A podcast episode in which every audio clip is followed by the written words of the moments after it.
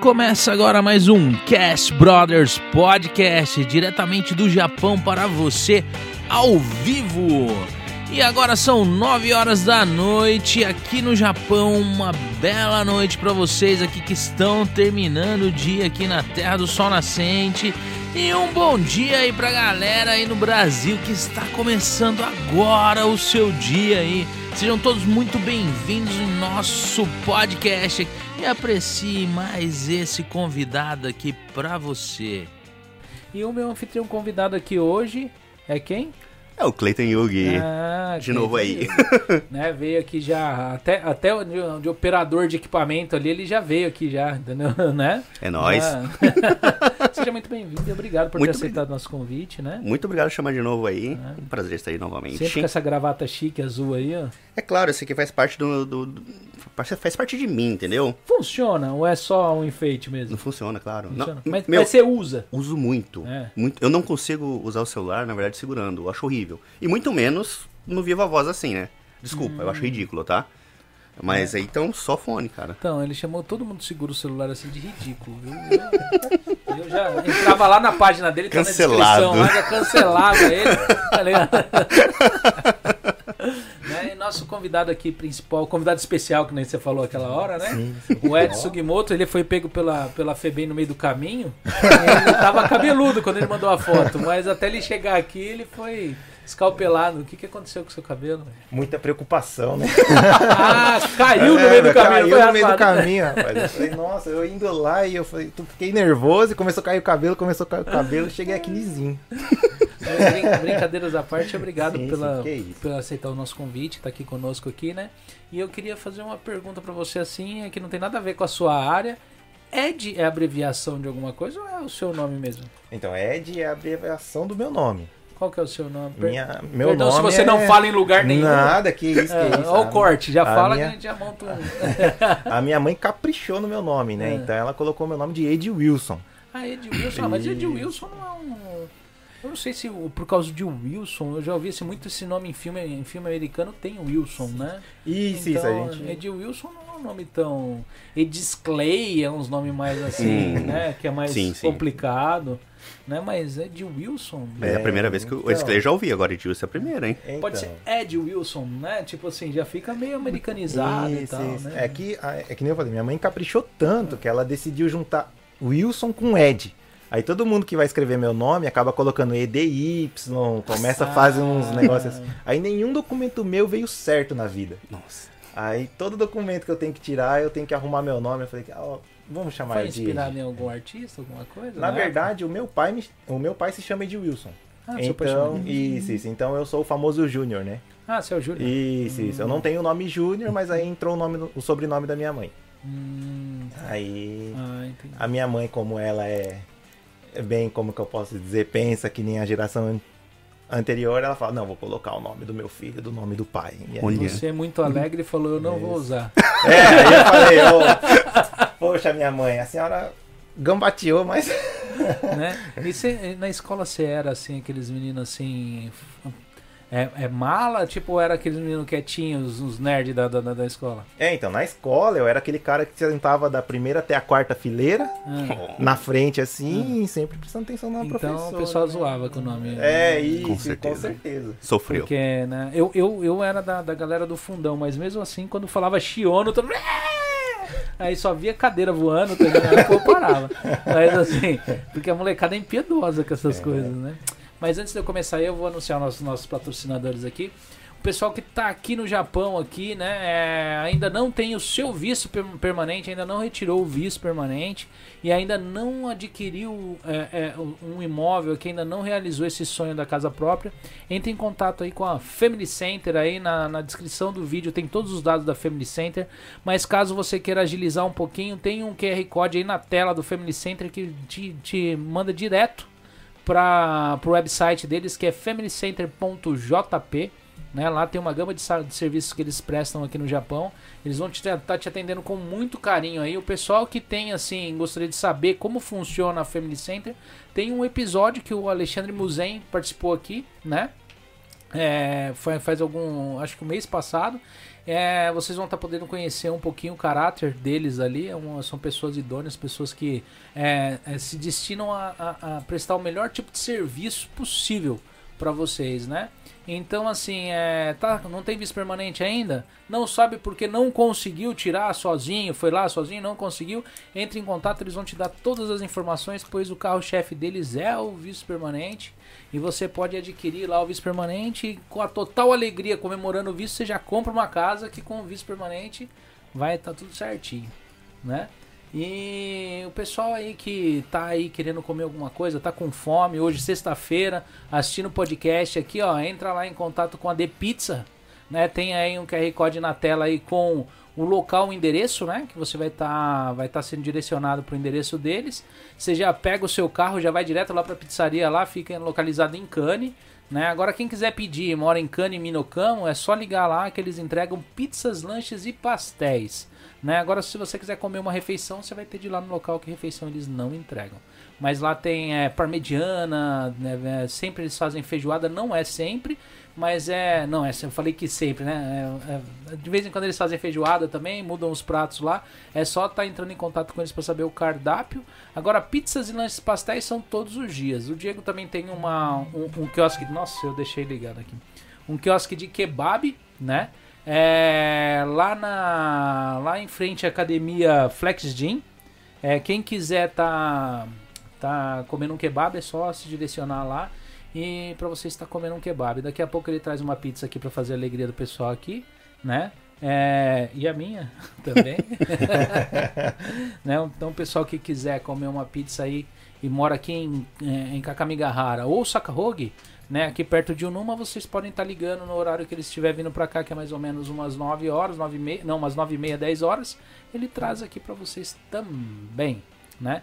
E nós temos aqui também o Leandro Takahashi. Quem tá aí, tem algum descendente, familiares, né, com descendente japonesa, tá querendo vir para o Japão, não conhece ninguém de confiança, para estar entrando em contato, não tem dinheiro para estar tá vindo, precisa do, do trâmite de um empreiteiro aqui no Japão, entre em contato com o Leandro Takahashi. O, o QR Code na descrição é do WhatsApp do Takahashi. Pode entrar em contato com ele que ele vai te atender muito bem. Ele tá aí com, com um prêmio aí de 100 a 600 mil ienes. Eu não olhei esses dias, mas 600 mil ienes dá a média de 22 mil reais, mais ou menos, a última vez que eu vi. Né? Então, o pessoal que quiser tá vindo aí, você vai estar tá recebendo esse prêmio. E aluguel grátis durante seis meses e embarque imediato. Lógico que após ser aprovado o visto. Né? Então entre em contato lá que eles vão estar te atendendo muito bem. E o Takahashi ele presta outros tipos de trabalho, como é, vistos permanentes também, vistos, vistos, não sei, visto permanente eu não perguntei pra ele, mas é vistos, né? Ele mexe com a parte de vistos. E outros serviços é só entrar em contato. No início do programa passa a propaganda dele ali mais escritinho, tem todos os dados do que ele trabalha. As redes sociais dele tá aí na descrição. E o QR Code na tela vai direto pro WhatsApp. Ok? É isso aí. E o Salão Cristian Cabeleireiros tá aí precisando cortar o cabelo, não caiu no meio do caminho, ainda tem cabelo, vem pra cá. Vai lá pro salão lá, tá ligado? Tipo, agenda um horário 09051954179. Onde o, o, o, o. É, já esqueci até a frase de efeito, mas tudo bem. né? É, vai lá e agenda um horário que você vai estar sendo muito bem atendido. Quem quiser conhecer um pouco do trabalho, entra na descrição do vídeo aí, tem é, Facebook e Instagram aí com um pouquinho do nosso trabalho lá, ok? Bem, vamos, bora começar aqui, né? Bora, Depois bora. de três horas depois, né? Era só reiniciar o modem. Só reiniciar o modem. Era só reiniciar o modem? E, só, e nisso daí já deu quase meia hora de podcast e nem começou. né? É, eu vou começar como de praxe, assim, né? É, é, saber quanto. Faz quanto tempo você tá aqui no Japão? Eu vim pro Japão com 18 anos, então faz vai fazer 11 anos que eu tô no Japão esse ano Hum. agora, em dezembro. Sim, sim. Veio com familiares ou. Isso, isso. Eu vim com familiares. Hum, qual que era o projeto dos seus pais quando veio? Ficar aqui dois anos e ir embora ou tipo. Não, na verdade, é, como eu sou Yonsei, então quando eu fiz 18 anos, ou eu vinha pro Japão ou eu não vinha mais. Porque o Yonsei ele consegue o visto Sim. até 18 anos, é, desde que o pai ou a mãe venha para o Japão. Então, com base nisso, os meus pais deu entrada no nosso visto, a gente conseguiu e a gente veio pro Japão. E aí chegou aqui, tipo, eu achei que eu ia encontrar um Japão tecnológico e tal. Só Aí vi. veio pro arrozal. É, vim pro Arrozal, aquela cidade de Shiga, onde não tem nada. Eu falei, nossa, olha o Japão. Só esse microfone um pouquinho pra cá. É, mas eu, eu tinha duas visões de Japão. Ou eu tinha a visão do arrozal, o pessoal com aquele chapéuzinho, Sim, né? Do Raiden, tá ligado? Tipo, né, é, com aqueles molhos de, de, de, é, de palha nas costas, né? Ou o robô andando na rua. É, então, É. a minha, a minha visão era o robô andando na rua, carro dirigindo sozinho. Eu- aí? Isso com isso quantos anos atrás? cara? Então, há 10 anos atrás, quando eu vim em 2018, 10 né? anos atrás você tinha essa Isso, visão? Eu, tinha essa Eu visão. tinha né? visão, o meu era mais, mais, mais lá atrás, mas eu tinha essa visão dos robôs. Eu achei que Então. eu ia encontrar algumas máquinas aqui andando sozinho e tal. É, então, é, e, e, assim, como no Brasil a gente vê. Naquela época, tudo era lançado pelo Japão, né? Então você viu uma tecnologia nova, você viu alguma coisa nova, quem fez? Tipo, Sony, que foi o PlayStation.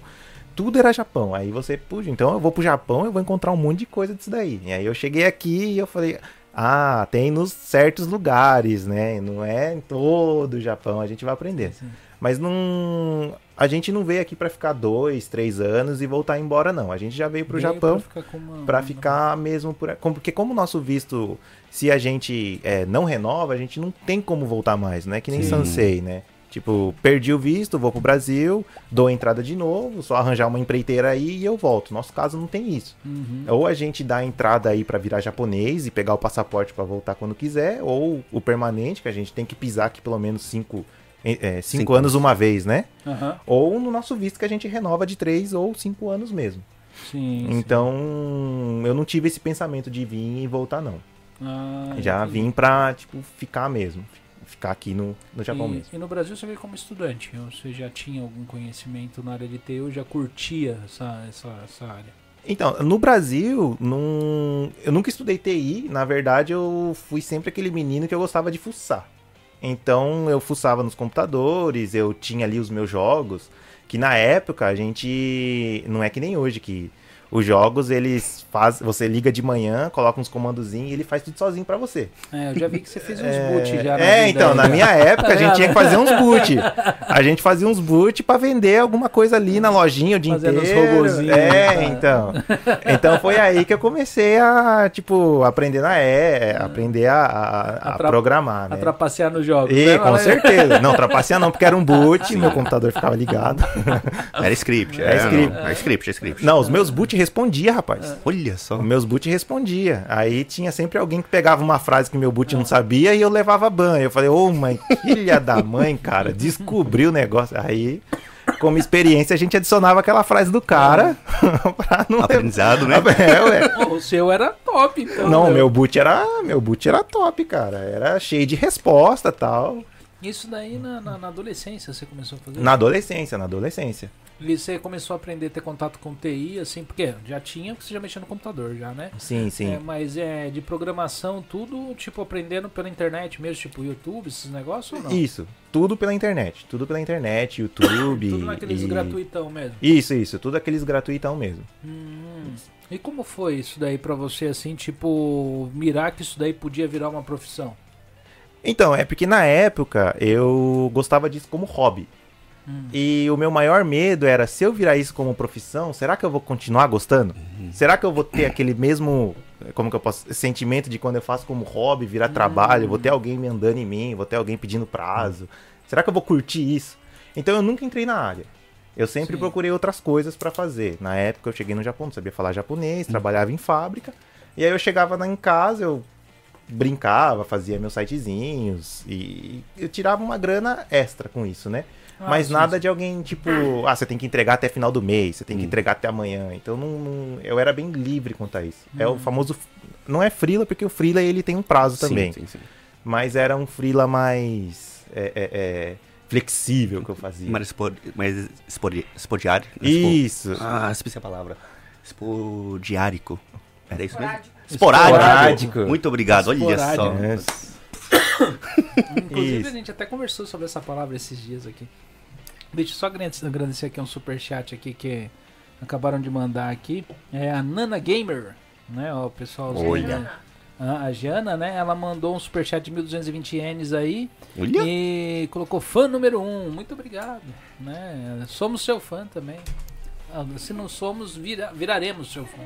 né? A partir de agora já somos. É. Né? Entendeu? Né? É, então, é... o pessoal que quiser fazer perguntas aqui, porque realmente a gente vai entrar num assunto que muita gente tem curiosidade de saber, que é como você entrar no mercado de trabalho na área de informática no Japão, na área de TI. Muita gente olha aí, principalmente mais, o pessoal mais velho, não sabe o que é TI. TI é tecnologia de informação, no caso a parte de, de quem mexe com na área de informática no geral aqui no, no- no- chama-se área de TI, né? Então, é, aqui a gente vai estar falando hoje sobre como entrar nesse mercado aqui no Japão, que é um mercado um tanto complicado, e desvendar como ele entrou nesse mercado aqui, né? Que teve uma jornada e todo um passo a passo, né? Sim, sim. Entendeu? Então, o pessoal aí que tiver curiosidade para saber, que eu sei que tem muita gente aí que curte, curte informática, né? Mas, já? Ixi, mas o pessoal tem de... É, mas já. E, e guardando meio um pouco, mas eu vou perguntar. Essa é a última? Hã? Ah, sim. Pergunta. Como que é? Essa aqui pergunta se ele já programou hackers para gamer. Pra games. É, O, o bot ele é o considerado bot é- um hack, né? Mas sim, eu na época o jogo que eu o jogo que eu jogava era o Ragnarok, Ah, bem antigo. E tinha algumas coisas que era hexadecimal dentro do exe, do arquivo exe, aquele arquivinho que você clica no Windows e tal. Eu já cheguei a modificar esse exe para mim conseguir enviar pacotes diferentes pro servidor e ele me responder com OK. Aí por que, que a gente conseguia fazer isso? Porque o servidor não estava protegido contra isso. Então a gente já conseguiu fazer isso. Como é, servidores de Ragnarok na época tinha o fórum. E aí com o fórum a gente conseguia usar o SQL Injection, Nossa. tacava ali uma coisa diferente e a gente conseguia itens nos jogos, várias coisas. Já, já, já fiz isso já. Então, não, não, eu- eu- me arrependo, tá? eu me como- arrependo. Eu, como Não eu faça, né? tinha, Não faço. Como eu não tinha essa facilidade, tá entendendo? Pra fazer hackear as coisas assim, né? Eu, na minha adolescência, eu peguei. Não, não era tão adolescente, já tinha passado a adolescência, jogava um jogo e eu, pra tentar comprar as coisas dessa. Né, Sim, desse sim, jogo sim. assim, sem colocar a mão no bolso, né? Eu comecei a procurar meios de hackear o jogo. No meio do caminho eu encontrei como ganhar Bitcoin. que eu não sabia que era Bitcoin. Nem imaginava o que era Bitcoin. Porque isso foi em 2009. Tá entendendo? Eu adquiri 3 mil bitcoins que eu troquei por um escudo de um jogo. Caramba!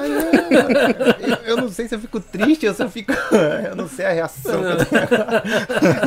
Né? Caramba! Na época, a parte de, de, de mineração era autenticação de, de, de arquivo. Você ficava autenticando arquivo de propaganda e publicidade de e-mail. Aí eu abri uma carteira, que eu não sabia o que era carteira, né? Sim, era um sim. lugar que falou que minhas moedinhas iam cair lá, então eu fui lá. E depois, automaticamente, eu fiz o que eu entrei pra fazer. Eu queria comprar arma e nem comprei arma, comprei um escudo que valia. A arma custava tipo 15 mil bitcoins. Bitcoin. Eu não tive paciência porque eu fiquei um mês lá vai cacetada pra conseguir esses 3 mil. Eu falei, "Eu vou ficar cinco meses fazendo isso daqui pra comprar um negócio. e no meio de- desse percurso, vi um cara passando com um escudo que servia pro meu personagem. Fui lá e gastei os 3 mil bitcoins. É, não, não, mas o importante é que você ficou feliz com o escudo. Não, não fiquei, porque era uma Ah, bosta, porque a minha eu era, eu era eu era um clérigo, tá ligado? E o clérigo usava staff.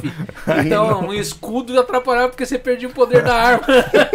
Tinha que carregar com duas É, mãos, né? Não é. dava certo. Entendeu? E aí, Caramba! nem fiquei, não, não fiquei nem feliz, cara. Poxa, aí. Eu só, eu só fiquei um pouco feliz porque depois eu vendi ele como item cash do jogo, é, Uhum. item é, com dinheiro do jogo lá. Sim, sim. E deu mó grana, porque como era item cash, né? Sim, tipo, sim, vendi sim. por dinheiro do jogo, mas foi. né? E depois essa brincadeira me tirou a chance lá na frente de ganhar também dinheiro com Bitcoin. Porque minha esposa ela tava fazendo um curso, foi isso daí foi em 2010, Márcio, o curso? Em 2010 ela tava fazendo um curso de auto de CAD. Sim. Aí ela acabou, ela foi pra fazer um curso de CAD e saiu com um curso de SolidWorks lá. Né? Eram os dois? Eu pensei que era de CAD e depois mudaram. Mas ela foi fazer o curso de, de SolidWorks de CAD. Aí ela falou pra mim assim, ó, tem um menino que ele tá investindo. Você tá com esse negócio de investir, tem um menino que tá investindo em Bitcoin. Por que você não dá uma olhada? Eu falei, mas daí é negócio de moeda de jogo. Já troquei 3 mil no É, escudo. entendeu? Não quero mais não. Isso daí não vale nada não, tá ligado? Caramba. Mas assim, voltando, né? Eu, eu saí tão derrapei, vou voltar, né?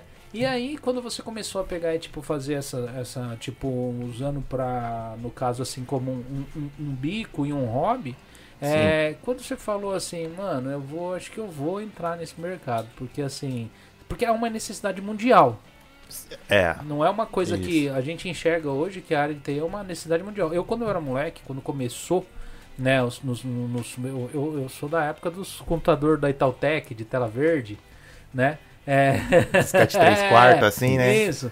Dizer que- diz que eu já, já arremessei muitos, porque eles vão longe, hein, mano? A aerodinâmica é boa, né? É porque ele é leve, é fino. E aí, assim, é... naquela época, quando começou a onda do entrou o Windows, aí foi entrando, foi indo. é, é, aí você foi, de repente, foi vindo as salas de bate-papo surgindo, o povo interagindo com, com o computador. É, a impressão que se dava é que isso ia se defasar muito rápido a área de informática, porque o interesse foi muito grande de uma gama de gente. Só que o pessoal acho que achou algo que era muito maçante, porque programação não é tão divertido quanto você usar o, o, o software, tá entendendo? O programa. Sim, sim, sim. Programar é que nem tá aí na propaganda, é zero e um, é tudo numeração, é código, essas coisas. Então muita gente foi saindo fora da área de informática e de repente hoje você vê um, um mundo inteiro com necessidade dessa área. sim, e você enxergou isso vendo essa necessidade ou não? Foi que não, eu, eu quero trabalhar com isso. Então, é porque é, a gente chama essa tipo de linguagem 01 é, é linguagem de baixo nível. Aham. Então é onde você tem que programar perto do que a máquina entende. Hoje em dia a gente tem linguagens é, orientadas a objetos, que elas deixam é, mais perto do, da gente humano é, conseguir é, dar ordens para uma máquina. Porque quando você programa, você nada, tá, fa- você nada mais está fazendo do que dar ordens para ela. Quando isso acontecer, você vai fazer isso. Quando aquilo acontecer, você vai fazer isso.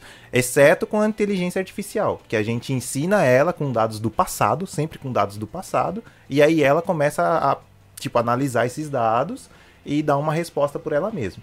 Mas esses tipos de sistema que hoje a- agora tá o boom de inteligência artificial. Uhum. Mas há, acho que cinco anos atrás, ou há três anos atrás, era você tinha muito cadastro de cliente, cartão de ponto, etc. Esse tipo de sistemas é mais você consegue é, programar é, na sua linguagem. Na sua linguagem que eu digo assim, você pode escrever em português mesmo. Eu, quando eu comecei, eu a gente chama de Portugal, que fala Portugal. que a gente, a gente escreve o que a gente vai passar para a máquina em português mesmo. E aí você escolhe uma linguagem de programação que você se identifica, eu no caso era o Java na época, e você traduz isso para escrever em Java. É como se a gente falasse português e quisesse traduzir para inglês ou japonês. E aí nisso você passa para a máquina e ela entende aquilo ali e vai fazendo.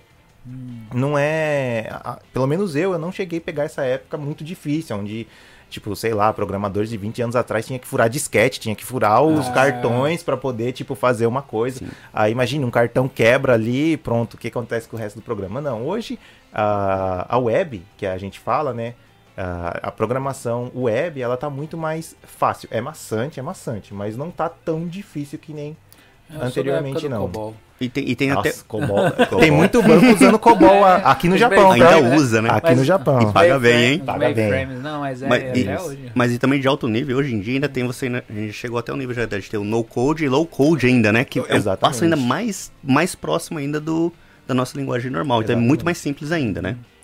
É, é, uma, é uma área que hoje eu vejo assim que é, é, é bem requisitada, mas teve, você teve de passar por alguns níveis em relação a, a- a- você não estar no seu país para você Ah, conseguir sim, entrar sim, sim. nessa área. Eu, porque eu tinha uma visão que para você pegar e entrar nessa área em qualquer lugar, porque no, se você for hoje pegar e fazer uma, uma entrevista pra, no, no, no- na imigração australiana, você entra Sim. sem saber falar inglês, tendo conhecimento da área de TI. Sim, Tá entendendo?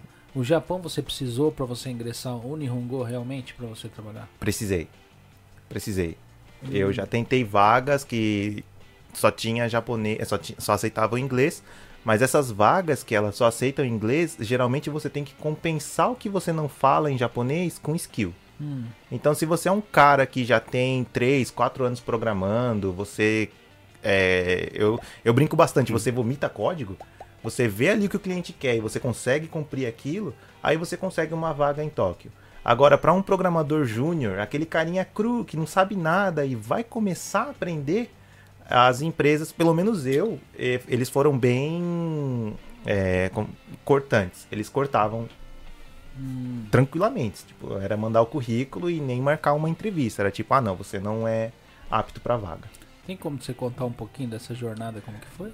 Tem, tem, tem. Bom, eu vim pro Japão como todo brasileiro. Não como todo brasileiro, Não. mas eu vim como DKSEG, no caso, né? Vim aqui pra morar, trabalhei em fábrica aí uns 5, 6 anos.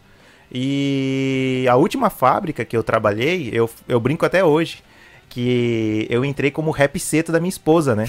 Porque a minha esposa, ela fala em Hongo fluente. Então, a fábrica realmente não queria me contratar, queria contratar a esposa. Mas tem o, o brinquedinho que vem de brinde. Hum, Então a condição dela foi: contrata o rap seta aqui que a gente entra. Só que não tinha tradutor lá, não tinha nada. Na época que eles me contrataram, não, tem alguém lá, vai- a minha esposa ia fazer tradução pra mim, e aí a gente ia conseguir trabalhar.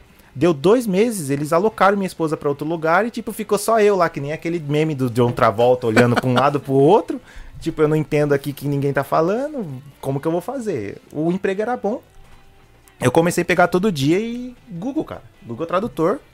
E a gente vai se virando, a gente vai se virando. Todo dia você ouvindo japonês, pelo menos comigo foi, né? Todo dia ouvindo japonês, eu fui começar a aprender japonês. Com isso, eu comecei a estudar no Kumon, que era bem repetitiva. Aí eu aprendi hiragana, aprendi katakana, fui fazendo um pouco de kanji, etc, etc.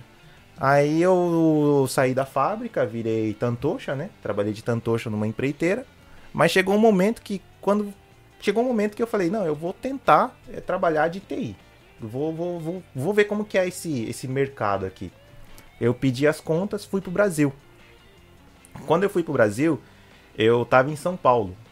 Então eu moro no interior de São Paulo. Eu fiquei sabendo de uma escola que foi um amigo meu que falou pra mim, que é o Alura. O Alura, eles fazem um. Como que eu posso dizer? É um intensivo de uma semana. Eles pegam você como novato e eles te ensinam. é, não é prática que eles te ensinam, é na. É tipo, não é prática não, não é teoricamente que eles te ensinam, é na prática mesmo. Você vai aprender a, a programar. Eu fiz uma semana desse curso do Alura e eu assinei, no caso, o site deles, né? O site deles é muito bom, estudo até hoje. E com isso eu voltei pro Japão. Quando eu voltei pro Japão, eu coloquei no meu currículo que eu estudei o Alura. Fiz a faculdade da Unip aqui, que tem em Hamamatsu, né? Eu, instalei eu é, estudei análise e desenvolvimento de sistema. Então isso eu já coloquei no meu currículo também. O que me faltava era o japonês. E eu tinha muito medo de ir nas entrevistas e não falar japonês. Só que assim, o que eu pensava, o não é garantido, cara. Eu vou lá, o máximo que eu vou acontecer é o quê? Eu vou continuar se- ganhando seguro-desemprego. então eu vou. Aí eu entrei no, no Indeed, acho que é o nome. Entendido. Indeed, aí eu comecei a jogar meu currículo para um monte de empresa aqui de Nagoya. Coloquei lá que eu não, eu não sabia falar de japonês, fiz o meu Direkisho bonitão, né? Pedi ajuda da minha esposa, me ajudou pra caramba a fazer, escrever bem polidão ali. aí com isso eu consegui fazer bastante entrevista aqui em, em Nagoya. Foi aí que em uma das empresas elas tinham um programa de pegar programadores júniors. E quando os caras viram meu, meu currículo, eles acharam que eu era júnior. Só que na verdade eu já tinha aí um tempo que eu é, fazia hobby em casa, não era chegar a nível profissional de tipo vender o meu trabalho, mas eu já tinha uma certa experiência. E com isso eu entrei numa empresa ali em Nagoya, depois de muito tempo tentando mesmo, muito tempo assim. Pra mim provar experiência, eu abri um Codindigo aqui no Japão, no caso. Fiz lá o meu abri meu Codindigo, Hum. coloquei meu, meu nome de, do Codin.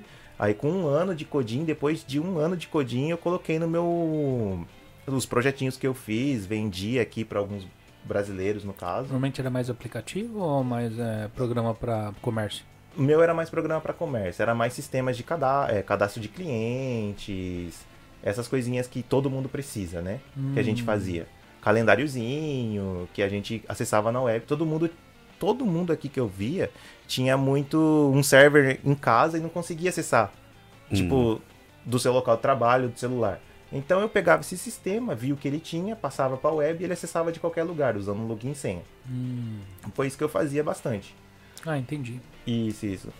E quando eu entrei. Essa empresa que me deu essa oportun- oportunidade em Nagoya foi a primeira empresa que eu consegui é, é, é, é, o emprego assim. oficialmente de TI, né? Só que lá dentro da empresa, como eles não sabiam que eu sabia alguma coisa ou não, eu fiquei três meses de molho, indo pro escritório todo dia, cara. Eu ia pro escritório, fazia café. Eu virei. É igual o pessoal que tá aprendendo a, o sushi man, vai lavar arroz. É, Tô lavando é, arroz três meses. mesmo. Fiquei, fiquei fazendo café três meses ali. Mas, Mas- você ficou fera no café, não ficou? Fiquei, o meu café, rapaz. Eu cheguei a levar café pilão pros caras. Falei, não, vocês vão aprender o que é café aqui, rapaz. Hoje, esse café, chafé aí que ficam fazendo. Levava café, pilão, três corações, os caras gamando no café, né? Aí daqui a pouco ele tem, montou um robô, tá ligado? Servia café no lugar dele, tá entendendo? Programou, colocou um bot nele, tá né? Não, Que responde ainda, né? Responde ainda. Quantos, quant- quantas colheres de açúcar? né? Pra não desconfiar que não era ele. Ele ficou jogando game lá. Na salinha de trás É, quietinha, é. né? né? Bem isso mesmo. Não, mas aí foi, foi, uma, experiência, foi uma experiência muito legal pra mim entrar nesses três meses no escritório, porque eu percebi que com um pouco de Nihongo que eu tinha, eu conseguia me virar. Porque o que eu não tenho é vergonha. Eu, eu tô falando errado, tô falando uns negócios que nem índio mesmo, mim quer café, mas eu tô falando. O importante pra mim é o japonês entender o que, o que eu quero falar e ele, quando ele passar pra mim, eu entender o que ele quer, o que ele quer transmitir pra mim. Contanto que tem essa conversação e eu consiga passar isso pro código, tá bom. E na empresa onde eu trabalhava, é, isso era muito. Entre japoneses, eles não conseguiam se conversar. Sabe, ele- o cara tá falando japonês, o outro tá falando em japonês. E aí o cara, não, você vai fazer isso pra mim. Vai botar um botão azul. Saiu um botão vermelho. Em japonês. Aí eu ficava, rapaz, mas como assim? E quando ele chegava pra mim, acho que como a gente tem essa. Não, eu não falo japonês perfeito, você confirma em detalhes. Então o cara me fazia, eu vou fazer um botão azul, eu fazia um botão azul. E com isso que eu, assim, de todo mundo que entrou comigo, eu consegui aí me, me, me, é, passar um pouquinho do nível deles e eu consegui entrar num, a gente chama que é quando você vai para um Gemba, né? A, empre- a empresa que eu trabalhava, ela não tinha projetos próprios. Então ela pegava é, projetos de outras empresas e você ia trabalhar lá no time dos caras. Então você sempre. É que nem empreiteira. Você geralmente entra na linha de produção de alguma fábrica. Então eu entrei lá na linha de, promo... de produção do site dos caras que eu tinha que fazer. E aí que eu comecei a todo dia mesmo ir e participar de um time de desenvolvedores e começar a codar realmente. A, Tipo, de manhã até a noite, receber tarefas que tinha que fazer e prazos, etc, etc. E foi difícil, porque assim, a minha base era uma semana de curso do Alura, o que eu sabia online, mas eu era cara de pau. Então, tipo, os caras, você sabe Java? Sei. Claro que eu sei. Se não sei, eu vou aprender. Você, é, ué. É. É, a gente. Até eu vim aqui fazer, eu já tô dominando. É, ué, não, Só me dá né? cinco minutos, né? É, não, né? Eu não. vou pôr um bot pra trabalhar aí enquanto eu aprendo. É bem isso mesmo. Não, porque assim, o importante. O que eu falo pro pessoal, né? O importante aqui no Japão é você entrar, cara. Você tá ali dentro, você dá um jeito. E Pra ja- ser mandado embora. e o japonês, ele é assim, cara. Pelo menos que eu observo assim de fora. Ele é ruim pra confiar, mas depois que ele confia, Já era. Acabou, Já era. né? Você não vai falar umas mentiras muito. Sim, é, cabulosa, é, né? cabulosa. Mas, tipo, você tem uma base, que nem a que eu falei agora. Eu tinha uma base de Java. Tinha muita coisa que eu não sabia. Afinal de contas, eu tô entrando num projeto grande. Tinha nego sênior ali do meu lado com 10 anos. É claro que o meu código, o cara ia ver pra mim e ia falar, pô, o que, que você tá codando aí? Mas eu ia falar, não, então vamos fazer o seguinte. Como que eu melhoro o meu código? E aí, esse pessoal te ensina, pelo menos aqui em Nagoya. O Gemba que eu peguei foi muito bem, foi muito assim. Sim, Não, sim. você escreve desse jeito aqui, mas tenta escrever desse outro jeito aqui. Então, na verdade, eu trabalhava 8 horas por dia, mas eu chegava em casa e estudava 3 horas. Hum. Só que essas 3 horas que você estuda, você não ganha dinheiro, né? Uhum. Mas você ganha muita experiência. E foi assim todo dia, cara. Um ano e meio da minha. que eu fiquei nesse lugar, um ano e meio. Foi um ano e meio essa vida. Era oito, era. Eu trabalhava das nove às seis. E aí eu demorava uma hora pra chegar em casa, então eu chegava em casa, tomava só um banho e começava a estudar. Então quem tem interesse no caso de entrar nessa área aqui no Japão tem de ralar no japonês também. Tem que ralar, pelo menos aqui em Nagoya, Ah. tem que ralar no japonês. Eu falo ralar no japonês, mas eu só tenho o N3, tá? Eu não tenho o N2 e eu não sei se eu consigo tirar o N2. Mas o que que difere? Conversação ou só a escrita? Do N2 pro N3? A escrita. Só a escrita. Escri- Não, conversação também, mas a escrita, o N2, ele abrange muito mais kanji. E o Então- N1 é, já tem de ter Não. estudado aqui, né? Não, o N1, cara, pelo que eu ouvi falar do pessoal, ele não difere muito do N2 para N1, não. Então, se você tirou o N2, você tira o N1. Hum, Mas do N3 pro N2 já é um salto bem grande. é. Isso, isso. Eu tenho, eu tenho N3, então no meu currículo eu coloco N3. Só que o japonês, é, é difícil o japonês ver o seu currículo, tá? ele vai ver o seu currículo e ele vai chamar você na entrevista. Você levou o cara na entrevista, já era, você tá dentro. Ah, o Essa parte- negócio é a entrevista. O negócio é a entrevista. Entrevista. Mas esse negócio do japonês é interessante, né? O que nem o Ed falou, do N2, pro- do N3 pro N2, ele dá um, um salto muito grande, principalmente na parte do kanji e gramática também, claro, né? Então Sim. fica bem mais complexo. Tanto que no N3 a prova você vai ver pequenos textos, né? A sua compreensão de texto resume a isso. Quando você passa para N2, é meia página de uma matéria, entendeu? De um, de um jornal e assim por De diante. Física quântica, né? Quase, não, mas é, mas é de- é de jornal do dia a dia mesmo, né? Então, assim, você tem que realmente ter um, um entendimento melhor. Mas o mais interessante não, não é nem isso, né? No, no trabalho, tá? Pra você tirar a prova, você vai ter que estudar, você vai ter que fazer é, compressão de texto e tudo mais. Mas pro trabalho, o que importa, na verdade, é o quê? É comunicação. Esse que é o ponto, porque você pode ter um N3, mas só que o seu nível de comunicação pode ser lá nas alturas. Eu, isso, isso eu brinco com muita gente que eu conheço, né? Tem gente que tem N1, sem zoeira, N1, mas eles não falam mais do que uma pessoa que tem N3. Porque eles não têm o poder de comunicação, que nem o Ed falou. Ele fala do jeito que ele tá achando que tem que falar, ele solta, ele tenta entender, aí o cara falou alguma coisa que ele não entendeu, eu tenho certeza, ele fala assim, mas peraí, eu não entendi isso, fala de novo. O cara vai, você vai desenvolvendo ali, né? Agora tem gente que tem o nível alto em, em teste, em N1, por exemplo. Só que se fala uma palavra que não entende, a pessoa buga. Ela tem trava. pessoas que é muito introspectiva, né? A pessoa Tem disso também, tem disso também. E é ruim pra. Que nem. eu- Tem pessoas que têm facilidade de conversar é, com, em público. Tem pessoas que, se tiver mais de. Ela tá conversando bem com a pessoa que sim. chegou um terceiro, ela. ah, ela já começa a ficar meio bugar, já. Ela começa a falar menos, já começa, né?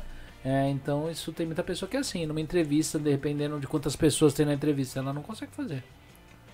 Entendeu? É, é, é- isso é verdade. A isso pessoa é ela verdade. fica na hora, ela trava. Sim. E não consegue é, conduzir a entrevista, Aham. né? E no Japão geralmente são mais de um, né? Sim. São uns dois ou três sempre que vai estar ali fazendo a entrevista contigo, né? Então, um jurado ali pra você ver Isso. você falando, né? Tem um caso interessante que a minha primeira entrevista, eu, eu, eu tava mandando currículo pra tanto lugar, rapaz, Hum. que eu não via. Geralmente um japonês, quando ele envia currículo pra uma empresa, ele abre o site da empresa, vê quem é o CEO da empresa, como que é o cara, etc, etc. Eu tava tipo, eu só vou mandar entrevista, eu quero entrar na área, acabou. Aí na minha entrevista veio o chateau da empresa e veio o Fuku chateau, ou seja, o CEO e o cara abaixo dele. E o CEO, quando ele veio pra mim, ele, você sabe quem eu sou? Aí eu, acho que tu é o Egyo tanto. Foi, cara, eu lembro até hoje. O cara riu, o cara riu e falou, não, eu sou o dono da empresa. Eu, mas ainda está. foi, foi, foi. E aí você, bom, você eu, no caso, cometi essa gafe, mas depois você leva na entrevista e, e o importante que o Clayton falou, né? Não é porque o cara falou com você, você tem N1, que você vai falar raio, akarimashita. Não, você não entendeu, você tem que perguntar pro cara mesmo. O cara vai ficar puto com você de, respen- de tipo, perguntar duas, três vezes. Mas é melhor ele ficar ali nessa hora bravo contigo do que quando você perder, tipo, três dias fazendo negócio, tá totalmente diferente do que o cara pediu pra você. Aí, aí é pior, entendeu? Então, se você tem uma dúvida, pelo menos na área de programação, se você tem uma dúvida, você já pergunta ali no início para não ter esses problemas depois. E é o que acontece muito, na verdade, né? Sim. Na nossa área é o que acontece muito. E quanto tempo demorou pra você, da, da, da parte da, do, do hobby até o trabalho pra uma empresa japonesa? Que você. Essa luta, porque você deve ter tido Sim, uma, sim. uma. Você foi escalando. Até você chegar e falar, bem, vou conseguir. E foi lá e conseguiu. Você não deve ter recebido sim de primeira. Não, não, não, não. Foram não. vários. E como, como você foi excluindo os problemas? Quais foram os problemas que você foi encontrando pra conseguir esse tipo de vaga? Então, na verdade, eu pedi demissão de uma, da última empresa. Aí eu fiz um acordo ali para conseguir o, o seguro-desemprego. Então eu tinha um seguro-desemprego ali. E nesse tempo eu comecei a fazer entrevista, cara. Então em três meses que eu fiz entrevista eu consegui a vaga. Foi é, loteria. Hum. Eu, eu comecei a fazer entrevista, entrevista, entrevista, entrevista, até que uma passei. Aí quando eu passei, eu falei, rapaz, passei. e agora? e aí que eu Mas currículo, essas coisas, é tudo Tive que fazer. hein? Sim, sim, sim. Currículo. Teve empresa que eu tive que escrever à mão meu currículo mesmo, tipo, pegar o Show japonês, pedir pra minha esposa escrever pra mim e eu copiar o kanji dela, porque eu não sei escrever kanji. E agora teve empresa que eu conseguia mandar em PDF. Ah, Mas eu fui, como eu falei, né? Tinha um objetivo, o importante era eu tentar. E foi tentativa, tentativa e acerto mesmo. Hoje você, você nessa área está quanto tempo já trabalhando aqui no Japão para empresas japonesas, essas coisas? Três anos. Três anos? Três anos. Você enxerga que o, o, o Japão tá atrasado na parte de tecnologia ou não? Tá, ou é só uma impressão? Não, rapaz, é, tá atrasado. Tá atrasado? Tá bem atrasado. A gente pode ver isso pelo erro de caixa eletrônico do Mizu Rogin aí que parou 5, 7 vezes aí e tipo é só um Gomenasai, você não vai conseguir tirar seu dinheiro. Ah, eu vi um tempo atrás aí, aconteceu algumas vezes, aconteceu de novo agora? Não? Então, faz tempo que eu não vejo, mas acho que foi umas Faz 6, um- 6, 7 vezes, né, que parou. Sim, sim. Acho que a última vez faz uns. Umas três- um mês atrás, mais ou menos, aconteceu de É, novo. eu acho Sim. também, o pessoal reclamando que não tava conseguindo tirar dinheiro. Nesses últimos um ano, um ano e meio, foi. A produção falou pra você vir um pouco mais pra cá, que você tá caindo pra fora da tela. Daqui Opa, a pouco. opa. a- a- É que a tela inclina e você cai. Ah, opa, opa. Né? Aí você- a gente chacoalha o celular, tenta voltar, mas o cara não volta e ela chama. não, mas é porque senão vai indo pra fora da visão da Sim, câmera. nada. Então, mas é, é um, porque eu, eu vejo o Japão, assim, a impressão que a gente tem quando vem pro Japão, que o Japão é 100% na parte de tecnologia, assim, e Hum. de repente quando você chega aqui na parte de software, na parte de, de, de, de, assim, vamos dizer assim, administração dos softwares é muito ruim, né? É, Ah. Eu acho que, tipo assim, eles usam até. Se tá funcionando, serve. Não é assim, eles não Sim, sim, sim. atualizam, parece que eles não fazem atualizações aqui no Japão. É a impressão que se dá. É o que eu digo pra todo mundo, né? O Japão usa fax, cara. É, o Japão usa Já falou fax, tudo, né? velho. O Japão usa fax. E Não- assim, a maioria, a, a- a maioria das pessoas aqui do Japão, ou melhor, aquela pessoa que vai mexer no computador aqui no Japão, às vezes é uma pessoa de idade. Então, se a gente pega um sistema do Nubank, que pra gente é ótimo, pelo menos eu amo o sistema da Nubank, entrega pra uma pessoa dessa, ela não vai saber usar. Agora, se você entrega um Excel pra uma pessoa dessa, ela sabe usar melhor que eu. Porque ela tá acostumada com aquilo porque fez a vida inteira. Chega lá, faz uma planilha pra mim no Excel. Aí você vê, de repente já tá jogando. Ela fez o Pac-Man no. É, é, não, é um negócio desse, rapaz, é um negócio desse. E aí eu não consigo fazer um- uma fórmula no Excel ali, porque eu tô tão acostumado a, tipo, pegar o JavaScript e fazer algo pra mim, que o Excel eu fico, tipo, o que, que eu vou fazer aqui? Eu não sei eu o que tinha, fazer. eu tinha uns amigos que uma vez montaram o Pac-Man no Excel, Ô, cara. louco. Tá ligado? Fizeram porque ele é aberto, né? Então dá Sim, pra sim. fazer programação nele. Eu, eu falei, mentira que você fez isso no Excel. Eu falei, fiz no Excel. Eu tinha feito Caramba, mesmo. É, o Excel é, é, é muito. É uma ferramenta, na verdade, extremamente boa, né? Dá pra É. você fazer de tudo. Você faz isso, tem gente que fica fazendo desenhinho, faz RPG, joguinho de RPG dentro do, do Excel. Então, assim, tem uns caras malucos, os caras bitolados conseguem fazer essas coisas mesmo. E tem cara que tem a preferência, né? Dá a preferência. pro Pra Excel, né? fazer, é. Até hoje eu chego assim, tem um primo meu que eu, quando eu falo alguma coisa. Agora não, que faz tempo que eu não tenho contato com ele, mas tudo quanto é coisa com ele era planilhinha. Não, vou te mandar uma planilha. Ah, uma planilha. Ah, uma planilha. Tudo no Excel. É, né? então, não, tem, Umas tem. planilhas que até hoje eu não consegui fazer. Quando você clica ali, tem um monte de macro por trás que você não sabe o que tá fazendo. Tem um Você monte de fala, Caramba, um cara. negócio, você faz um cálculo aqui, ele já some aqui, faz lá aquele monte de gráfico, um monte de coisa. Você fala, eita, só falta o negócio falar. só falta você Isso. ver os bots fazendo. o Mas dá pra fazer falar já agora, porque a Microsoft tá embutindo já a- o, o speech. Já era, cara. E hoje eles estão colocando tudo online, né? Tipo, não tem. é, os programas, você não tá conseguindo mais baixar os programas e utilizar. Eles querem que você pague mensalidade. Os caras é mala, né? Sim. Isso. Aí, É, tá. É, é, é, é- é complicado isso aí, né? Porque assim, por exemplo, no caso da, da Microsoft, eu assino, né? Porque eu uso o É. Excel, eu preciso usar. Então, eu tenho o software mesmo no, no computador, né? Mas, eu uso a o- versão gratuita do 10, do- que é só pra. Não, mas. quebrar eu- um galho. Então, é quando você É. não precisa. É ótimo mesmo, né? Mas assim, eu uso muito, eu preciso. Então aí você acaba. Só que dura que Tem, né? essa versão que é gratuita que tem lá que você pode usar, Sim. você não consegue utilizar um arquivo vindo de fora. Ah, Ah. entendi. Tem que ser um Você consegue arquivo. abrir, é. Sim, Você sim. consegue produzir o arquivo ali e o que você salvou você consegue usar. Mas não Você consegue, consegue importar. É, mas se alguém manda um arquivo pra você, você não consegue ler Você nele. pode usar, talvez, o, o gratuito pelo web. Você, Hum. você abrir uma conta no Outlook, Ah. então lá você tem o, todos, o, o Word e É, o então, Excel. eu, eu Isso uso ele, mesmo. é o que é o do. Mas você não consegue usar um arquivo vindo externo. Ele não aceita? Não aceita. Você- tudo Hum. que você fizer ali, você pode sim, utilizar. E se você quiser exportar, você exporta. Mas importar, você não importa. Se, não- se eu te mandar um, um- um- um Ah, sim, sim, arquivo, porque eles têm de ter alguma coisa, senão Sim, ninguém sim, sim. compra.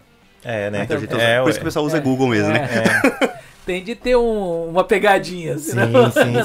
sim. senão os caras falam, não, tá bom aqui, mano. O negócio tá, tá ficar aqui, disponibilizado. tá disponibilizado por eles, mas você não consegue vir. Então, pra quem vai trabalhar, não consegue. Pra quem vai usar pra uso pessoal, consegue. Porque você tá ali só utilizando pra você, pra você fazer, às vezes, coisas em casa mesmo. E você consegue salvar e eu consigo Hum, enviar pra você. Se você tiver, não tiver o Windows Uhum. para tiver o, o Hum. offline, você também não consegue Ah, abrir. sim, Você sim. só consegue abrir abri-lo se, se você. Tanto que hoje você pode pegar ali, tem lá, você faz o cadastro na versão online, Sim, sim. mas quando você coloca o arquivo lá, ele não mostra o desenho da, da, da, da, da, da, da- Microsoft, do, do Excel, do Hum. Word. lá. Fica um arquivo em branco mostrando que você não tem essa extensão no computador. Caramba, Hum. é tipo de propósito mesmo é, pra você depois comprar, mostra pra né? você Comprar. Agora, todos os arquivos que você baixa, né, que você faz, Sim, sim. ele tá lá dentro do OneDrive, você abre lá, ele tá Hum, lá e ele só. Só funciona lá dentro. Só. No computador não, se tiver no computador não funciona. Né? Interessante. Disso daí eu não Mas- sabia, não. Eu também não. sabia, É, eu não. tentei. É que o meu apago eu não sei. é, é que eu tentei abrir um arquivo esses dias. O que eu fazia muito era pegar. as- Que eu não pagava o, o Excel Sim, até sim. mei- um mês passado, né? Mas aí teve um cliente meu que ele manda documentação pra mim, tudo em Excel. Então, quando eu tento importar no Google, Hum, parece que é de propósito que é. estraga tudo. É, né? estraga tudo, fica tudo torto. Aí eu falei, caramba, o que, que eu vou fazer? Aí eu tentei importar, não, não, não Hum. conseguia. Aí eu falei, puta, vou ter que comprar. Aí eu comprei o Office 365. Sim, né? sim. Mas assim, uma coisa boa do Office 365 é que o pacote Office era muito caro ultimamente, né? Uhum, Ah, sim. Antigamente. Eu não Antigamente. sei quanto que era, mas deve ser que nem uma licença do Windows 10, do Windows. Era mais caro, acho Era que era uns caro? 40 e poucos mil. Então, aí em vez de você comprar uma licença dela, essa 40 contos, você tipo paga, ah, vou usar só esse mês aqui. Aí você assina ali, tem como assinar mensalmente, né, sem Tem, ser o anual. Sim. Você assina só o tempo que você quer, usou o que você quer fazer, cancela e já era. Mas eu acho que o que está acontecendo é o seguinte, eu acho que eles estão eles estão barateando porque eles estão eles viram que tem resultado num, num, por um público maior. Então se Sim. é baratinho, todo mundo todo mundo Sim. pega. Sim. E você já viu que esse negócio de cartão de crédito é o seguinte, a pessoa foi lá e fez pro anual. Aí o negócio vai ali, a pessoa não percebe, dependendo do preço que for, Já vai é. caindo, vai caindo e a pessoa não tem um controle Sim. 100%. É, ela deixa, ela fala, não, de vez em quando eu uso. Entendeu? É igual quando a gente vai comprar celular aqui. Você pega aquele monte de plano de graça Ah, né, pra conseguir um desconto e a pessoa, não, não, fica usando um mês aí, é de graça.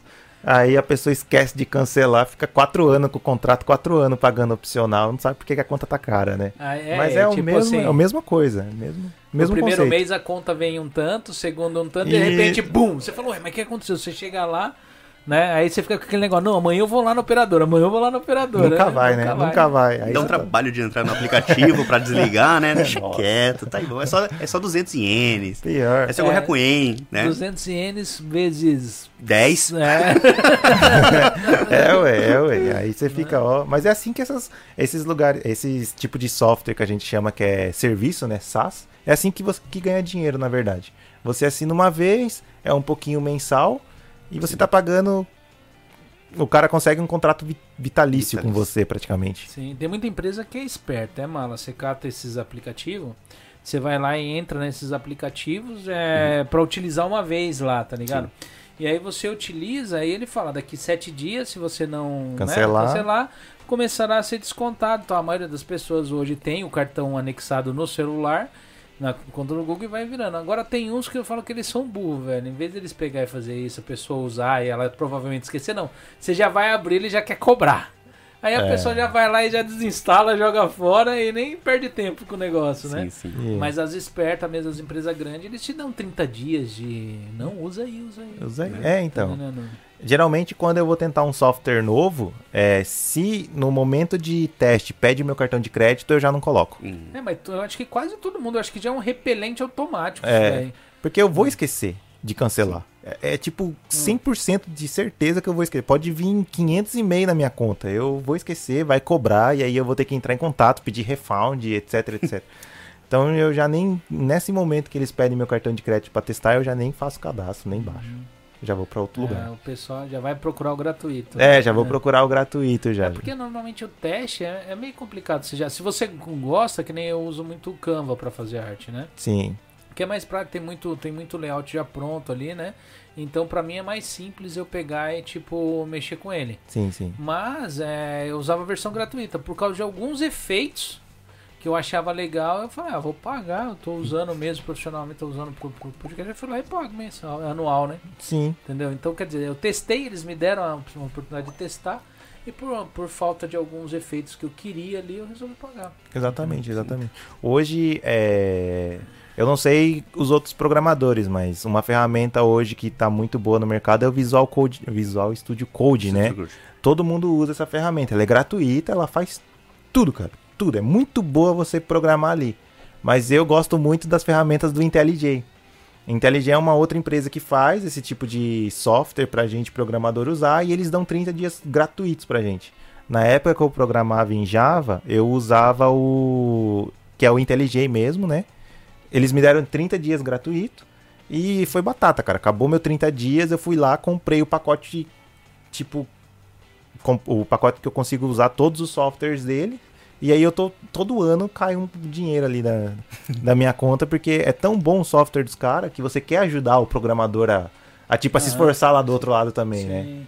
Que nem eu uso pra edição, eu usava o Premiere, né? Uhum. Eu tinha pegado uma, uma versão não paga do Premiere, né? Aí ela me deu pau.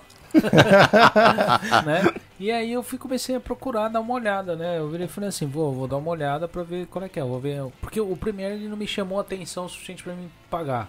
Sim, sim, sim, tá? sim. Eu achei que ele é um, um bom software, ainda mais se você já usar com a família Adobe toda, né? Ele te traz alguns, alguns benesses, né? Mas eu olhei e de repente encontrei o DaVinci, DaVinci Resolve, Hum. que é um programa que é usado pra fazer, pra editar os filmes da Marvel. Hum. Caramba. Só que ele é gratuito. Tá entendendo? Aí tem a versão estúdio que é paga, mas só que você faz tudo na gratuita. Quem vai Uhum. editar um vídeo de qualquer- eu eu encontrei muito pouca ferramenta que você usaria no pago. Tá entendendo? Hum, E eles são a Blackmagic, tudo é tudo da DaVinci Resolve, né? É, da- quer dizer, a DaVinci Resolve é da Blackmagic, né? Então, quer dizer, é uma empresa enorme e eles fornecem um, um software enorme que é usado em, em Hollywood gratuitamente. E quem quiser trabalhar e quiser comprar, adquirir, e é barato ainda a versão paga. Isso, isso, isso. Aí você, é que nem, você acaba comprando, né? É, Você fala, é, tão bom que eu vou, tipo, comprar um Sim, negócio. e o pior é que eles não ganham, eu, eu acho que eles ganham muito em é, com a venda de equipamento, né? Hum, Porque a Blackmagic vende aquela mesinha mesmo ali, ó, de mulher da Blackmagic. Hum. né? sim. Tem as câmeras da Blackmagic, tem todos os negócios da Blackmagic. Quem compra, tem algumas coisas que você compra da Blackmagic, eles te dão a versão do DaVinci Resolve paga de Uhum. gratuitamente pra você, de Ah. presente. Massa, massa, massa. Na verdade, já é pra, é pra realmente, é, aquela, é como, as- como uma venda casada, mas é, É. é, na verdade o chamariz, né? É, É, marketing, né? É o programa de marketing pra Tá. vender o resto, Eu né? achei ele fantástico, extremamente intuitivo. Hum. Entendeu? Massa. Né? Porque o Adobe Nossa. Uhum. é caro demais. É. Muito caro. Meu primeiro contato do, com o Adobe foi o. Não sei se é Adobe, mas era Adobe Dreamweaver. Dreamweaver, É Dreamweaver, É. Que é muito antigo. Que a gente Flash? fazia. Flash, eu tive contato com o Flash O Dreamweaver também. Não era pra fazer página? Era pra fazer página. Era pra fazer página. Muito. Nossa, era pesado pra caramba, Nossa, tá ligado? era, Era, era casado com Flash. Isso, isso. Flash. Aí você ia fazer um sitezinho ali, que programa que eu vou usar? Ah, vou usar um Adobe Dreamweaver, né? Que aí você tinha que baixar o Adobe Dreamweaver, colocar lá pra fazer uma pagininha que hoje você nem consegue mais vender uma página daquela. E aí qualquer animação que tinha era 10 anos pra abrir Flash. Porque você tem que baixar o negócio inteiro, né? A nossa inter... Pelo menos quando eu tinha internet no Brasil, era aquela discada que passava Nossa. dois, dois minutos ouvindo aquela, aquele chiado, é. Pior, pior. Nossa.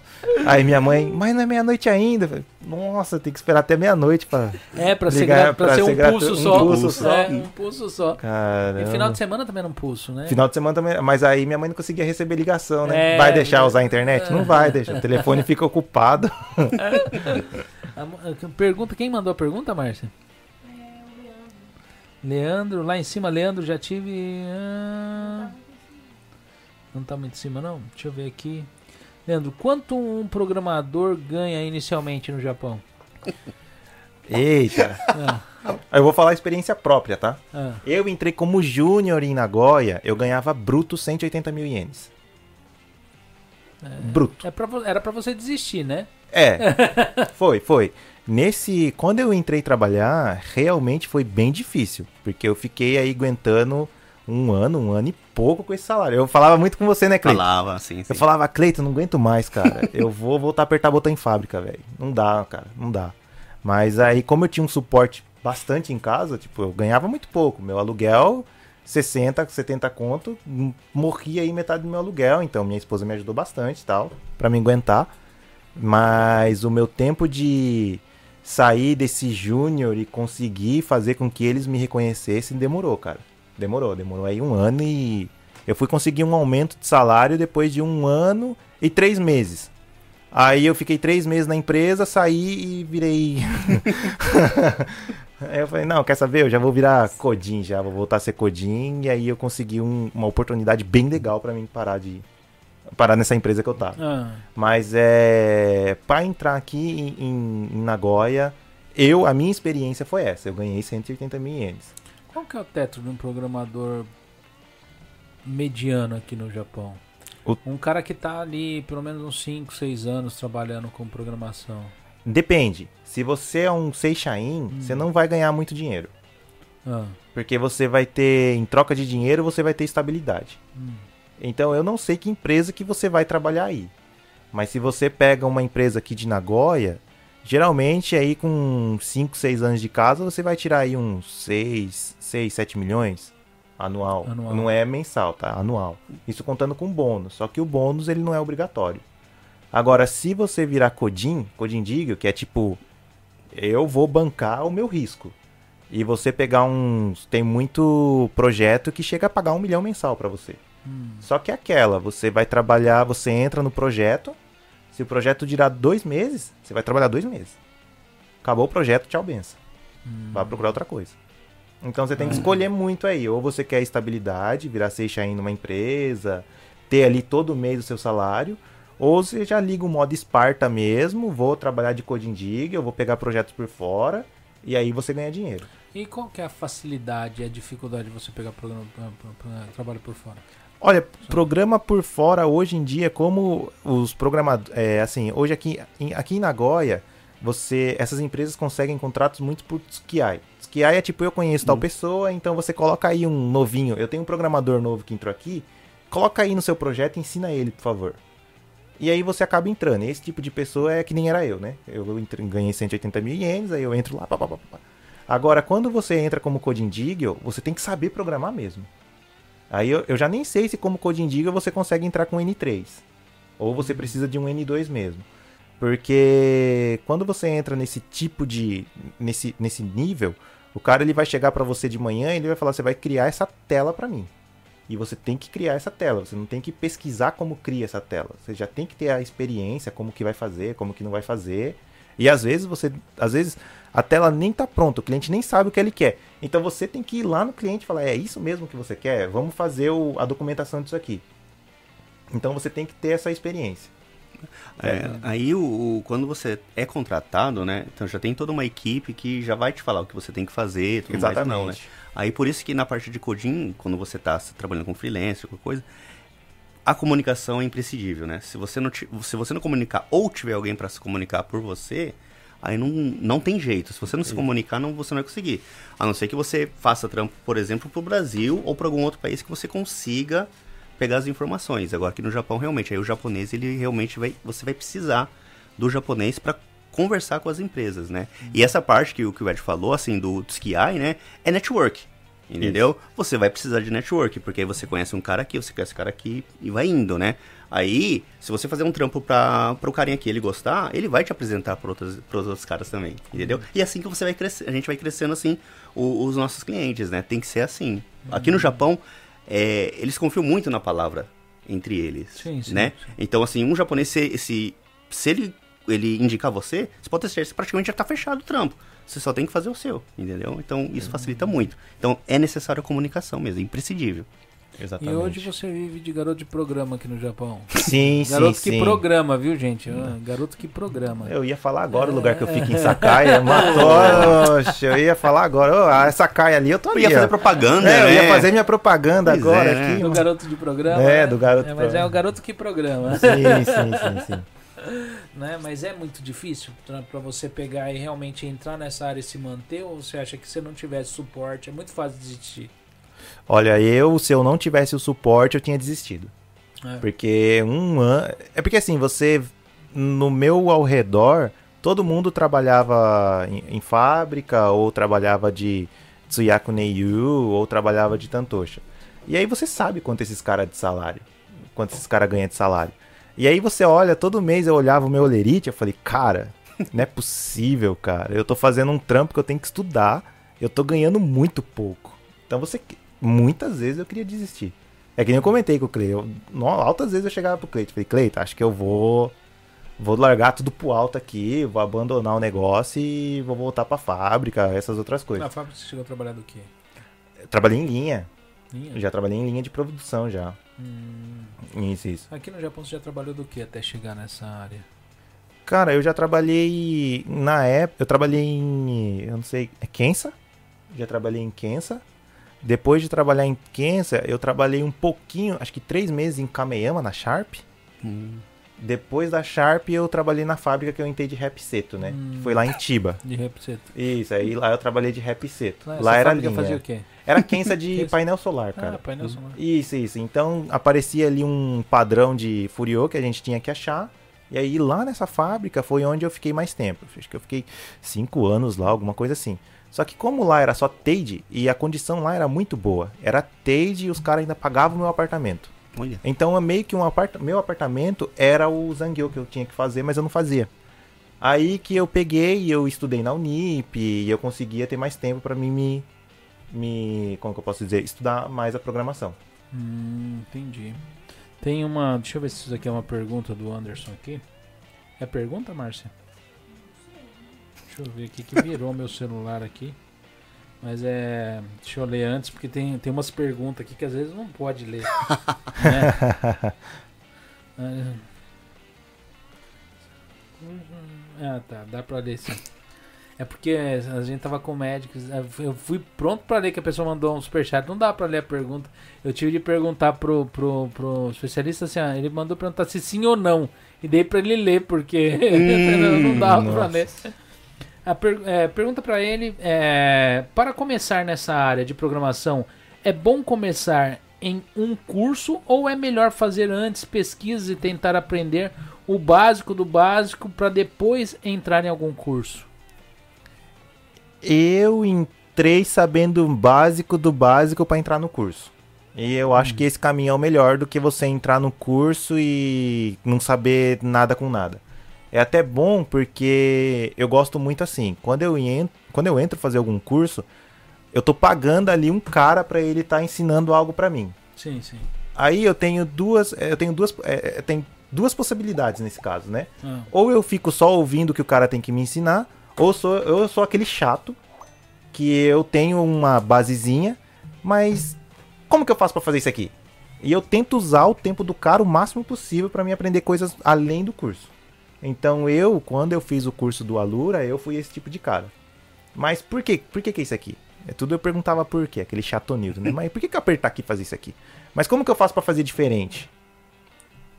E em programação, é, programação é que nem multiplicação, cara. É, tem várias formas para chegar ali no mesmo resultado. Importa a ordem, você consegue o mesmo resultado.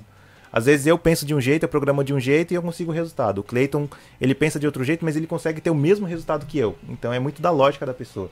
Quanto mais você consegue absorver isso de outras pessoas, melhor. Então se você sabe um pouquinho do básico e você tem o seu jeito de fazer, quando você vai fazer um curso, você vai aprender o jeito que o professor faz. E aí você vê que às vezes ele faz diferente ou ele faz a mesma coisa que você. E aí você já vai conseguindo ter experiência.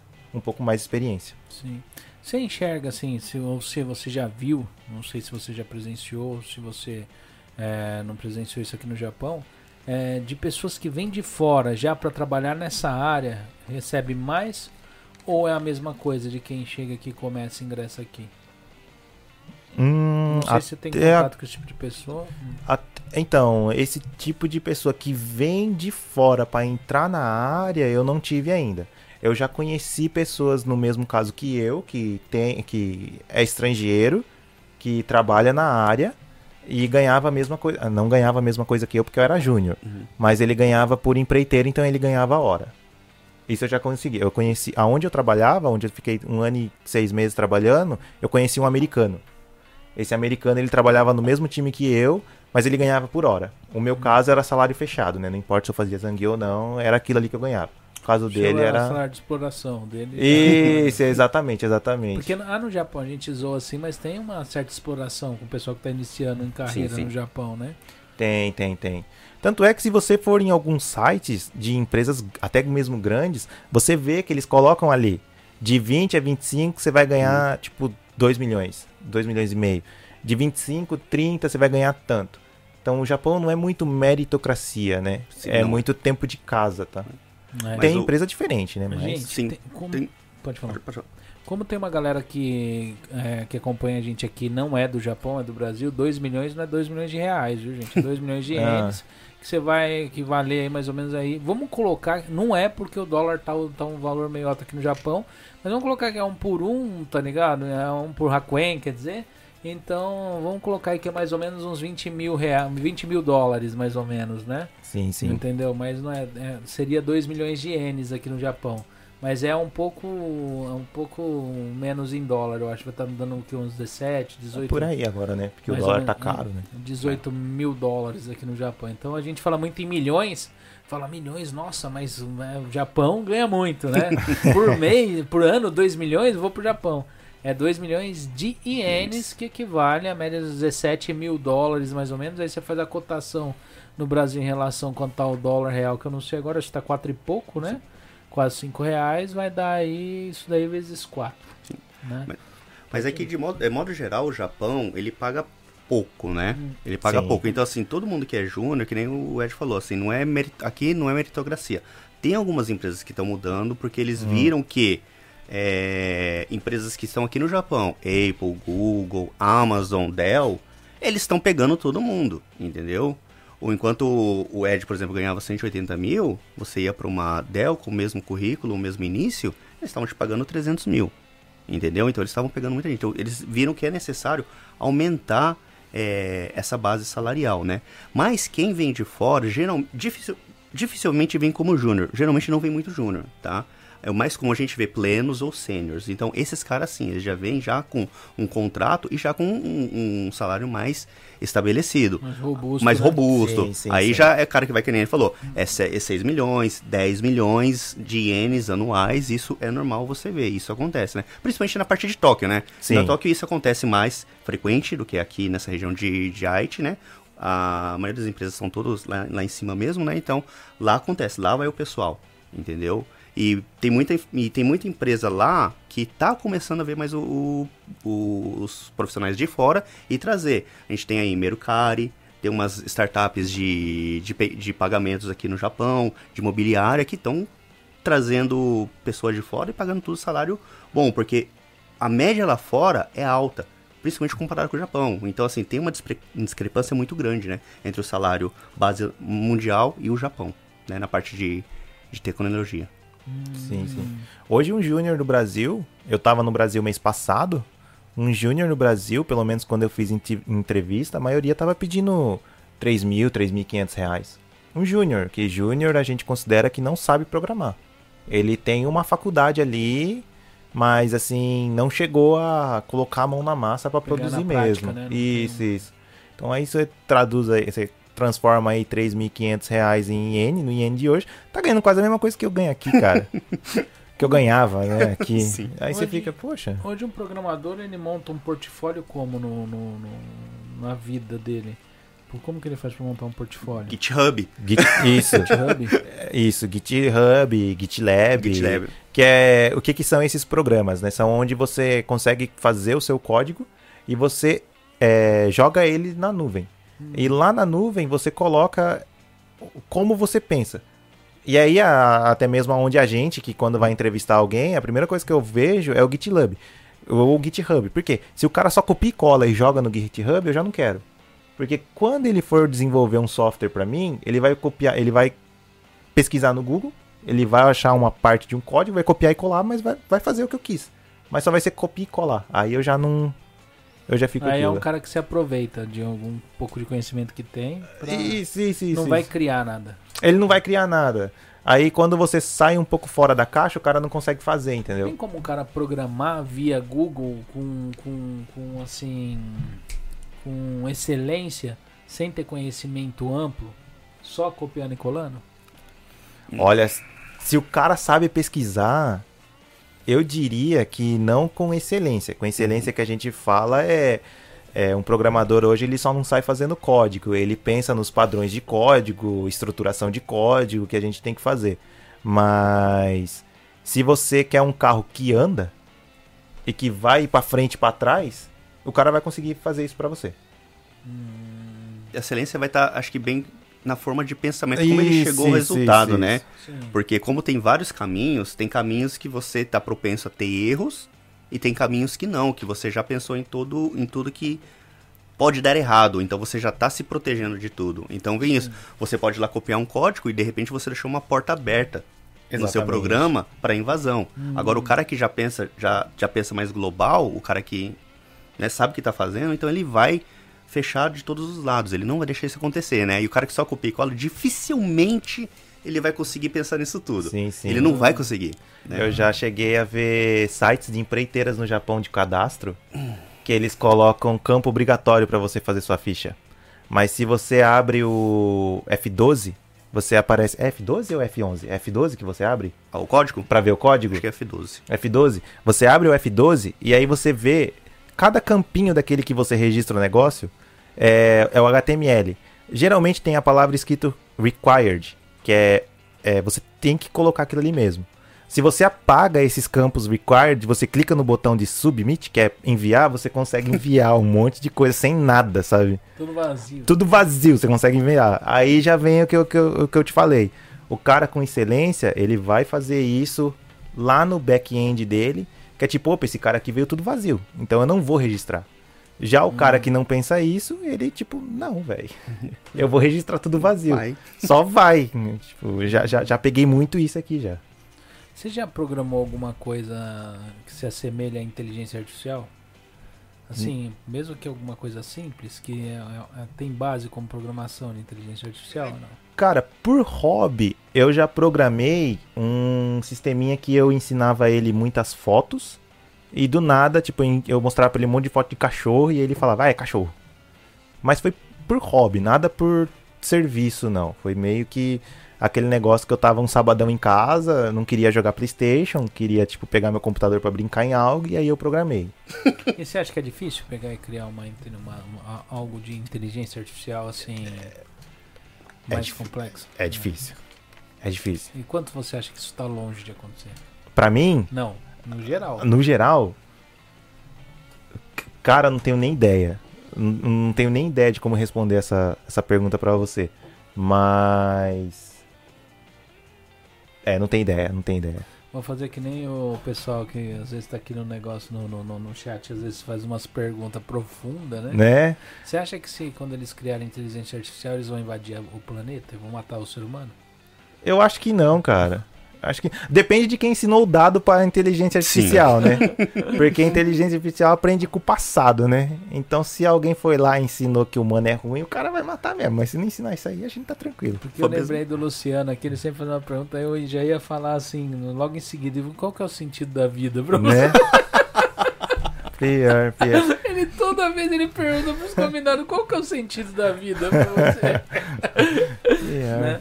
Mas é, eu coloquei no título inicialmente, depois eu retirei, mas tá na, na thumbnail. Você é CEO da Idea Box, né? Isso, isso. O que, que seria a Idea Box? A Idea Box aqui no Japão é uma software house. Hum, Então, o que, que seria uma software house? A gente tem clientes que eles querem, eles chegam até a gente e falam, olha, eu quero criar um cadastro de sistemas. E aí, quando eles chegam com esse contato com a gente, a gente manda um. A gente manda não, a gente tem pessoas que é, reúne os requisitos funcionais. O que, que é requisitos funcionais? O que o cliente realmente quer ou não no sistema dele. Ah. Então a gente vai lá no, no cliente, faz uma entrevista com o cliente, o que ele quer ou não. Aí a gente escreve tudo em japonês, se é isso mesmo que ele quer. E depois que ele dá o aceite do orçamento, a gente começa a desenvolver esse software.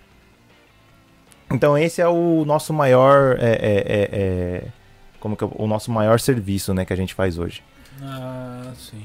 E um, tem condições, você vê assim uma possibilidade dessa empresa sua te, te manter no Japão hoje em dia ou muita, muita, muita, muita. E você tem projetos para isso ou você continua se dedicando a trabalhar para os outros ainda? Não, não, não. Eu comento muito com, até mesmo com, eu não chamo nem de funcionários, eu gosto de chamar de time, né? Eu uhum. comento muito com o meu time. É, hoje a gente precisa de cash. Toda empresa precisa de cash para se virar. Então a gente vai pegar o cash desse pessoal e como eu, a gente é diferente. Muitas empresas que você vê, ela pega o programador e ela aloca o programador no cliente. Ou seja, você não tem contato com esse código. Já a gente é diferente, a gente pega, a gente não coloca uma pessoa lá no time dos caras, a gente pega o código do cara pra gente. É claro que tem contrato que eu tenho que vender o código, então eu não posso mexer nesse código, não posso ter o know-how dele, mas eu tenho pessoas que sabem fazer o código. Então, com isso, a gente planeja a criar um serviço próprio. Sei lá, um nem que seja um aplicativo próprio para a gente conseguir ficar é, não fazendo serviço só para os outros, mas a gente ter o nosso sistema e a gente conseguir mudar o rumo da nossa empresa, né? Não a gente vai fazer o serviço para os outros, mas a gente vai dar manutenção no nosso sistema para poder as pessoas usarem. Hum. Sim, sim. Então agora é o, mom o, momento que a gente está agora é de levantamento de cash. A gente está levantando cash mesmo. Com a, essa, essa toda essa reviravolta que o planeta viveu aí com essa crise sanitária sim, sim. no mundo todo, afetou vocês alguma coisa? Ou auxiliou, trouxe alguma coisa é, a mais aí na, na, nessa área para vocês aqui no Japão? Cara, eu diria que por causa dessa crise que eu dei o boom e que eu parei de trabalhar como funcionário e abri empresa. Hum. Isso. Então, para mim, é, é até ruim de falar, mas a crise para mim foi boa. Porque aqui no Japão a gente tinha muitos serviços que não podia ser feito via internet. A gente tinha que tipo ter alguém ali no Excel fazendo. Com a crise, o pessoal não podia ir trabalhar. Então o que aconteceu? Todo esse sistema que o pessoal precisava de alguém fazendo, eles terceirizaram. E aí tinha um carecão lá que sabia fazer o sistema, sabe? Então aí acabou vindo. Veio muito contrato, cara. É, Mas o carecão tava com cabelo até esses dias, né? Tava, tava, tava, tava, tava. Então, foi aí que tá, né? Veio a crise, comecei a pegar um monte de contrato, perdi o cabelo, rapaz. Olha só. Muito trabalho. Então, no Japão agora tá essa onda de DX, né, que fala. Então, tá bombando de vaga. Tá bombando de vaga. Para quem sabe programar, Júnior não sei. Eu não sei como tá a situação do Júnior. Mas para quem sabe programar e que tem ali um Nihongo, consegue entrar na área muito mais fácil do que quando eu entrei. O Júnior, ele é bem. É o cara que, que você falou, conhece na teoria, é o Zé Teoria, né? Isso. É o cara que estudou, estudou e às vezes na prática não tem um bom currículo, ainda não tem experiência na área. Tal. Mas e uma pessoa que ela não tem experiência na área, mas tem uma, uma experiência boa é, fazendo para si próprio, tipo, como foi, aprendeu bem, e tal. Numa entrevista ele sobressai se ele souber fazer tudo que a galera pede, mesmo ele não tendo trabalhado com isso? Eu, na verdade, usei isso a favor para mim entrar na área, ah. né? Então por isso que eu abri o Coding Diggle. Porque quando você abre o Coding Diggle, você consegue soltar Seikyu Show para as pessoas pagarem você. Ah. Então, nesse momento que você solta esse Seikyu Show, que é o invoice, né, você consegue provar que você tem experiência. Então, hum. você não é aquele cara que foi zero. Mas você tem, você trabalhou como autônomo ali, você fez projetos e você recebeu por isso. Então conta como experiência. Ah. O que eu diria pro pessoal é abrir um Codindigio aí e começa a fazer um monte de projeto, cara. Começa a fazer projeto, coloca no GitHub e hoje o LinkedIn tem muita empresa japonesa. Sim. Cara, acho que por dia eu recebo 5, 10 propostas de, de LinkedIn, cara. É, é muita proposta que eu recebo. Sério? Sério, sério. É, é proposta demais, cara.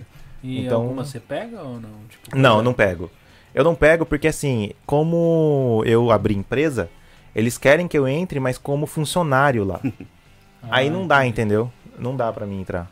Tem o, o- outra, outra coisa também, né? Nessa mesmo usando o GitHub, o que dá pra. Se você não tem como, de repente, é, vender o seu serviço como um freelancer, né? Você também pode participar de Projetos, Projetos open, open source. sources. Então, Isso. você participando de projetos open source também, ele muitas empresas consideram como experiência, né? Porque ali vai estar aberto, Hum. é possível o pessoal ver o seu código e é uma contribuição é, para uma aplicação real, né? O importante é isso, né? Isso. É a aplicação real, né? Sim, sim, sim. Porque o GitHub ele é uma plataforma onde você deixa as coisas que você cria ali ou não? Como funciona?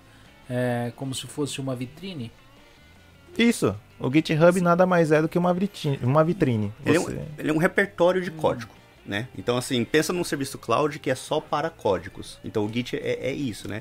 E você faz mudanças, que ele, ele tem várias outras ferramentas, né? Não só você deixa o seu código lá, mas para você fazer modificações, né? você vai Sim. ter nove branches, né? Você pode compartilhar o seu código. Então, assim, é, ele facilita principalmente para trabalhar em equipe, né? Diferente de você trabalhar só no seu computador, você tem que deixar o código tudo lá. Então, assim, para outra pessoa acessar, você tem que dar acesso no seu computador. Agora, no GitHub, no, num Git geral, então você pode abrir para vários, para um time inteiro trabalhar. Então, todo mundo está trabalhando ali dentro. Então, você vê, tem documentação, você sabe histórico, né, do que que aconteceu, o que deixou de acontecer. Isso ajuda muito, assim, para você ver todo o processo de como chegou o código, da onde ele de onde ele partiu até onde ele foi, né? E isso você vai lançando ali também releases novos, né? Versões diferentes. Então ele tem esse controle também de versão, o que é muito importante na parte de programação, né?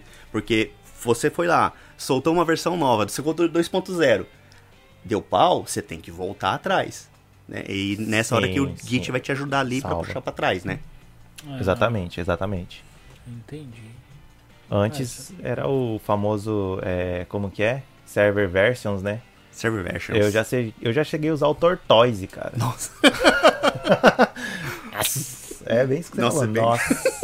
Mas foi por hobby, não foi nada pra. Foi por hobby, foi por hobby. Bom, pra entrar na, na área é ter curiosidade, cara. O que você viu ali, pega, faz. Né? Deixa- eu vi algumas perguntas passarem aqui. Teve pergunta aí, não teve, Márcia? É, deixa eu ver se esse daqui. Funcionário, promoção, começar o curso. Deixa eu ver aqui, ó. É, Adílio Santos.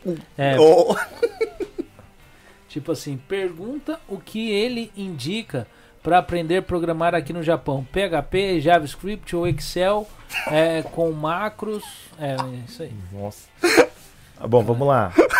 Em Nagoya, em Nagoya, se você quer entrar numa empresa japonesa para fazer parte de um time, eu diria Java ou C Sharp. PHP tem tem projetos PHP, mas a grande maioria aqui em Nagoya é C Sharp ou Java. Você tendo C Sharp ou Java, acho que você consegue um serviço rápido aí. Eu comecei com Java, vamos C dizer. Sharp, dá pra, eu não conheço C Sharp. C Sharp é da Microsoft. É que assim, a Java é da Oracle, né? Oracle. Isso, isso. Então o Java ele é um sistema bem robusto. Ele, você consegue programar uns sistemas grandes com eles e dar ma- muita manutenção nele. E aí, se você não quer usar Java, você tem um- certas alternativas. Uma alternativa do Java é o C Sharp. Que é mais quem sabe programar Java, geralmente sabe programar C Sharp. Quem sabe programar C Sharp sabe programar Java. Porque eu não diria que é a mesma coisa, mas é bem parecido. Você não. É que nem você pegar um, sei lá, uma bicicleta e mudar de bicicleta. Às vezes é diferente, mas com o tempo você pega o jeito. Você programa o que aqui? Cara, agora é difícil, hein? Eu programo em JavaScript, em PHP, em Java, em C Sharp, em Não, não. Python. Que tipo de, de software vocês, programam? Que tipo de trabalho que vocês fazem dentro da. De que área?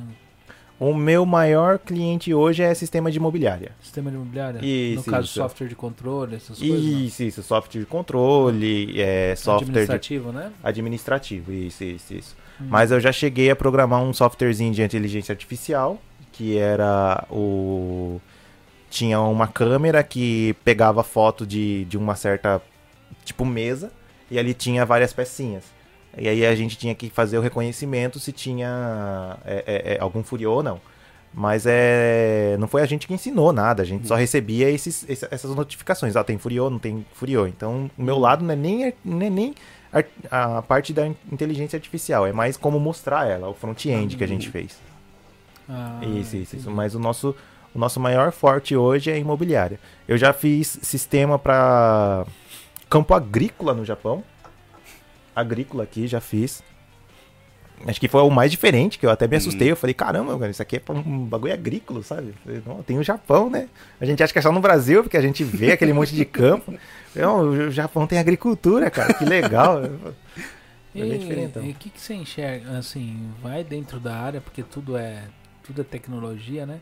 O que, que você enxerga de revolução em relação à vinda dessas brincadeiras, igual a, a- o Facebook vem trazendo aí com o Meta versus para programação? Você acha que se esse negócio virar, vai trazer alguma? Porque eles estão tentando colocar tudo lá pra dentro Sim, sim, né? sim. Criar sim. um mundo dentro do, do metaverso. Então, quer dizer, muita coisa que é conectada à internet vai estar lá dentro, principalmente os sistemas de, de administrativos, bancários, Sim, sim. dinheiro. O que, que você enxerga nessa brincadeira se isso daí realmente ir pra frente para quem programa? Cara, pra quem tá entrando nessa, é- nessa met- metaverso agora, se isso realmente virar, esses caras eles vão se sobressair. Hum. Porque várias empresas vão querer colocar o seu escritório lá dentro do metaverso. Ou um outro tipo de, de mundo que vai, vai criar vários mundos, né? Não vai ser só um. Você acha que vai vir uma linguagem diferente de programação por causa disso? Depende da empresa que estiver fazendo isso. Hum. É que nem se você vê hoje o Facebook é o React, né? React, isso. Isso, isso. Então, é, a linguagem vai muito da empresa que está fazendo isso daí. Você vê o Google hoje. O Google, ele tem o quê? O Go. O Go. Entendeu? Então, se você for programar algo para Google, se você quer fazer algo, eu não sei que linguagem eles usam lá dentro, mas a linguagem que eles estão criando ali é o Go. Então, muito provavelmente seja o- a linguagem que eles mesmos criam. Hum, porque agora a gente tá vendo assim, a tecnologia ela tá avançando, a parte de, de hardware tá avançando assim. É, é, trouxe, trouxe um avanço muito grande por causa de criptomoeda. Sim, né? sim, Eles sim. tiveram de avançar muito dentro da parte de software, de, de, de hardware por causa disso daí. Sim. né? Assim, coisas começaram a ser utilizadas que usam muito da máquina, né? Então Isso, é, isso. ela tem ido para um patamar assim é, que você nem imaginava 10 anos atrás, né? Que as máquinas chegariam a esse tipo de potência, né? Sim. E ficaria tão caro uma placa de vídeo, né? Mas, é, mas é, tá entrando, tipo assim, tem a promessa da tecnologia do, do, do, do- dos computador quântico, né? Aham. É, dentro de programação isso vai virar um absurdo, não vai? Pra quem programa vai ser uma... um- É o Santo Graal, É, né? É, Vai ser um negócio interessante, cara. Eu não, não, não sei ainda, não vi, não tive experiência, não sei, É. mas acho que vai ser, um- vai ser um boom interessante aí. É que nem o metaverso, né? Hum. Apesar que a gente fala metaverso, cara, mas quem nunca jogou The Sims aqui? É. Ah, The Sims. É The Sims, né? então, eu usava, eu, Clapalcios, eu usava lá pra conseguir dinheiro até umas horas. Então, Aí, tipo, quem nunca jogou The Sims? Eu- é, imagina, eu. Poxa. Não, mas se você for ver, o que os caras fez eu é pegar. Sin City era bom, Sin cara. City era Sin bom. City eu Ah, jogava. Marcela. Sin City, Sin City é bom. Roller Coaster, que era fazer. Falando- Não ao fazer isso, os parques de diversão. Os parques de diversão. Isso, Falando isso, nisso, num desses HD tem o SimCity, Márcia. a Márcia gostava de jogar também. Mas É, leva então. muito tempo, cara. Então, mas a ideia do metaverso é isso. Você tirar o seu tempo que você fica fora, desconectado, e você conecta lá. Quanto mais tempo você fica conectado no mundo dos caras, mais dinheiro você gera pra eles. Você assistiu Essa é aquele verdade. filme Jogador 1? Já joguei, já, já assisti, já assisti. É, é mais ou menos. Mais é, ou menos, isso aí. é, É mas só isso que aí. ali é uma versão. Ali já é, né? é, já, tipo, já é o. Aquela é legal. É. Aquilo ali é quando chegou no ápice do metaverso. Sim, né? sim, sim. Tipo, Sim, e, sim. E, e se você imaginar, ó, você pega um aparelho de celular de 10 anos atrás e você pegar um celular hoje, você vê que o avanço é muito rápido. Nossa. Se os caras chegarem a adentrar dentro do metaverso, como hoje, apesar que estão derrubando, né? O metaverso ele tá em chance de não ter continuidade porque tá esgotando a grana do. do, do, do- do- É, muito é, dinheiro, muito né? dinheiro. E muita gente tá acreditando e muita gente também não tá acreditando. Então, assim, muitas empresas estão meio que pulando fora, tem gente que tá entrando. Teve uma, um problema aí é, de queda na, na Bolsa de Valores, Hum. então é, trouxe um certo, uma certa incerteza né, nesse mercado. Mas, se ele se tornar real como ele quer, né? é, de empresas fortes, ou até mesmo sistemas bancários, é, empresas assim de vendas assim grandes como Nike, que já comprou terreno dentro do metaverso, Sim, tá sim, entendendo? sim. Isso em, em prática é, é, é pouco tempo para os caras pegar e transformar isso daí igual nesse filme aí, porque aí os caras vão se dedicar realmente dentro disso. Enquanto é uma incerteza, ainda não sabe, pouca gente tá ali e tal, mas imagina toda uma gama de programador, de, de, de criador de hardware, tudo em cima de um negócio desse, Uhum. né? Sim. Rapidinho eles fazem... um- Bomba. Rapidinho vai Né? bombar mesmo. E eu acredito que tem muita tecnologia que a gente desconhece. Né, Sim. hoje. É, porque ninguém, a indústria, ela, ela produz um celular desse daqui, mas eles têm um 300 vezes mais potente lá na frente, porque s- imagina só, se cada vez eles tiver de criar alguma coisa, vai ficando difícil. Então eles criam um negócio que às vezes está lá à frente, eles vão dividindo e dando aos pouquinhos pro povo. Ah, Até eles criarem uma outra coisa, né? Então, mas é na área de programação, ela tem, tem evoluído ainda. E você acha que tem, vai evoluir muito mais ainda, tipo, essas linguagens de, de, de- de computação, tirando a inteligência artificial, que é um negócio já. Já é um negócio. É. Não, tem, cara. Tem. É, é- tanto é que hoje você. é, tipo, há 10 anos atrás era só o quê? COBOL, era poucas linguagens Sim, no sim. mercado, né? Tinha. Era PHP, Java. Então, é, o PHP é bem antigo, É bem né? antigo. PHP é bem antigo. E aí você vê que a partir de umas certas linguagens que era antiga, o Java, acaba nascendo outras, que nem a gente conseguiu ver o JavaScript. O JavaScript no início só rodava no web browser nosso. Então, para rodar um, um- um site e você queria que, por exemplo, apertasse um botão, mas não dá um, não enviar para o servidor para depois voltar uma resposta, os caras foi lá e inventou o JavaScript, que é para quê? Você ali na tela mesmo, você envia, volta e você não precisa dar reload na página inteira. Só dá reload naquele partezinho Sim, ali que sim. você quer. Uhum. E aí foi um cara lá e criou o Node.js, que é o que que, que, que, o que, que o Node.js faz? Ele consegue rodar o JavaScript dentro de um de um servidor. Ou seja, já não roda mais dentro de um web browser, já roda dentro de um servidor. Usando o V8, né, do, do acho que é da Google, né, o V8? Nossa, do Chrome, eu alguma coisa assim. Uhum. Eu não sou muito. Também não, não cheguei a ler muito a fundo. Mas ele usa o V8 e ele consegue rodar isso daí. Então a linguagem de programação também está evoluindo. O que determina mesmo é que linguagem vai vencer ou não é o tempo de suporte. Por exemplo, a gente tem aí o Node.js. O Node.js parece que a cada dois meses lança uma, uma versão, cara. E aí as empresas grandes, quando vai usar esse tipo de coisa, falam, não, peraí, será que os caras vão mesmo dar, dar esse suporte para mim? Será que o meu sistema daqui cinco anos vai estar rodando? É aí que o Java ganha, o C Sharp ganha e o PHP aqui no Japão ele PHP. ganha bastante. Por quê? Porque o PHP ele dá uma ele, ele, ele tem umas versões estáveis que a gente fala, que é o LTS, e ele dá suporte em japonês, vamos se dizer. Tem a Sim. documentação em japonês. Então essas linguagens que tem um tipo de suporte bem forte é a que acaba ganhando. Mas em questão de linguagens novas, direto, cara, direto. Hoje a gente é aplicativo que você via era o Swift ou era o Java para fazer. Hoje a gente já tem o Kotlin, a gente tem aí é, o Cordova, que é o que usa o JavaScript para criar aplicativo tanto para o iOS quanto para o Android. Android ao mesmo tempo. E aí a Google foi lá e inventou o Flutter, tipo, não, a gente também vai entrar aqui. Então a gente cria o Flutter também, que usa Dark, a Dart. Dart, linguagem Dart. Então linguagens novas tem, mas não, não, eu- não precisa se estabanar e querer aprender de tudo, não. Sim. Pega uma que você gosta, aprende ela bem feita e depois você vai aos poucos. E isso é bom, né? Quando você aprende uma, uma linguagem bem aprendido, é intercalável o conhecimento, né?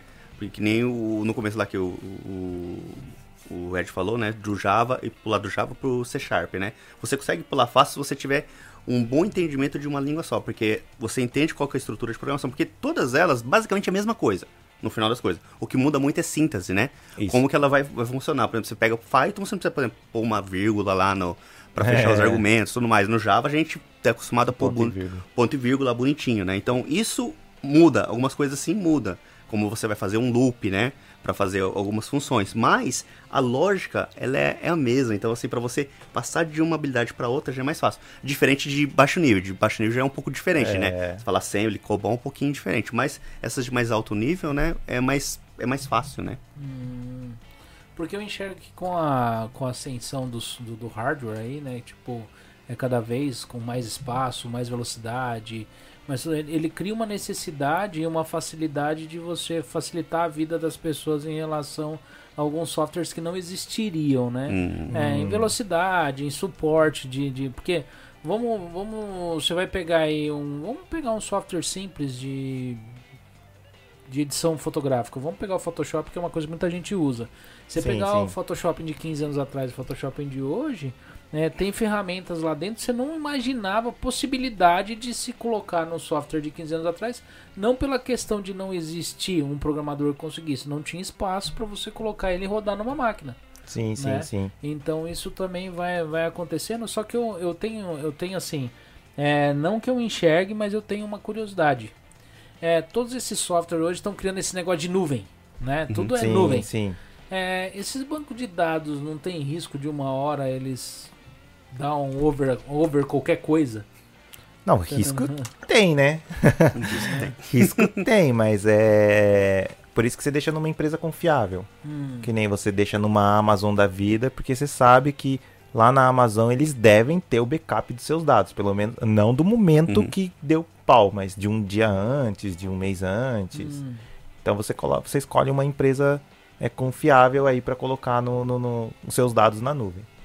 Ah, entendi. Porque eu vejo hoje, assim, eu trabalho hoje, eu trabalho numa plataforma Uhum. que tudo tá armazenado nela, que é o YouTube. Uhum. Né? Então, é. Com a ascensão dos podcasts, das lives, hoje não é mais um vídeo de 10 minutos. não. Hoje você vai entrar vídeo ali que ah, com câmera de alta resolução. Hoje o YouTube te oferece uma possibilidade de você colocar um vídeo 4K lá dentro. E isso é enorme. Agora você imagina com, essa, com, essa, com essa, essa onda de youtuber, o tanto de conteúdo que não está sendo criado nesse exato momento e a quantidade de dados que está entrando nesse negócio. Eu- eu- isso daí será que não tem risco de dar um colapso? É, risco, né? Sempre Risco vai tem. ter, né? Né? Mas é, é aí que tem uns caras inteligentes, né, de infraestrutura, cloud principalmente, né, que estão trabalhando programadores para resolver os problemas, né? E aí que tá o negócio deles, redundância, eles têm que criar redundância. O... Todos eles têm backup. Eu acho que eu, eu não lembro em que ano que foi, o Gmail uma vez deu pau, não sei do Gmail de onde, perdeu em mídia não sei quantas mil pessoas. Né? Não deu, acho que 24 horas, o, o, o Gmail foi lá e recuperou tudo. Isso porque é um serviço gratuito, né?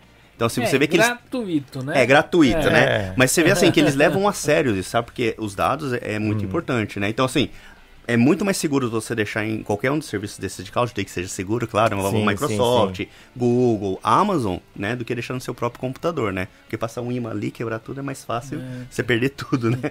Não, mas é porque eu imagino assim, imagina só que para você ter o backup, você tem um arquivo quase do mesmo tamanho Uhum. que, que o arquivo original, porque você vai ter assim uma coisa que se monta como um quebra-cabeça em relação a alguns dados. Tem coisa que não, que ela tem de vir com aquela robustez total do arquivo. Tá Sim, entendendo? sim. Aí você chega ali, você pega um, que nem eu te falei do, do, do próprio YouTube, né? É, tudo bem que hoje, eu, que nem eu, esses dias eu tava olhando na internet procurando alguma coisa pra mim armazenar dados tal, porque eu tenho um monte de HD de 1 tera aí jogado por aí, pra quanto é lugar, e cheio de fotografia. Sim, né? sim, sim, sim. E cada dia as fotos também estão maior, porque as câmeras elas tão- estão estão dando mais assim, as fotos estão ficando cada vez a, a resolução muito Uhum. maior, então as fotos ficam maiores, né? E aí você encontra hoje esses é, desse tamanho, cara, tipo HD móvel, Uhum. desse tamanho com 16 tera. Tá entendendo? Confiável ou não, né? É 16 tera, então quer dizer, diminuiu. Né? Então acredito que os servidores também estão encolhendo Sim, em sim. relação ao, ao- ao tamanho deles e aumentando a, a quantidade de, de dados, né? De Sim, absorção. sim. Mas é. O medo é que você falou assim: ah, não, hoje é o cloud e tal, mas é, o cloud tem um HD, tem, um- tem, um- tem Sim, um sim, armazenamento Tem. é- Físico. é, físico, Tem, né? é, é nuvem pra gente. Sim, mas lá tem um monte de máquina É, Tem um monte de rodando. máquina Sim. rodando. Então é nuvem pra nós, mas tem as máquinas ali, né? E aí eu fico pensando se isso daí dá um pau total nesse sistema, como que faz pra resolver? É, mesmo tendo os, beta, nos backups, pra você fazer isso daí rodar e funcionar normalmente novamente, né? Tá entendendo? Esses riscos são, são assim, é muito difícil ou não? Pelo conhecimento que vocês têm? Olha, eu nunca tive problema em deixar meus dados na cloud. É. Até agora. Mas eu só deixo em. é, na, na Google, que é o, G, Uhum. o D, D- é, J, GCP ou na Amazon. E tem alguns outros servers que eu uso, que é o pa- é DigitalOcean. São pagos. São todo- eu não uso o server gratuito, porque daí eu tô assumindo risco. Eu prefiro usar servidores pagos, porque se der algum problema, eu consigo ter o suporte e cobrar os caras. Falar, não, eu pago esse serviço, o que, que vocês vão fazer pra me recompensar? Ah, Então, de tudo, eu não tive problema nenhum, não. É, isso, isso, isso que você falou é muito importante, né? Enquanto você tá no hobby, você tá brincando, em algum projeto pessoal, você usar coisas gratuitas, principalmente essa parte de armazenamento, Sim, sim. não tem problema, né? Realmente não, não pega nada, né? Porque se perdeu, tudo bem, né? Agora, quando você começa a trabalhar, aí realmente você tem que parar pra pensar. É caro, às vezes, você pagar lá um, um armazenamento cloud? É, não é barato, entendeu? Qual que é a média de valor por tera? Olha, o do. Eu, eu uso. Eu utilizo da OneDrive, que é o da Microsoft mesmo. Então ele já vem junto 1 tera com o, o Office. Então eu pago 1.200, o dólar Sim, aumentou, sim, provavelmente vou pagar 1.500 agora. 1.500 por mês. Ah, não é tão caro. não é né? tão- É um preço de Netflix aí. É um preço de Isso, Netflix. isso, isso. E se você tá trabalhando com isso, meu, justifica, né? Então, assim, com qualquer trabalho que você fazer, você já desconta lá, pronto, já era, valeu, tá, tá valendo. Entendeu? Assim, eu ponho ba- backup de tudo ali. Então, assim, é justificável. E tem outro, tem vários serviços, tem o Dropbox também, né? Que é um serviço muito bom, inclusive, para trabalhar com times. E só que é um pouquinho mais caro, né? Mas ele também oferece outras ferramentas para você trabalhar. Você Sim. tem que ver o que mais adequado, o que adequa mais é, a sua a sua a sua necessidade, né? Mas novamente, se você está trabalhando, meu, é um serviço pago, você não pode pensar em economizar, em que nem eu falei, é bar- é 1.500. Aham. Você não pode parar para pensar em economizar 1.500 ienes em backup. Entendeu? Se você perder aquele arquivo, é- Exatamente. é igual a foto dos seus filhos quando vocês são crianças. Você não vai conseguir fazer eles virar criança de novo pra ter as fotos. né? Exatamente. Exatamente. exata- Então, assim, é, Exatamente. uma- é um negócio que, tipo, tem um valor, né? Uhum. E imagina uma coisa que alguém vai te cobrar alguma coisa, é, Sim. né? Se ele vai só te cobrar, é, é até menos mal. Agora, se o cara te processa por causa Ele disso, tá te pagando. né? não é? E o que acontece muito, né? Sim. Porque quando você geralmente vende é, servers para as empresas, eles pedem para você a manutenção. Se acontece alguma coisa, eles podem te processar e, e pegar uma grana sua aí, depende do Ah, valor do é? dados. Pode? Tem, pode, Uhum. pode. Nossa, eu não sabia disso não. Pode, Uhum. pode. Eu- Deixa eu fazer uma. Deixa eu né, só ler aqui um comentário aqui. Deixa eu ver se é comentário da pergunta. É, era uma pergunta que eu tinha visto aqui. Ah, aqui. É, Kleber Nobre.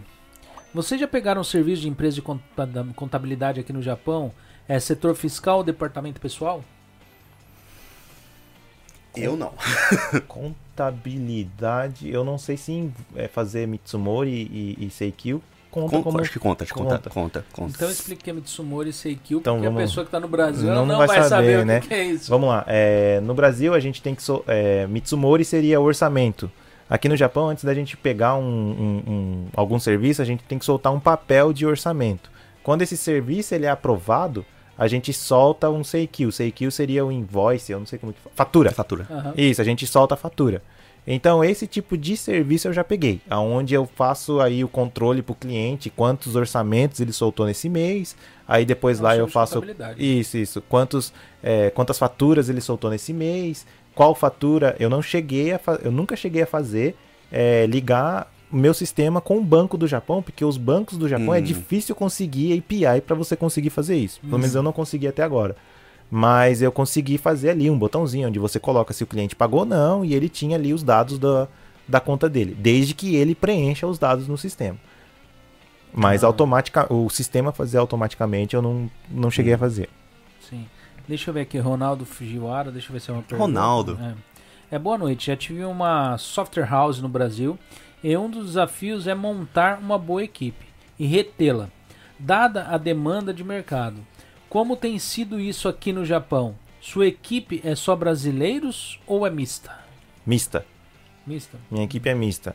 Esse mês aqui é até interessante que entrou um chinês na nossa equipe. Olha só. Entrou um chinês. Então, na nossa equipe já fez parte americano, é, chinês, japonês, tem japonês na nossa equipe e brasileiros. Fora os bots que você criou. pra- Fora os bots que. Os botzinhos meu que tá fazendo backup ali todo dia, Só binário, e-mail. né? É, isso, isso. Manda e-mail pro cliente, ó, eu tô fazendo seu backup aqui, ó. Aí tá o meu nome lá, sabe? Você todo dia de criou- manhã. Já criou algum softwarezinho espião pra saber se os seus funcionários estão fazendo as coisas direito? Não, cara. Não. Nunca criei, nunca criei. Se se criou, não vai falar aqui nunca, né? Porque assistir Cara, vai falar um Você falou, uma coisa, você falou uma coisa legal, eu queria até pedir. É que eu, eu já conversei É. sobre isso uma vez com o Ed antes.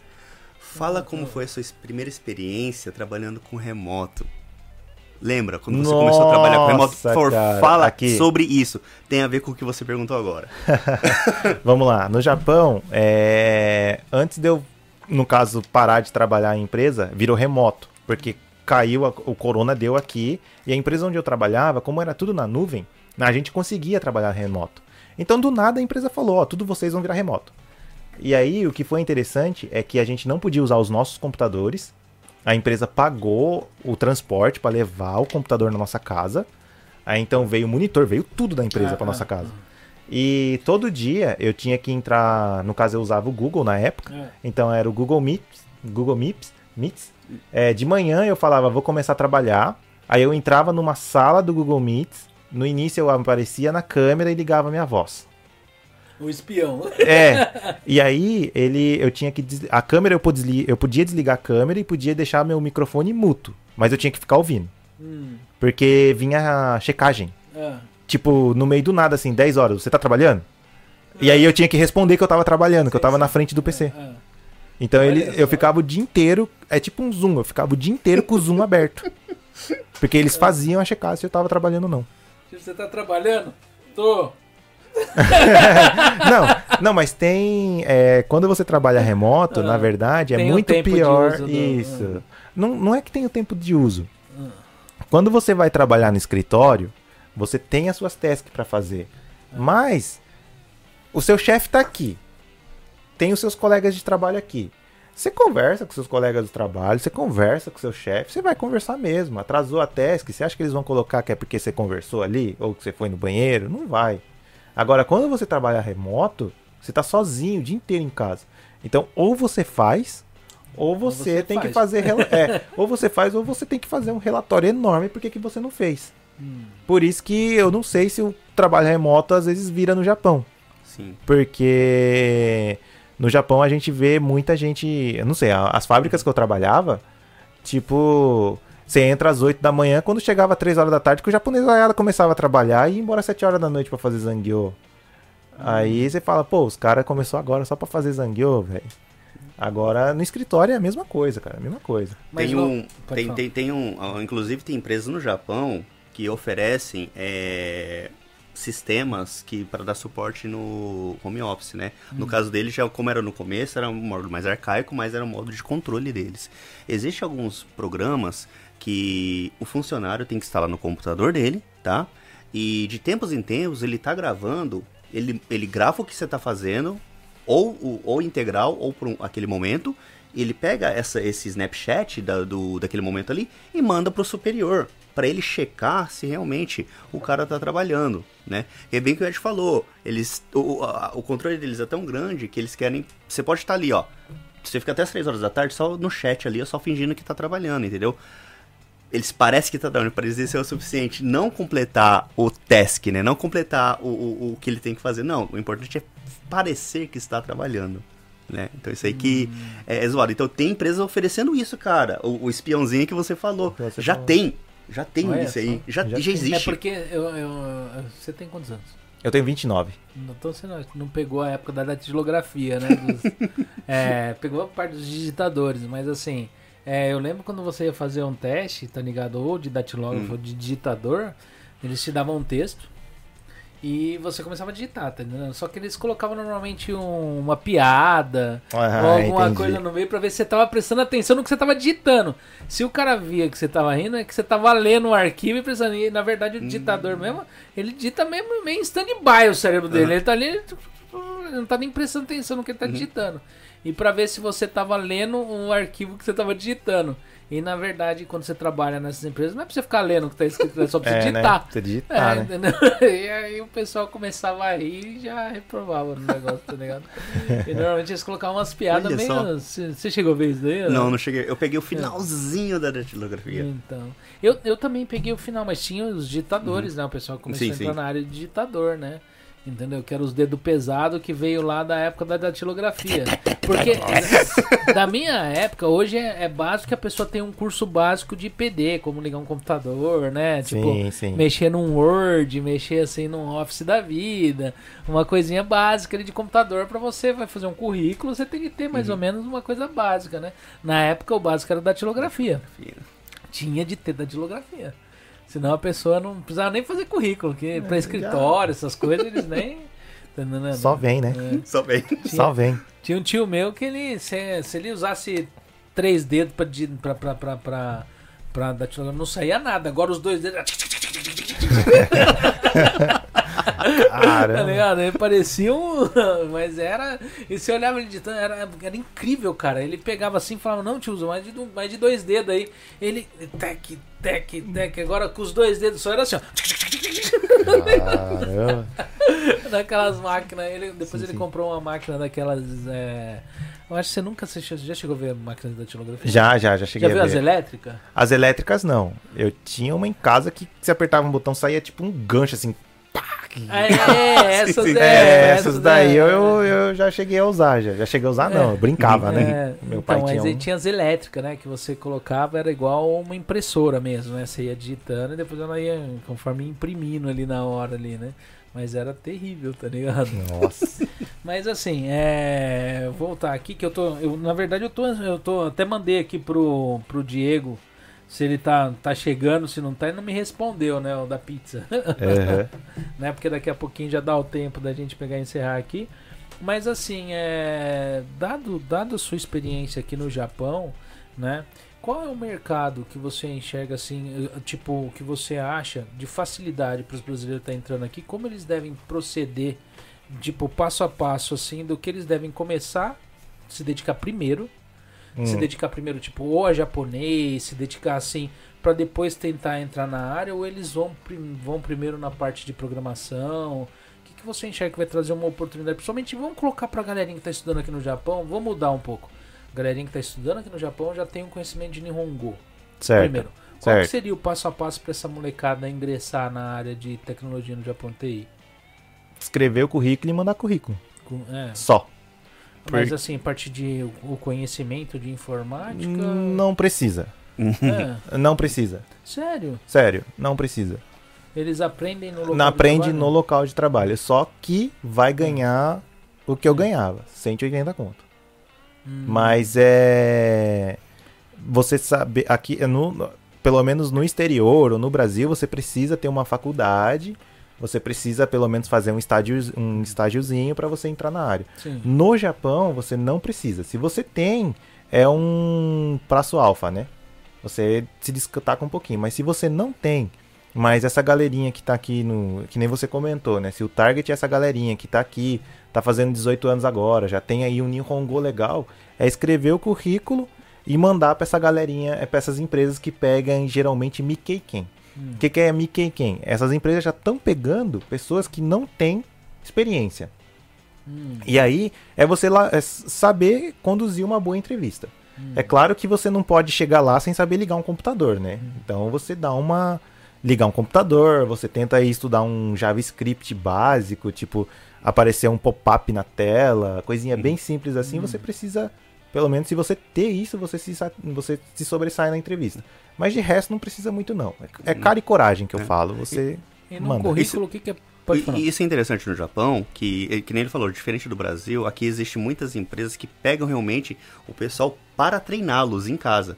Né? E, e- e cuidar deles e, e, e pôr eles para trabalhar, né? Só que tem um porém aí, tá? É, geralmente eles aceitam isso, geralmente é da faixa etária de 18 até os 25 anos. Que eles Mais aceitam velho o- já não. mais velho não, Já, exatamente. é. Se é mais velho, passou dos 25, eles já, eles já querem que você tenha um pouquinho de experiência. Então já, é- já, é- já- você já tem que estar no nível júnior. Né? Esse nível de make quem, é, sem, sem experiência nenhuma, é o cara que não, realmente é zero. entendeu? Mas só que ele tem esse prazo, até os 25 anos. Passou disso, aí você vai realmente vai ter que fazer o outro caminho, tipo o caminho que o Ed fez, que é estudar e ad- adquirir os conhecimentos para você poder ir. Né? Então você tem esse prazo, né? Mas assim, no Japão tem bastante oportunidade, sim. Pra quem não sabe nada, só japonês já era que você consegue. Isso. Exatamente. Ah, entendi. E dentro dessa parte de programação no Japão, para games, você tem alguma, alguma informação de como funciona? Se é do mesmo jeito? Porque tem muita gente que tem sonho de, de vir pro Japão para entrar na indústria de games no Japão, né? Sim, Porque sim, tem aqui sim. Konami, tem várias empresas no Japão que conhecida com pelo mundo todo. Sim, É. sim, sim. Então, pelo que eu fiquei sabendo, porque assim, como eu tô na comunidade de Nagoya, onde tem, eles giram esses, esses projetos para todas as Aham. empresas, é, como o japonês também quer fazer jogos, é bem concorrido. Hum. Parte de jogos. Então, por quê? Porque estrangeiro também quer programar jogos, mas japoneses também querem programar jogos. Então você tem que é meio que não que você fazendo outro tipo de serviço você não vai concorrer com eles, mas a concorrência é mais acirrada. E o salário aqui para jogos é menor. Pelo que eu ouvi falar, tá? Eu não sei se é verdade ou não. Ah, Porque sim. como todo mundo quer, quer fazer, então gente- eles abaixam o salário.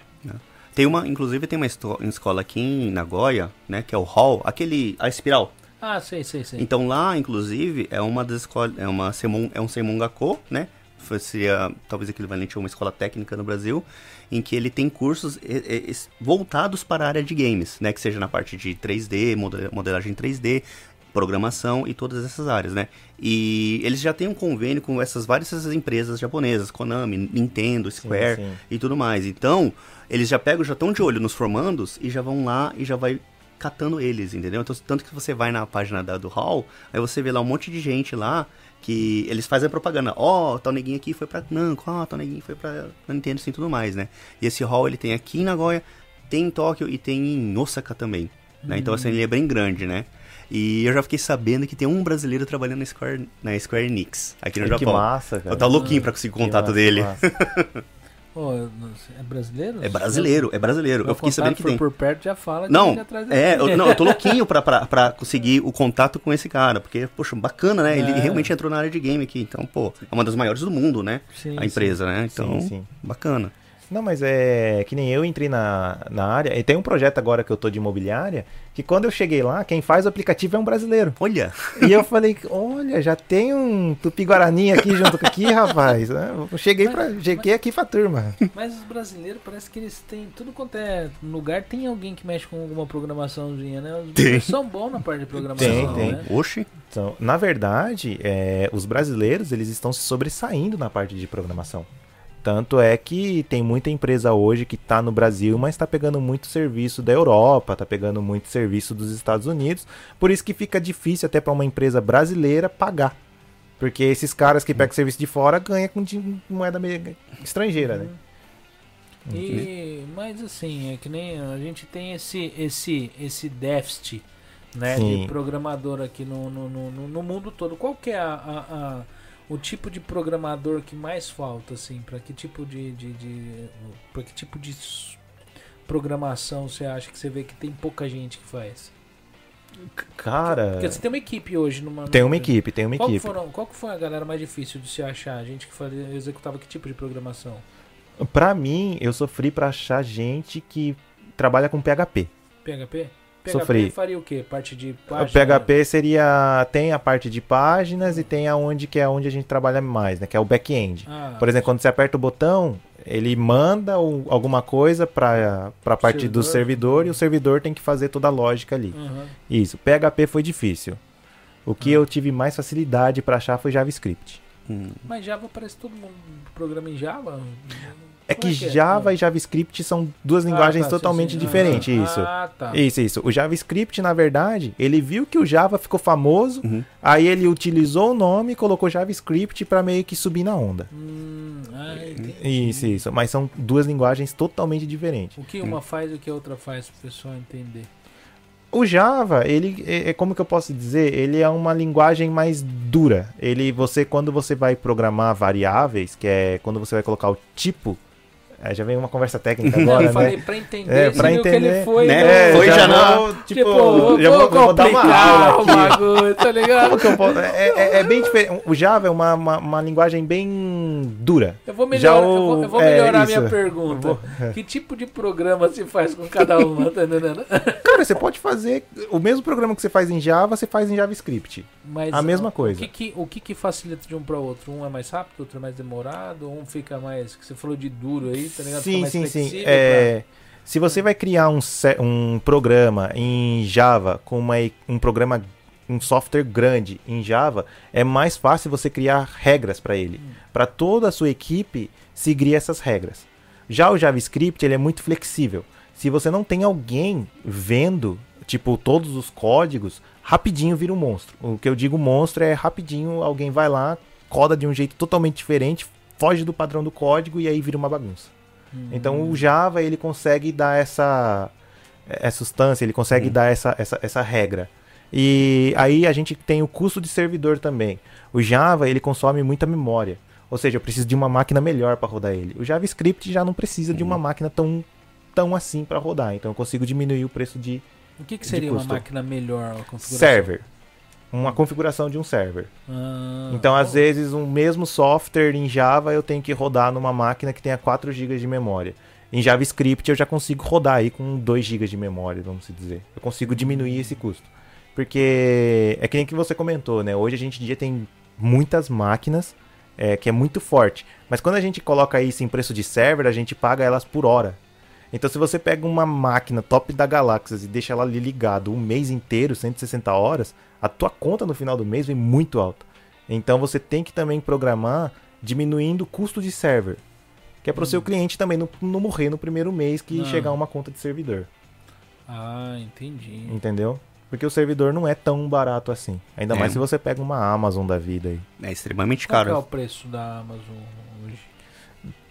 Cara, eu não. É por hora, mas depende da máquina que você pega. Eu já cheguei no projeto de imobiliária que eu trabalhei. Eles pagavam, acho que 1,2 milhões, 1,3 milhões de ienes mensal. Vai brincando. E se você brincar com pega um, fazer- se você fazer um serviço de streaming, tem muita gente que quer, que quer fazer esse, esse tipo de serviço, vai muito mais do que isso. Vai, muito mais, brincando. vai muito Como assim, mais. serviço de streaming? Streaming é você está mexendo com vídeo, então você está transferindo muito dados, Hum, ah, entendeu? então entendi. você vai consumir muito mais de, de, de banda do, do que você está usando ali, né? E, tem, e a banda também isso é importante, né? Porque você, por exemplo, no Amazon, você vai pagar o, ten, o tanto de memória que você utilizou, o tanto do processamento do CPU que você usou e o tanto de tráfego que você usou, entendeu? Quantos gigas que passou ali. Então, quanto mais for, já era. Então, assim, tem- vou, vou dar um exemplo, exemplo do, do podcast do, do Nerdcast, Ah. né? Eles pagam muito, muita grana por causa dos downloads dos, do- dos episódios que eles soltam. Que eles é, pô, cada episódio que eles soltam é tipo 500 mil a 1 milhão de, de, de downloads, entendeu? Sim, sim. Então, se você pôr isso no papel, eles gastam muito com o servidor. Mas só por pra. que, que eles guardam isso? Não, não, não lembro guardar, porque eles põem no, eles têm que subir esse Ah, o, o episódio, Ah. certo? E para o cara ouvir, ele tem que baixar esse episódio, entendeu? Ah, tá, é A baixar. baixar a conta, alguém tem que pagar a conta. E é eles que têm que pagar a conta, entendeu? No, no- seu caso aqui, por exemplo, a gente está usando o YouTube, entendeu? Uhum. O YouTube é um serviço gratuito, não sei até quando, Aham. né? Mas, a partir do momento que ele for... Não, ele é gratuito não, se essas propagandas Sim, que sim. tudo ali, paga. é, sim, sim, é o né? prêmio, o- do- tem agora o, o pago também, né? Sim, o, sim, sim. Como que é? Não é Premier, é prêmio? Não, não é. Premium, é YouTube Premium, né? Premium, né? É. Ganha aparece pra É. ganhar três meses grátis. Aquele é né? bom, hein? É bom? Adorei, cara. Adorei. E ó, você pode pôr seis, seis, seis, seis membros da família. Então você paga um, todo mundo da sua família pode utilizar, u- usar e sem ver propaganda. Sem propaganda é muito bom. Aí, YouTube, você já tá fazendo propaganda sua aqui, você tem que me dar um cachê. Dá um cachê pra ele. Não, mas ó, é sério, é muito bom, porque irrita. Tem- Tem coisa, você vai ver um vídeo de dois minutos, você vê cinco propagandas. Verdade. agora tá assim. Antigamente ainda tinha marcação das propagandas, agora não tem mais. Né? Agora simplesmente ela salta na frente da tela. Tá ligado? Antigamente tinha uns pontinhos que ficava. Agora Aham. parece que esses pontinhos sumiu. As propagandas saltam. não, Porque antigamente você olhar um vídeo tinha 500 propagandas. Porque dava pra pessoa. Eu acho que não dá mais pra pessoa controlar isso, dá? Ah, eu já não sei, Porque hein? quando eu programo os negócios lá, não tem essa opção da pessoa colocar a propaganda onde ela quer. Antigamente tinha, né? Hum. Você colocava lá, a pessoa Ah, ia, entendi, tinha, entendi. parecia uma zebra o, o a, Sim, a linha. de tanto amarelo e vermelho, amarelo e vermelho. A pessoa colocava ali, às vezes num vídeo de desenho animado, por exemplo, tinha lá Uhum. 3 horas de desenho, tinha 800 propaganda em 3 horas. Entendendo? Não é por isso que tiraram. É, e antigamente, É, então. é, e antigamente dava pra você ver. Aí você já viu um vídeo desse, você já não colocava ele, porque Sim, sim, Somente sim. para as crianças assistir, porque você coloca lá é, meia hora, meia, meia hora, cinco minutos de desenho, meia hora de, de propaganda. porque tem umas propagandas que é 30 segundos, 15 segundos, mas tem umas que é um filme. Pior, eu já peguei Entendendo? propaganda de 5 minutos que eu falei, Ô, louco. caramba, Ou não, cara. minutos é suave. Eu vi uma. Os japoneses eles são especialistas em colocar umas propaganda comprida. Eu, hoje tá, tô lá, tô escutando lá um cara falando em japonês, tava tocando música. Aí de repente eu fui olhar, cara, era um vídeo de duas horas, velho. Caramba. E era uma propaganda. Eu, não- eu Aí não, não tive nem paciência de ver o que que era propaganda duas horas. Você sai pulando a Não, propaganda, que isso, né? Pra você saber. Não, eu já entrei na propaganda, agora eu quero ver. Como que eu pulo aqui pra ver que assunto que é esse? Não, O duro é quando a propaganda tá mais interessante do que você tá assistindo. Pior, tá né? Aí você começa, ô, Pelo menos valeu a propaganda pena, né? boa. É, Começa, é, pelo menos não perdi meu tempo, né? Porque tem uns assim que nem eu, vamos supor que eu vá levantar o meu um, um vídeo aqui do canal, tipo no, no Google, você coloca como anúncio, né? Hum. E ele entra lá, às vezes um episódio, a pessoa olha e fala, ah, que legal, depois ela vai ver que é anúncio.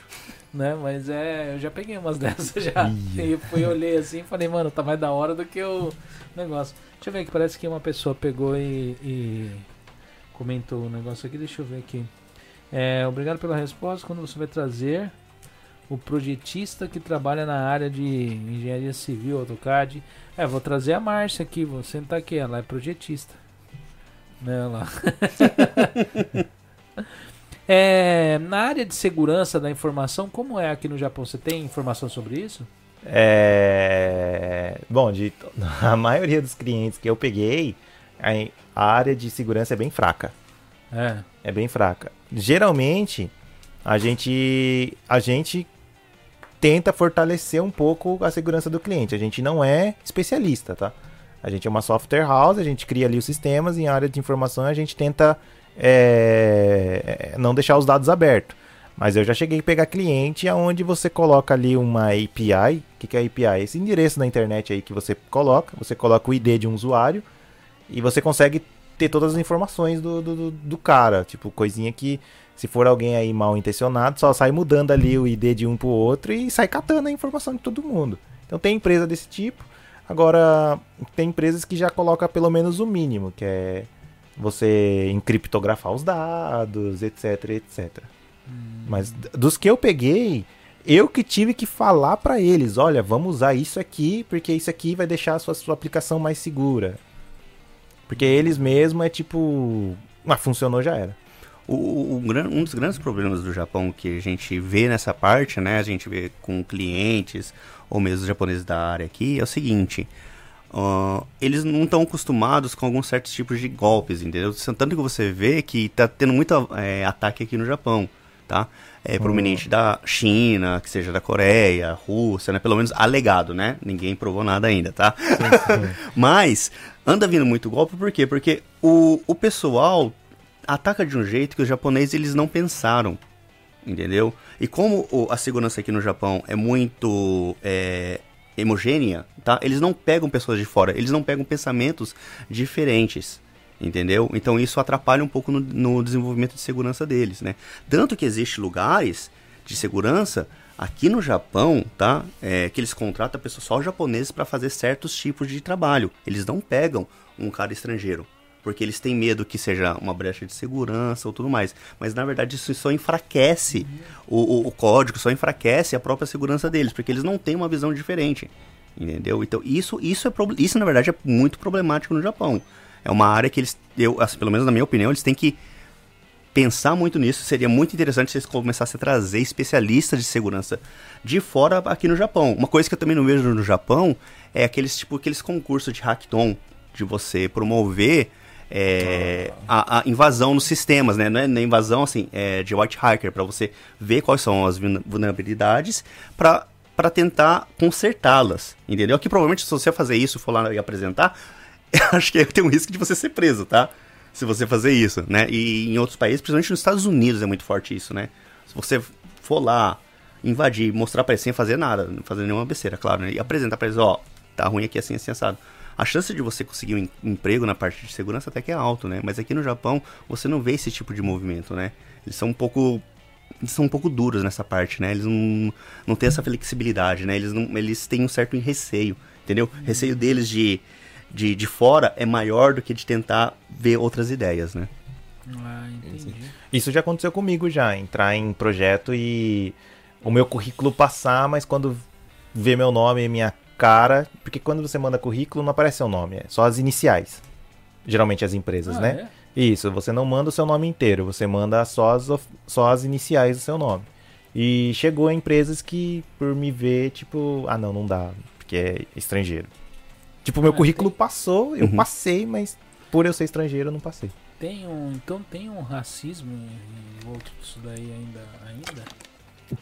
É, eu não diria. É racismo, é racismo, mas é tipo, tem. Tem empresas, o Mizuhogin, que é um lugar que Mizuhogin. só aceita Ah, É japoneses. preconceito, né? Vamos Isso, É um- isso. preconceito. É, é uma falta de conhecimento, é que eles não têm conhecimento, Isso, né? isso. Nem buscaram conhecer, esse é, o, é- esse é o maior problema, né? Sim. Mas é mais realmente essa parte de não saber, por isso que eles tomam essa atitude, É isso. né? Tem lugar no Indeed mesmo que se você vê, no final, bem no finalzinho, tá escrito ali que não pode estrangeiro. Ah, é? Tem, tem, tem. Às vezes você vai fazer, você vai mandar o seu currículo numa vaga e bem no, você tem que ler a descrição, porque no final muitas vagas tem, é, não pode estrangeiro. Isso, isso. Então não adianta você mandar um seu currículo ali, porque ele já não quer estrangeiros mesmo. O que, que é aqui no Japão, tá ligado? Porque a gente falou sobre os déficits, né? Do sim. Japão. O que, que você achou que no Japão tá à frente de outros lugares na parte de programação, assim? Ou em cuidados, ou em zelo, ou em segurança? Tem alguma coisa? Ou tá tudo defasado? Cara, sabe que eu nunca passe, pens- parei pra pensar nisso daí? Eu acho que japonês eles seguem bastante uma regra. Hum, A gente é muito flexível. Já o japonês, quando ele vai criar um software, é bem aquele efeito cascata mesmo. Eu não sei nem se isso se usa ainda no Brasil. Acho que no Brasil tá usando mais o movimento ágil, né? Sim. Vamos pegar o software, vamos rodar a semana e vamos produzir. Já o Japão, ele tem um. Eles são bem certinho com regras, ou seja, vamos fazer a documentação do software, vamos fazer. é, quando você cria um programa, é, vamos pensar em tudo que vai dar errado nesse programa, vamos se proteger dos erros para depois eles continuar o programa. Por que, que o japonês faz isso? Porque o japonês produz muito carro. Não dá pra você mandar um carro com bug, porque não tem como você fazer um update num carro. Então nesse, nessa, nisso daí eu achei que eles são muito é, é bom. Eles conseguem tipo prever umas coisas que tipo no meu pensamento, ah, mas aí é só lançar, lançar um update, arrumar e já era. Eles não. Desde o início eles querem pegar todos os erros possíveis dentro de um software. Outro, outra uma área que eles são extremamente muito bons mesmo é na parte de machining. machining. Então, assim, a programação dessas máquinas, né? Porque não deixa de ser uma programação também, né? O Japão é fantástico, tanto que eles têm mais do que 50% no mercado mundial dessas máquinas, entendeu? C é, CNC automática, de 4 eixos, 6 eixos. E tem aí, nós temos aí grandes empresas no Japão, Mazaki, é, esqueci o nome das outras aí, né? Mas outra, ela vai tudo na área de CAD também, inclusive, né? Mas essas máquinas do Japão ainda ela domina o mundo, né? No, hoje no mundo só usa máquinas japonesas ou alemãs.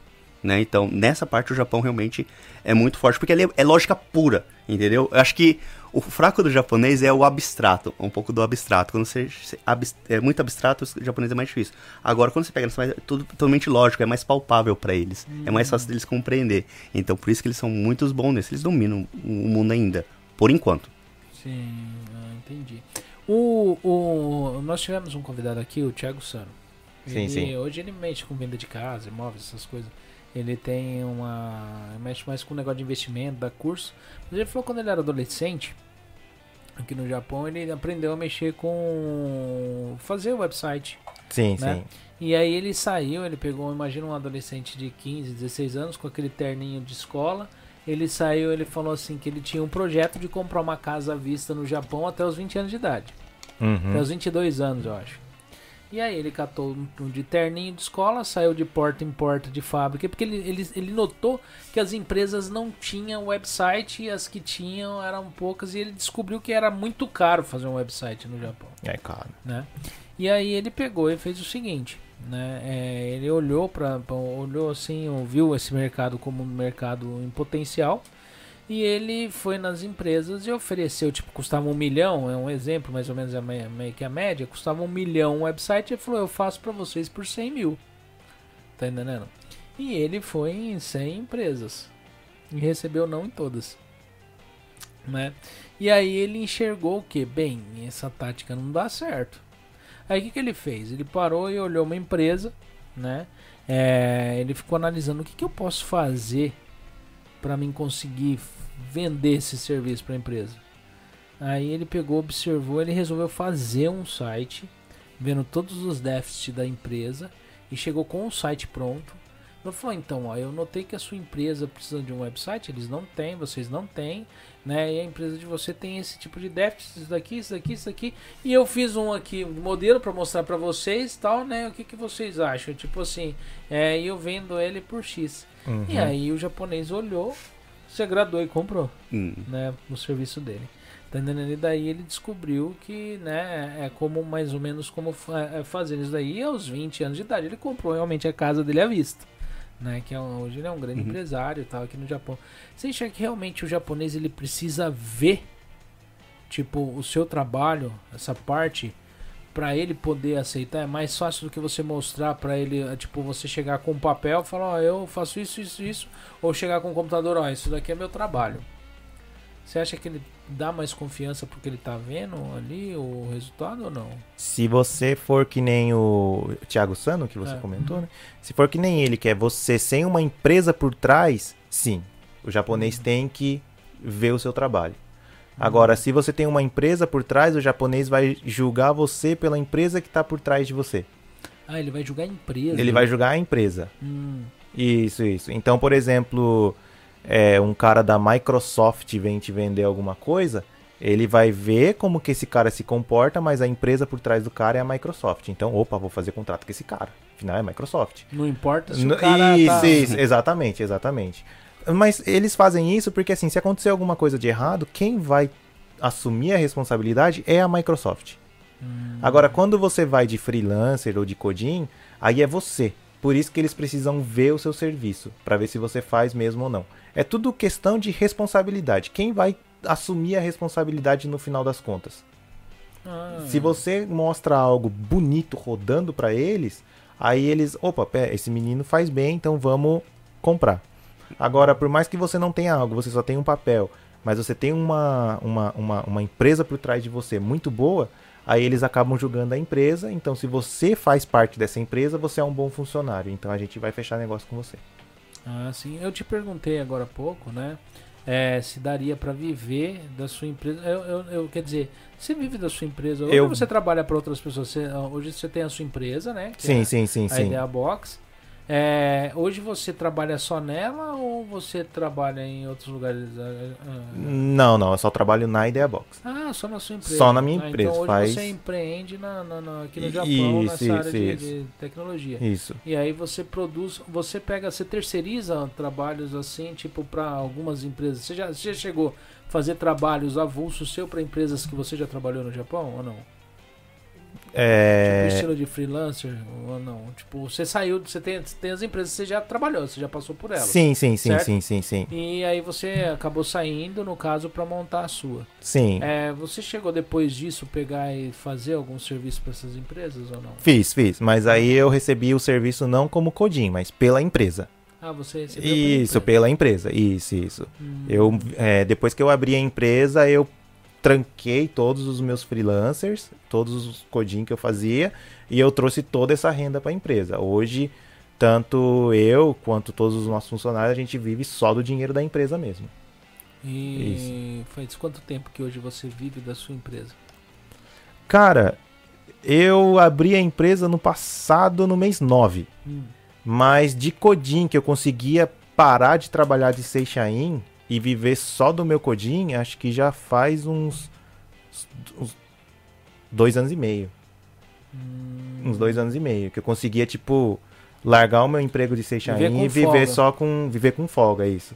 Mas aí, como eu conseguia conciliar bem o meu serviço de Seixain, que é que eu cumpria horário das 9 às 6, mais o meu serviço de Codin, e como no meu Codin eu também terceirizava, que eu já montava a base da minha empresa, que é o pessoal que está junto hoje comigo, então, se eu quisesse viver da empresa só uns dois e meio para trás até agora, eu tinha conseguido. Eu oficializei mesmo ano passado, no mês 9. Você tem algum, tem algum cabide de emprego na sua, na sua empresa que tem algum familiar que você encabidou lá? Ou não? Não tem, não tem, não, tem. É Não- só é algum amigo, tipo Cleiton, assim? Eu tenho uma empresa, não- não tem, dá. É, então, não dá, não dá. Não tem, Tá não, é, mas é... Mas se, tiver, não mas se tiver alguma disponibilidade, só é só falar pra gente, tá? É, ué, não, não, eu com tenho certeza. empresa, mas, ah, mas assim, pagando bem, né? Né? Eu tô tentando é comprar a ação da empresa dele, só que ele não vende. Tá, tá querendo colocar no mercado aberto aí? Não, cara, pior que não, não é isso. Eu tenho clientes que eles chegam pra mim, como a, a empresa tá crescendo de uma forma tão grande, né? Exponencial. Exponencial, então eles chegam e falam, não quer vender não? Aí eu falo, ô rapaz, hoje.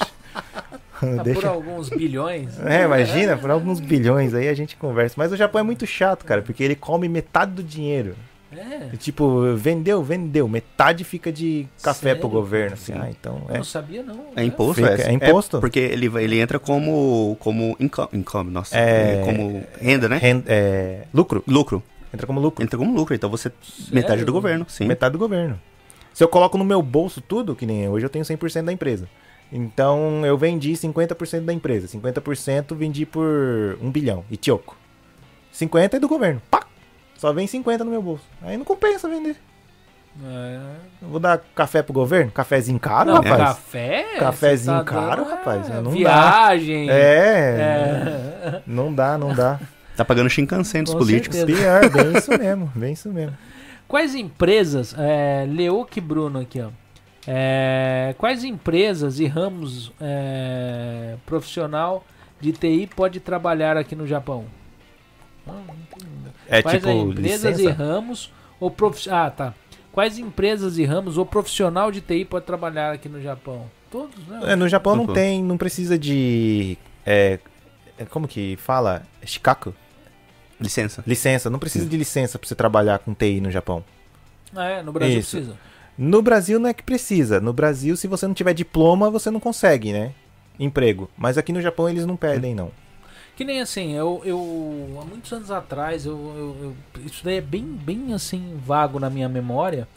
E eu não sei se eu, eu assinava, eu pegava uma revista de, de, no caso de curso, programação, essas coisas. Sim, sim. E eu, eu- uma vez eu li sobre uma empresa nos Estados Unidos que ele pagava caríssimo, era tipo o valor era bem absurdo, tá entendendo? Para quem conseguisse quebrar um sistema de segurança Ah, deles. sim.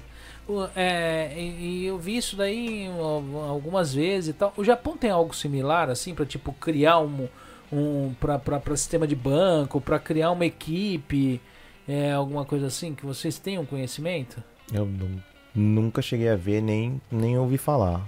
É. Eu também Isso, nunca ouvi falar. No Japão, não. É, No Japão eu já vi não no falar. Unidos, daí eu acho que era nos Estados Unidos essa. Nos Estados Unidos tem é. muito. Nos Estados É. Unidos tem muito. Acho que a, a, a Apple e a Google, a Apple, Google e Microsoft, na verdade, eles já têm um, um sistema desse já aberto direto. Então, Uhum. qualquer, qualquer, qualquer, qualquer produto que eles tenham, você pode tentar invadir. Se você prova que invadiu, você ganha um prêmio em dinheiro. É, porque é, ro- roda-se a lenda, né? Uhum. A gente não sabe se é, é- é- é verdade. Eu, eu já ouvi várias vezes que é, o PlayStation 4, Hum. né? Aqui no Japão, tipo, é, todo, todo PlayStation tinha um cara que pegava e hackeava o sistema e pirateava todo o sistema. Hum. A- até, acho que foi até o 2 ou até o 3, eu não lembro qual que foi.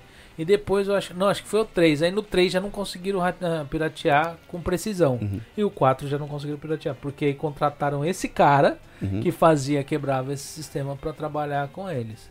É, e nos Estados Unidos tem muito esse negócio, né? Sim, sim. Eles pegarem os hackers que fazem os negócios e colocar eles para trabalhar, É. né? Você tem conhecimento de algo parecido aqui no Japão ou não? Tirando esse que falam da Sony? Cara, eu não. Assim, eu, eu já vi bastante o que aconteceu com a Sony e com a Nintendo. Hum. Hum. A Só que a Nintendo, ela não. Na verdade, a Nintendo, em vez de contratar o cara, ela processa o cara. É. Isso, isso geralmente. Que ela tá né? É, então, a, a Sony, ela foi esperta. O cara lançou lá o Jailbreak, né? Que é o, Uhum. o famoso aí. Então, o PlayStation 4 dá pra desbloquear, dá, mas tem um, monte de requisitos que você tem que fazer pra desbloquear. Já a Nintendo. E aí, contratar o cara, acabou. O 5 você não consegue fazer isso. Uhum. Agora, a Nintendo, não adianta, cara. É, Vai lá um carinha, desbloqueia o negócio, aí vai lá a Nintendo, processa o cara. E aí parece que toda a comunidade fica brava e daí eles blo- desbloque... e vai desbloqueando mais ainda, mais ainda, mais ainda, mais ainda o sistema da Nintendo. Hoje eu acho que eu não conheço nenhum nenhum console da Nintendo que não seja desbloqueado. Não, não, não tem eu, como, né? eu acho que todos, todos, são todos desbloqueados, são. todos É. são. O Todos. Switch é desbloqueado, o Nintendo 3DS é desbloqueado, tudo, tudo, tudo deles é desbloqueado. Ah, não sabia, vou dizer o meu. Meu filho tem um Nintendo Switch. né? Porque eu sei que o, o. É o. Como que ele chama? Nossa, me deu um branco agora. Da. Teve, se teve esse desblo... Ah, o iPhone. O iPhone, eu acho que até os 4 ou 5. É, tinha um cara que eu esqueci o nome dele que desbloqueava todos os iPhone. É que é jailbreak É, também. é o jailbreak, nome. isso, É o né? jailbreak também. Isso, isso. É, aí também é, contrataram o cara. Então, e Na hoje não época- dá mais, Hoje né? não dá mais. Hoje- Tinha um tal de Tingo, ti- eu não sei o nome, que era um chinês, Uhum. é um, um- um desbloqueio chinês que você fazia, você ainda conseguia colocar aplicativo Hum. pago no iPhone, mas hoje você não consegue mais. Porque esse, esse cara, até, até a época dele, ele conseguia, no- no- quando ele, ele desbloqueava, ele conseguia desbloquear todo o sistema da Apple. Eles conseguiam fazer, tipo, mesmo que é, é, tivessem o cloud, os negócios ele conseguia desbloquear. Depois que pegaram esse cara, é, eu não sei se pegaram ele e Hum. colocaram na empresa ou se colocaram ele dentro de uma jaula. É, então. Mas, mas depois disso, o nome dele ainda foi usado em alguns desbloqueios pirata, falso. Não pra era, poder... era, na verdade, era mais é, era uma, uma- uns cavalos de Troia que você Uhum. entrava lá tentando baixar os negócios. Mas usava o nome dele e você ia procurar, não, não era o desbloqueio. E aí sumiu, nunca mais saiu nenhum. Então, de uma ou outra, ou o cara foi lá e é, mostrou como aperfeiçoar o sistema de segurança, ou ele tá em segurança em algum lugar. É, é o que acontece com os caras da Nintendo. É. né? mas, mas eu acho que é mais a, provável a primeira, a primeira opção. Porque se o cara vai preso, né, é, vira um mó abuso, né? O pessoal vai falar, né? Então o pessoal vai ficar sabendo que ele foi preso, né? Que nem a Nintendo.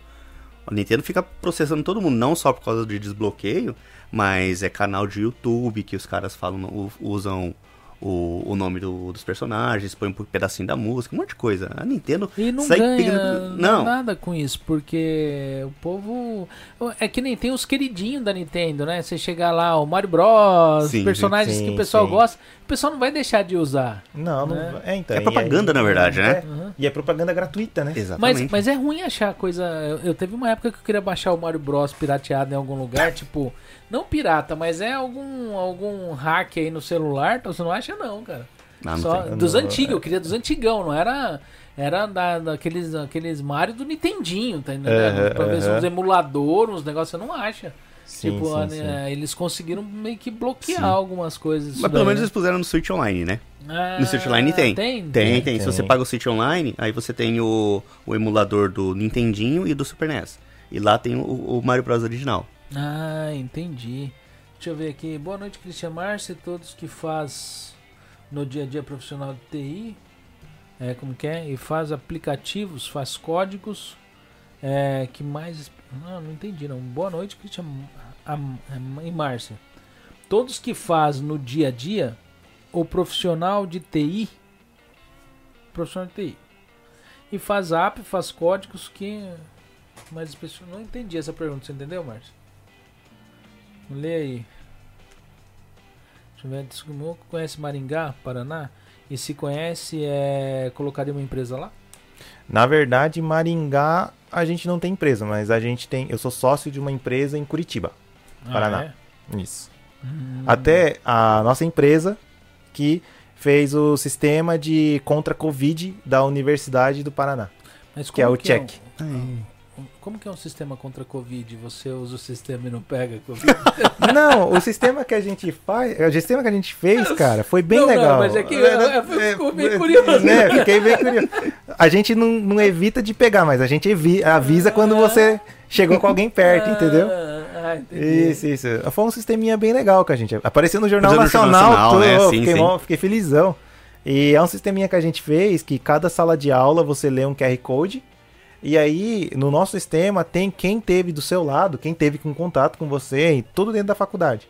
E aí, se alguém pegou Covid e colocou no nosso sistema que pegou Covid, todo mundo nesse raio que ficou perto de você, a gente manda mensagem pra todo mundo. Ah, é um sistema automático, na verdade, de Automa- comunicação. Isso, isso, De isso, isso, aviso. isso. De aviso. Na verdade, o governo japonês deveria ter contratado o Ed pra fazer o cocô e não a NEC, né? Pelo menos ia funcionar, né? Pior. Tipo, você não é anti-Covid, né? Mas assim, você é um ave comunicado. Você pegou Covid, se afasta de todo mundo. Né? Isso. Pam, pam, pam. Fica longe, né? Fica longe. É, você mexe com aplicativo também ou não? Mexemos. É. A gente mexe com o aplicativo também. E quais aplicativos você tem conhecido que a gente já fala, que o pessoal pode ter, ter visto aí? Aqui no Japão ou não tem? Tipo, você é dono da, do Instagram? Não, lá Não, não, Instagram- 10% só. né? Minoritário, né? É, minoritário, minor... Não, é aplicativo da nossa empresa é, na Apple Store ainda a gente não tem. É. Ah, minto. Tem o aplicativo do Takahashi. Ah, é O aplicativo faz muito tempo que. Eu parei da manutenção do aplicativo dele, mas acho que uns três anos atrás o aplicativo do Takahashi é onde o pessoal conseguia se registrar para fazer as fichas online. E não funciona dele. mais? Hum, acho que o pessoal, em vez de baixar um aplicativo para fazer as fichas, precis- é, compensava mais entrar na internet e já fazer ali mesmo. Ah, E aí acabou não, não vingando. Mas a gente fez o aplicativo do Takahashi.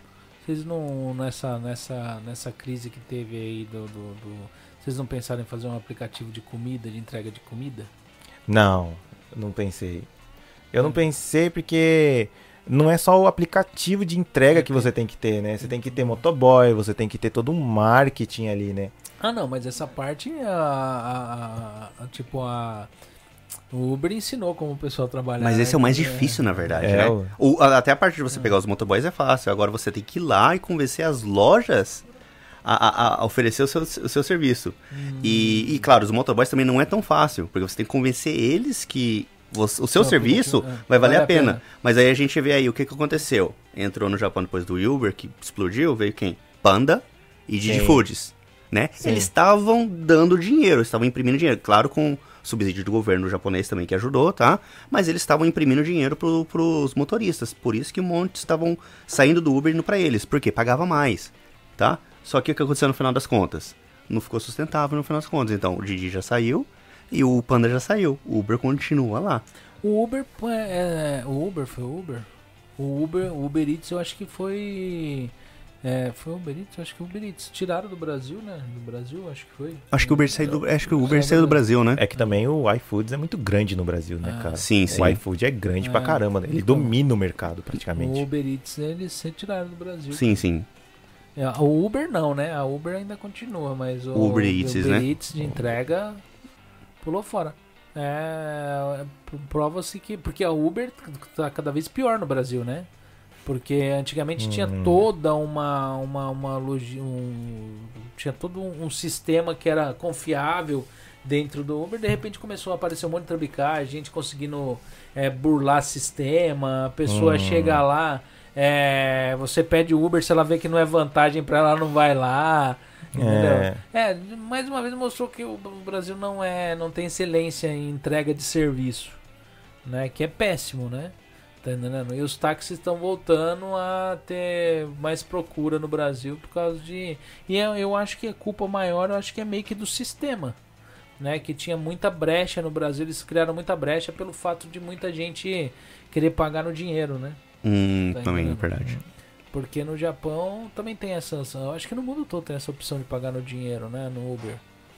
Eu nunca peguei Uber Aqui no eu também Japão. nunca peguei porque não, no não, mas Japão não Uber pegou. Não, Eats, essas partes, eu acho que tem não, Uber, opção. Não, Uber Eats, se eu não me engano, não tinha, não. O Uber Eats era Não só no cartão, era só no cartão de crédito. Uber Eats aqui eu peguei no cartão de crédito É. também. Não O- cheguei a pagar no dinheiro. Quem oferecia dinheiro era o Panda e o Didi. Eles você podia pagar em dinheiro. Agora o Uber Eats Não, acho que também pode. Pode? é, Sério? Você pede Eu pra nu- pagar no local, mas só que só pode se for em residência ou apartamento, for fixo, local fixo, né? Ah, tá, sim, tá. Se sim, você, sim. porque quando você pede no Uber, você pode pedir pra qualquer, você pode estar sentado num banco de prato se você tiver tiver um Pedir, endereço certinho. pode. Sim, sim, sim. Eles vão lá entregar, mas só que nesse caso só já pago, né? Hum, Tipo, se Entendi. você for pegar num local que né, você tá na calçada Sim, lá sim. de um de um combine uhum. e você coloca o endereço do combine, como não é um endereço fixo, eles, eles pedem Hum. é, só, só pagando no cartão. Sim, sim. dinheiro quando o endereço é não, é não muda muito, porque se a pessoa quiser enrolar, quiser passar um trote, Dá na mesa, né? né? Mas aí ela fica com o aplicativo sujo, né? Entendeu? Gente, eu tô. Eu peço perdão, o menino da pizza ele tá atrasado, eu mandei mensagem pra ele. E eu tô, eu tô quase, quase encerrando a live sem essa pizza chegar. mas ele falou, não, pelo amor de Deus, já tô, eu já tô, já tô indo. né? Mas aí eu vou, vou aproveitar aqui, né? E, e perguntar pra você assim, tipo, dentro de vocês, assim, se tem algum trabalho que vocês estão fazendo junto aí, é, pra comunidade aí aqui, ou alguma coisa que vocês têm, assim, algum canal, algum meio de comunicação que o pessoal pode estar procurando pra estar se informando, ou alguma coisa que vocês trabalham junto aí que o pessoal pode, possa estar vendo pra inspirar a galera. Aí tem algum projeto de vocês aí? Tipo live, coisas que vocês estão fazendo em algum tipo de canal? Bem, eu faço, que nem eu falei da última vez, eu tenho o canal do Brasileiro Sem no Japão, né? Sim, sim. Inclusive o Ed já participou Sim, lá, sim, lá sim. atrás, Aham. por isso que eu lembro, né? início. no inicinho. Ele tinha cabelo ainda na época, tá? É, Foi, é, foi, foi, foi lá. Antes, antes dele virar CEO, tá? eu assisti que ele usava um, tava com heads, um headset. Exatamente. Que Isso, ele, isso, isso. ele falava que ele era tantoxa. Isso, isso. Que ele não falou aqui que ele foi tantoxa. né? Falou. Falei. Falou, falou, falou, falou. falei. Porque eu tava. Eu, eu devia estar lendo alguma mensagem. Eu falei, ele não vai falar que foi tantoxa. Será que aconteceu alguma coisa que ele não. E a vida de tantoxa, como foi? Rapaz, acho que eu preferia ter trabalhado em fábrica. É, Ah, melhor, né? porque eu falo que a vida de tantoxa é um negócio terrível porque acontece o seguinte: é a cobrança da fábrica, Da a fábrica. cobrança da empreiteira. E do, e e do de funcionário. saco do, funcionário. Então ele fica no meio de uma linha de tiro de três pessoas. Sim, sim, né? sim. E você não pode falar muito duro com o seu funcionário, porque senão o cara simplesmente vai procurar outro emprego. Você não pode também falar muito assim com o cara da fábrica, porque senão o cara pode reclamar de você pro seu superior. E é um negócio. É, é exatamente. Você só tem que ter É um bomba bom dos dois ouvido. lados, É né? bomba de tudo que é lado. E, e- e- e você chegou trabalhando como tantocha, você chegou a ter, ter, ter assim, contato com a parte de tecnologia de informação, tipo essa parte de programação, que te ajudou, tipo, a, a, assim, tipo, você viu ali e falou assim, olha, dá, dá pra fazer isso aqui, ou alguma oportunidade que veio Ah. dentro de alguma empreiteira assim ou não? Então, na verdade, na empreiteira que eu trabalhava, eu tinha que fazer fichas, eu tinha que fazer todas essas coisinhas. Eu fiz pra mim, eu automatizei todos os meus trabalhos. Então, quando alguém tinha que fazer ficha, alguma coisa, eu já tinha ali meu computador, abria meu iPad, meu computador, já fazia ali, pá, pá, pá, pá, pá, pá, já enviava no e-mail tudo automaticamente, né? O que muita gente eu vejo ainda hoje é pegando cópia do usuário card, escrevendo na mão, aí depois você vê que o cara tem que levar pra empresa, escrever ou escanear. Então, eu não perdia tempo com isso daí, não. Eu já automatizei todo o meu trampo, já pegava foto do usuário card já, frente e verso, e já. Faz quantos anos você trabalhou com empreiteira? Foi bem antes de eu começar a trabalhar com TI, três anos atrás. Três anos atrás? Isso. Cara, veio uma pessoa aqui, eu não vou citar assim o nome, mas eu vou perguntar se você já viu isso daí. É, Dentro das empreiteiras da SWAP, tem algum equipamento onde você coloca o usuário card e ele dá uma leitura do que, que a pessoa já fez aqui no Japão? Todo um, um, um- dossiê? Não porque o Zero Card não tem nenhum chip. Eu nunca vi também, não. Não, não tem como fazer isso, não. Né? Ah, é? Sim. Hum, Acho que é o mais novo. é o My Number? Ah, porque tem um documento, parece que eles estão. as Escaneando empre- As pra empresas têm todo um contato de, de, de, de saber tudo que você já fez aqui no Japão. Então, aí que tá. O, um, um- dos primeiros que saiu com, com chip foi o. Carteira de motorista. A carteira de motorista tem chip. Então sempre, é, faz, um- faz bastante tempo. Então, só que lá só tinha as informações do seu endereço e só isso. Né? Apesar que nunca foi usado, né? O Mainamba, sim, ele tá é, agregando mais serviços nele, né? E sim, é, tem algumas informações que estão gravadas lá. né? Porém, quem tem acesso a essas informações não são as empresas, são só o governo. Porque aquilo é um documento do governo. Tanto que o, o Mainamba é um tipo de, de documento que você não pode, por exemplo, é, deixar com, com outras pessoas, entendeu? E se a empresa é, precisa realmente tirar foto daquilo lá, ela tem que tirar, é, tirar uma cópia, tá? Utilizar e após o uso, ela tem que destruir essa cópia. Tá? Diferente, por exemplo, de uma carteira de motorista, você pode deixar guardado, arquivado, né? O MyNamba você não pode deixar arquivado, nenhuma empresa pode deixar arquivado, senão ela vai ter problema com o governo japonês. Mas por causa do que? O número causa- do, do My Number ele é um Isso. negócio... Sim, sim, exatamente. Aquele número que tá lá, o MyNamba, ele é um número, é como se fosse o seu, no Brasil seria CPF. a junção do CPF com o RG, né? Seria uma junção dos dois. Então ele tá- tem todos os seus dados. Tanto que existe alguns serviços que você faz que eles falam assim: ah, eu preciso, eu preciso que vocês me, me tragam o Jumin-Hyo, tá? Que seria o comprovante de residência e tudo mais aqui no Japão, né? Só que tem Jumin-Hyo que aparece o número do Mainamba. Eles falam assim: ó, me dá um Jumin-Hyo que não tem o Mainamba. Porque a partir do momento que eles pegar isso aí, eles não vão conseguir usar. Porque eles não podem ter aquele número, entendeu? Único, os únicos órgãos que tem são os órgãos governament- governamentais que podem estar utilizando esse número. Mas e aí eles podem estar fazendo alguma coisa com o número, só tendo o número? Porque se você não pode ter o número passar para outras pessoas, seria como se fosse algum tipo de serial de alguma coisa. não- Sim. não de- É, na verdade, não. Porque no- aqui no serviço não tem nenhum serviço que você, você tenha obrigado a colocar pra usar, né? Talvez só pra você abrir um codinho que você põe o seu My- MyNamba, né? Só isso, pra você abrir. Mas tirando isso, Quando eu abrir o meu codinho, não preciso do My Number. hoje em dia precisa, tá? Hoje em dia já precisa. Hum. Eles têm, você tem a- a- o, o campo lá pra você colocar o MyNamba. Hoje em dia já pede. É que eles estão, agora aos poucos, eles estão empurrando pra você colocar. Né? E tanto que eles estão querendo agregar mais serviços. Roquem, tudo mais, né? Tudo My Number, né? Exatamente. Então, assim, esse, por exemplo, do, do Roquem, o que, que eles querem? Que você chegue no hospital, tá? Você- é só você passar o cartão realmente, pá, aí ele já identifica que você tem o Roquem e tá válido. Aí você pode utilizar o serviço. Eles querem fazer isso também com o banco e tudo mais. Então, aos poucos, eles estão agregando serviço. Mas, só ter o número, no momento, ninguém vai conseguir fazer nada. Hum, hum, Você não consegue fazer nada. Mas o governo é, é dados, são dados pessoais. Então ele não quer que isso Mas vá eu para nenhum acredito lugar. que hoje não pode, hoje não dá pra fazer nada, mas eu acredito que amanhã pode ser que Sim. dê pra fazer. então. Exatamente. Tanto é que eu não acho que foi esse ano aqui que eu vi que tá dando pra renovar visto pra quem tem o My Number Ex- cartão. Isso. Como assim? Tá? Renovar o visto. Renovar o visto. Você renova o visto em casa. Ah, é? Sim. Você vai lá no, no, no site deles, tá? E você tem no MyNamba. Agora, eu, eu não sei se não sei qual que é o, o, sistema, o sistema, o sistema. Se é lendo o cartão, porque tem, se você for em qualquer Yamada Denk, Edion, qualquer desses Denk A, eles têm lá um setorzinho que tem o- os leitores de cartão do MyNumber, né? Então, para você fazer declaração de imposto de renda, você pode fazer em casa também, se você tiver esse leitor. Então, você entra lá no site do, do da Receita, faz todo o cadastro, e na hora de você for declarar quem você é, você passa o cartão, ele lê. Aí ele sabe que é você. Então, acredito que o, o do, do visto... máquina de leitura. De... Exatamente, exatamente. Aí, o- no caso do, do visto, é a mesma coisa, né? Então, você não precisa ir lá. Você faz tudo em casa, faz, preenche todos os papéis, e você lê o seu cartão, que aí você consegue fazer, dar entrada na renovação do visto de casa.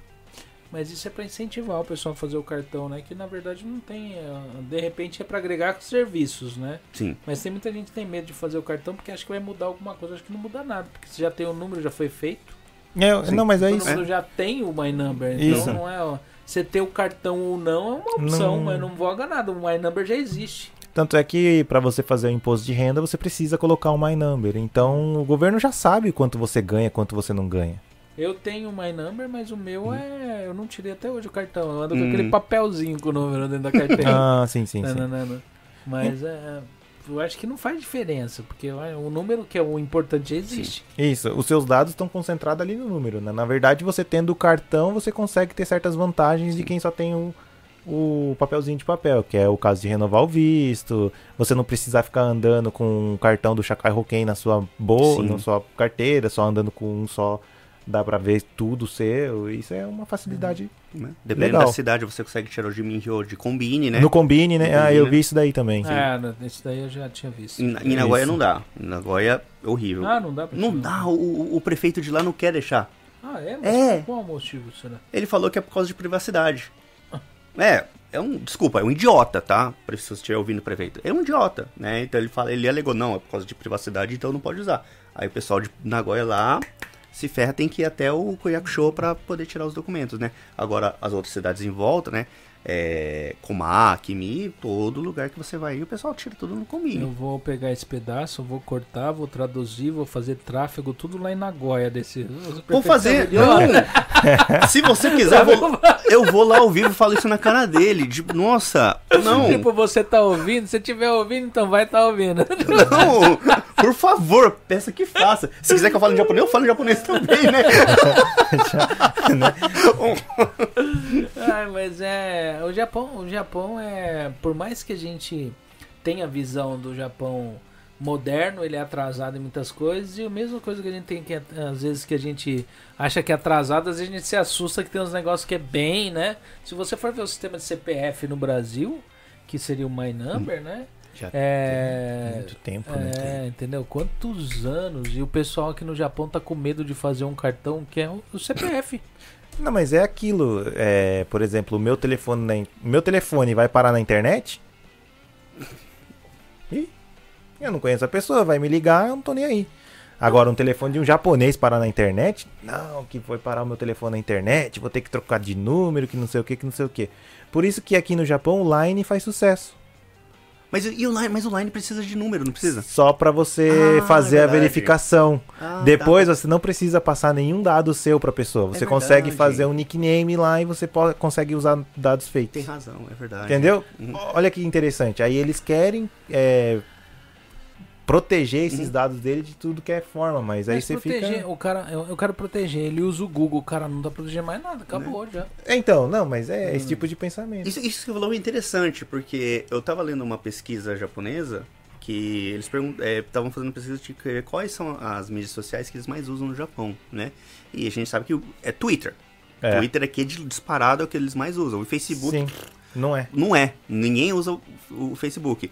Aí perguntou o motivo pra esse pessoal. Foi feito um anqueto. Aí eles falaram assim: não, porque no Facebook você tem que pôr o seu nome. Na verdade, não tem, né? Você pode pôr o nome que você quiser. Mas é como tá escrito lá, Shimei, eles vão falar: ah, não, tem que pôr o meu nome real. Então eles pensam que tem que pôr o nome real. Agora o Twitter não. O Twitter você cria um username, então você fica escondido.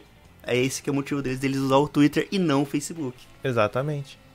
E- É, ent- então, pra gente, a gente pensa nisso, a gente fica tipo.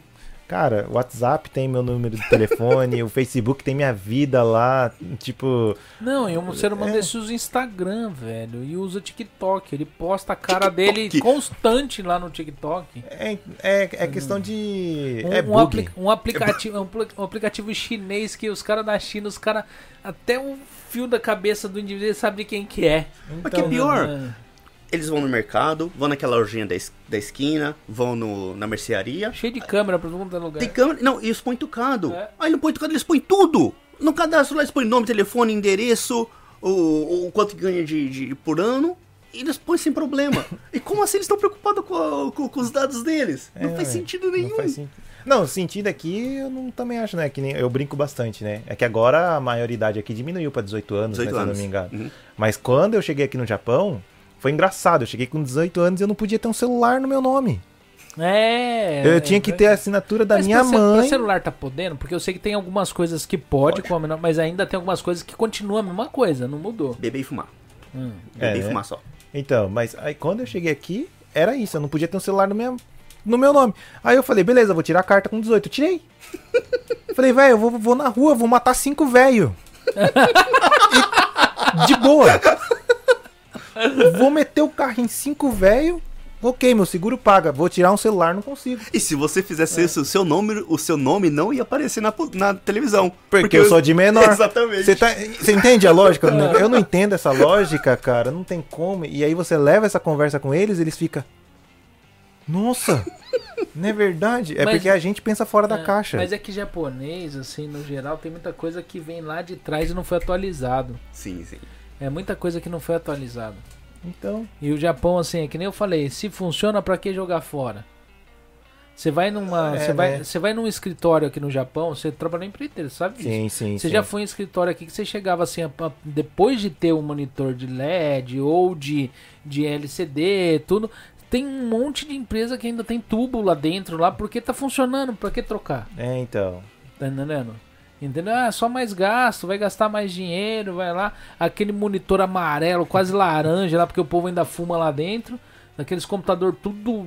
Nossa. tudo né, é- é- não roda mais nem disquete mais. Você coloca lá. É duas horas pro cara imprimir uma folha, vai ainda coloca lá naquelas Bematec, tá ligado? Aquelas impressoras de. de- e- mas é por quê?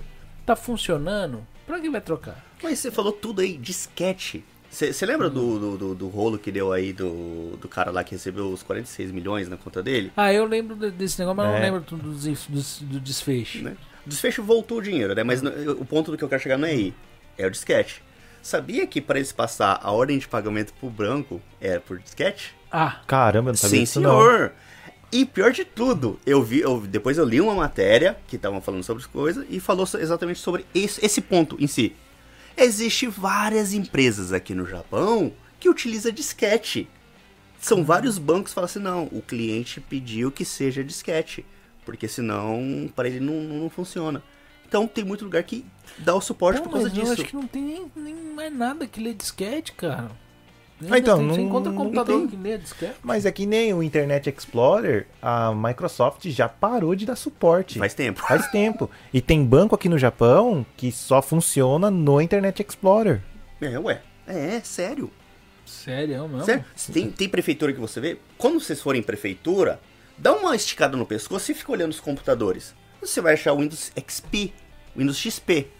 Você acha o Windows XP, a gente usa o Windows XP, ainda hoje em dia. Tem, cara, tem. Mas é o que eu falo, tá funcionando? Deixa assim. Exatamente. Gente. Exato, exato. Aí não- acaba não atualizando. Isso eu acho que é pra não ter. Eu acho que na verdade é pra não ter gasto. E hoje não tem mais desculpa, porque que nem a partir, eu acho que foi do Windows 8 ou do Windows 7? Qual foi o Windows que passou a ser automático? Você pode atualizar sem custo. Foi o 8. O, Ah, o 7 pro 8 o, já- o 7 já pro começou, 8 né? já foi. O 7 pro 10, eu não fui pro 8. desculpa, é verdade, É, o certo. 7 pro de- acho que o 7 pro 10 já foi Sem custos, Sem né? custo. Ou quem pagou o original já consegue Isso. ali e tal, porque hoje o interesse deles são outros, né? Isso. É vender software, é alugar software, né? Porque hoje você não compra, é alugado lá. É. Você paga mensal lá, então eles viram que dá mais retorno isso daí. E o povo realmente começou. Porque virou uma indústria de software pirata o Windows. Porque o pessoal, você tá lá, funciona lá, a pessoa conseguiu craquear. Ah, deixa isso daí. Então não Já dá é. suporte, não dá nada. Então eles resolveram, viram que não é vantagem, vão mudar gratuito e a gente, a gente dá um problema gratuito pros outros e vende a solução. Tá Exatamente. entendendo? Tanto é que acho que é. no novo Windows eles vão colocar propaganda se eu não tava, se Ah, eu não tava é vendo. verdade, eles né? estavam pensando em colocar propaganda no Windows. Então. Provavelmente pra você não assistir propaganda no seu Windows, você vai ter que pagar. É, Sim, sim, tá sim. ligado? Porque pode vir lá com um cavalo de Troia propaganda. Vai saber, Né? né? É. Vai Mas Mas saber. podia fazer um, um- um esquema de, de, de pagamento mensal, né? Você paga milão, você tem o seu Windows e tem um tera de, no OneDrive. Seria bom. Mas eu acho que vai acabar virando Podia isso daí mesmo. Seria bom, né? Vai acabar virando isso daí. Põe um Office aí também junto e fechou. Já era, exatamente. Já era. Né? 12 mil por ano pra você É. usar um, um software sempre atualizado é de boa, né? E você tá. Porque assim, antigamente, atualização de software só fazia o que com o computador? O- o- o- se você pegasse, ele te obrigava a trocar o hardware. Né? Porque Hum. cada vez ficava mais pesado. Você comprava um Windows da vida e pegava, comprava um Windows da vida, e você ia atualizando ele. Com menos de um ano você ia trocar a máquina, porque o negócio ficava extremamente pesado. Sim. E aí o povo fazia o quê? Pegava ia lá naquela opção de atualização e desa- e desativava. E aí você ficava no meio de uma chuva de problema que poderia estar acontecendo com o software, porque eu falo que o Windows ele é vendido para ele, eles vendiam um problema para você e depois vendia a solução, porque eles nas atualizações ou algumas coisas tinha coisas até que tinha que pagar de atualização. Ah, Então, o é- Windows 7 deu é. isso, né? Sumiu dados de um monte de gente, né? Entendeu? E aí eles faziam esse tipo de coisa. Pra quê? É, até hoje eu não entendo, porque eles não ganhavam com hardware, então só ganhavam com software. Mas toda atualização brava que tinha arrebentava com o seu computador. Você ia lá, eu pego, eu tenho um computador jogado lá no meu sonho, que eu tenho até de jogar fora. Que, tipo, três anos atrás rodava ótimo com um, um YouTube da vida. Hoje você liga, nem o YouTube roda, nem o YouTube. Ah, mas isso daí também é pra você. pra eles mover o mercado, né? Sim, é sim, que nem ontem, ontem ou hoje que teve a conferência da Apple. Foi ontem. Que eles vão parar de dar suporte pro iPhone 7? Acho que foi Ou era o segunda, não 6? foi? Foi, Não. segunda? Foi essa semana aqui. Foi essa semana. Foi quarta, desculpa, quarta. Foi quarta. Então, Isso. aí acho que vai parar de dar suporte já pro iPhone 6 ou 7. Eu não vi. Eu não Ah, prestei sim, atenção, uma né? Coisa assim. Então, eles fazem isso de propósito mesmo. Já teve gente que falou que a Apple fazia isso de propósito, Uhum. é, processou a Apple, que a bateria parava Cada de bateria, durar. Isso. E aí eles foram lá, colocaram lá a porcentagem da bateria, da sua Isso. saúde da bateria, pra poder remediar o negócio, mas é coisa da indústria, porque se o cara compra um negócio pra ficar 10 anos, não dá lucro. Então tem que ficar trocando aí a cada. Pelo menos a 4 anos aí, É. tem que trocar esse negócio. E o da Microsoft também, é por mais é do hardware, mas eles ganham mais ainda, são nos hardwares que é, já vende com o OS junto, né? Então eles ganham muito no OEM já, né? Então já tá Sim. embutido ali, né? Só um segundo que o rapaz chegou aqui na porta do som. Deve estar fechado. Esperar a pizza chegou, viu? né? Chegou a pizza. velho. E aí tem. Não, antes tinha bastante mesmo, né? Você vinha no escritório ali, tinha aquela etiquetinha do lado, né? Sim. É, Windows sim. OEM com um serial ali bonitinho. Aí você fala, ó, esse Windows aqui. Eu pior que você podia, vê, você podia pegar aquilo lá e usar em outro, né? Sim. Que ele dava, ele né? deixava. Porque desde que não ficasse ativado ao mesmo tempo, né? Isso, isso. Mas tinha alguns casos que você conseguia. Porque a, a licença que eles usavam na máquina que você estava usando não é a mesma. É uma Ah. licença, tipo, é meio que coringa, que são Sim, vários computadores sim, sim. usam a mesma. Então aquele do lado ali é só pra você ter o número mesmo, né? Caramba, isso daí eu não sabia, não. Não cheguei a tentar fazer isso. Funciona, cara. Funciona. Gente, Não cheguei a tentar fazer isso. Só anunciar aqui. O pessoal aí que tá assis- assistindo aí, a pizza hoje eh, deu, deu pau aí, Diego. Eu mandei mensagem pra ele e falei assim, e aí, já tá chegando? Ele, chegando? Aí ele, cara, eu achei que hoje era quinta-feira. quinta-feira não tem podcast, né? Aham. Aí, mas ah, lá tá no, no- no- no- no- Você viu o começo do podcast ou não? Normal. Tá normal? Tá tendo comida lá? Sábado e domingo?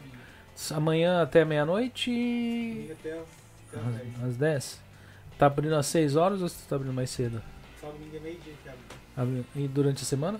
Tá só à tarde. Só à tarde, depois das 6 ou Das antes? 6 horas. Tá com alguma promoção lá, alguma coisa? Fazer algum anúncio? Não? Então solta aí, Márcia, a, propaganda do pessoal aí. O pessoal que quiser pedir pizza, qual que é o telefone aí, Diego? 080 9496 Com- calma aí, 080 9496 9496 3518. 3518. Vai rodar aí na frente já já, né? Então o pessoal aí que quiser pedir pizza hoje já encerrou, né? Dá uma ligadinha pra ele amanhã lá, se quiser reservar alguma coisa, a partir do meio-dia tá aberto, né? É isso aí então. Valeu, Ô, obrigado. obrigado. Trouxe o que aí hoje? Valeu. É, por a moda e bacon. Ah, ok. Pode abrir aí, ô. Tchau. Com vergonha. Hã? É, com vergonha. Hã? Hoje foi o dia, hein? É. Veio os dois, veio os dois caras de TI aqui, o computador, Deu pau. deu pau, a a pizza pizza. atrasou, é? Poxa, eu acho Cara, que. mas foi, né, cara? Hoje deu tudo assim, meio que nada que. Não acontece essas coisas aqui no normal. Do Diego esquecer, o computador não funcionar. né?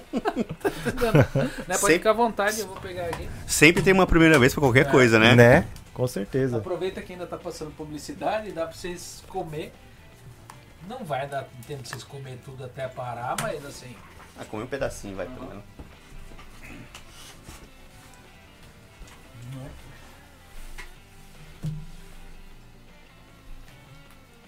Mas aqui, depois que você comer, eu vou fazer uma pergunta pra você que a pessoa fez aqui. E vou estar encerrando que vocês não moram aqui perto, né? É mais ou menos, eu tô em comac. E ele? A marcha que pegou foi pegar ficha? Deixa eu ver. Eu acho que foi, hein? Você tá morando agora onde mesmo? Aqui tá na Goia. Aqui tá na Goia, aqui tá na Goia. É longe? Quanto tempo? Dá uns 40 minutinhos. 50 minutos? Refrigerante. Hum, Não, hein? Eu tô tranquilo. Tem Coca-Cola, tem Guaraná, tem Sprite. Eu vou aceitar água se tiver. Tem água. Hum, traz, Gabriel.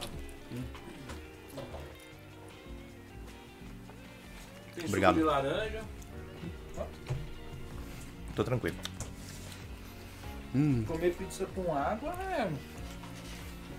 Não. É que hoje eu tô meio energético, né? Então. Hum. O Pra controle. dar uma... Não. né? Mas é. Deixa eu ver aqui. Ah, já abriu ali a tela. Estão vendo, tão, tão vendo, nos estão assistindo a gente comendo, né? É. Não, vou esperar você terminar de comer aí, eu faço a pergunta. Obrigado. O pessoal que tá aí acompanhando a gente aqui, deixa eu ver. Né? Leandro. Bem-vindo, acho que eu já falei. Não sei se tem aqui. Não sei, não consigo ler o West Pen. Né? Bem, é, obrigado aí por por estar aí com a gente aí. Luciana Reis. Ah, Luciana Reis perguntou como é o nome das ferramentas que ele falou. Que ferramenta foi, Márcio? Você lembra disso aí? Acho que alguém já respondeu. Hum. Verdade, JetBrains, que é o IntelliJ, o PHP Ah. Storm, WebStorm. Canva. Cam, NetBeans. Tem o Visual Studio Code, né? Se Hum. quiser ir pra uma, uma coisa gratuita, uma ferramenta gratuita e boa, que né? boa. O meu- o- a Microsoft acertou no Visual Studio Code. Finalmente, né? Hum, Finalmente. E, e, nossa, ele é bom pra tudo, né? sim, Que seja o web, é, só pra web tem HTML CSS, nossa. Eu amo. sim. Eu só uso ele. Eu usava bastante ele. Agora, como eu tô usando o PHP Storm, eu só tô usando o PHP Storm. Mas antes de ir pro PHP Storm ou pro WebStorm, Uhum. eu só usava o Visual Studio Code. E o legal é que ele tem vários extensões, né? Sim. Você pega lá a extensão, por exemplo, PHP pra quem mexe com WordPress. Nossa. Ele, ele- é, ele te ajuda, ele te, ele te ajuda na nas nos, como fala, nos comandos que aí são específicos para o snippet, isso, snippet já, já próprios para o WordPress. Então se você faz coisa para WordPress, ele já te ajuda a completar o código ali e tudo mais, a ver a se tá certinho ou não, entendeu? Então é maravilhoso, muito bom mesmo. Nossa. Quando uma ferramenta é muito, muito boa, eu falo maravilhindo. O negócio é maravilhindo. Maravilhindo. cara. É maravilhindo, cara. Nossa. Aquele negócio que você não sofre, sabe? Parece Aham. que ele é- te ajuda a trabalhar. Né? Ah, isso é bom, isso é Sim, sim. excepcional. Tem, tem, tem ferramentas que são muito intuitivas, né? Uhum. Agora tem umas que parece que a pessoa que fez, fez pra atrapalhar a pessoa É. a trabalhar. Exatamente. Né? A maioria é assim, né? Hum. Né? Por isso que é importante o UX e o, Hum. e o UI. UI. O Leandro aqui virou falou: meu maior medo de trabalhar na área de TI é acabar ficando careca também. Inevi- É, eu não sou bom, eu não sou um bom exemplo, né? Eu não vou falar pra ele, não, não se preocupa não. Ó, eu vou falar então, não se preocupa não, o meu ainda tá aqui, tá? Né? Então, Meu... existem casos e casos, né? Mas é que você não é dono da Microsoft igual ele. É verdade, ele tem da Microsoft. Minoritário, minoritário. E 10%, 10, 10 do Instagram, né? Então, é. Entendeu? As ações oscilam, os cabelos caem. Bitcoin caiu, né? Aí já não teve Não. jeito. Ele e o Elon Musk lá, você viu que ele tem um Tesla, né? Sim, sim, Ganhou sim. Do, do tio William. Com certeza. Falando aí pra divulgar, né? Falando em Tesla, né? É, cê- eu não sei se já saiu ou Hum. se tá rodando rumor do celular que a Tesla, a Tesla não tá lançando. Estão Não. preparando. Hum, Ah, Estão preparando, estão preparando. celular. Vai sair com tecnologia Android? Ou vai vir uma coisa nova? Porque tem a iOS, que é do, Até do- eu do- não do- sei. Hum, é. Até eu eles vêm sempre pra revolucionar em alguma coisa, né? Sim, sim, sim, sim. E ele vir com celular Android não vai mudar muita coisa. Não. Hum, É que eu não sei, o, o, o- Elon Musk ele chegou que quer comprar o Twitter lá e deixar o negócio open source, né? Sim, sim, sim. Então, às vezes, ele pode ser que use o, o Android, só que daí ele faz o Android, ele usa a base do Android e melhora aquilo já pronto. Uhum. Ou ele já faz que nem a Apple, né? Que já Sim. cria o sistema dele mesmo e é meu sistema. Eu não sei o que, que ele vai fazer quanto a isso, não. Né? Pelo menos o Tesla, ele usa coisa do Google. Ah, então o mapa é. da Google, essas coisas. Sim, sim, sim. É, se, ele, usa- se, ele, se ele usar a parte do o próprio Android, pra ele é melhor por causa de alcance, né? Então ele já tem garantido o alcance, né? Mas Sim. acho que o melhor de tudo vai ser a- os satélites dele, né? Ah. Esse aí que vai revolucionar. a- Se ele conseguir fazer o que ele tá prometendo, vai ser fantástico. Simplesmente fantástico. Porque aí ele não vai ficar dependendo de antena dentro de. é, antenas nas cidades, né? É tudo satélite. curiosidade que os carros têm internet. Tudo pelo satélite, pelo Starlink, Eu né? só não sei se é pela Starlink. Ah, porque não tá. mostra. Ah, não mostra. Mas ele vai conseguir pegar toda essa rede de essa rede de comunicação que ele tá Sim. fazendo no mundo inteiro, se você for parar a pensar. Cada carro é um ponto de internet dele. Aí ele lança o celular, já vai ser Uhum. outro ponto de internet dele. Imagine quanto ele vai ganhar de dinheiro. Porque É. quanto mais pessoas usando, se ele proibir você de usar, por exemplo, uma Docomo ou uma EU da vida, você tem que pagar o serviço dele se quiser o celular dele. É dinheiro no, no, no- bolso no bolso do cara sem ele fazer nada. Quer dizer, ele, Ele fez, fez, né? né? Ele criou, né? Ele criou o negócio, né? Ele mandou vários satélites lá pra É, ele cima, né? mandou vários satélites lá pra cima, mas aí depois ele só vai recuperar essa grana. Negócio é, é complicado, né? Porque essa parte de P2P, né? É, porque é, hoje tá, tá dentro de tudo a tecnologia, esse tipo de, de, de sistema, né? P2P. Dentro desse tipo de esses negócios de carro, será que os caras vão eu usar esse tipo de não- informação?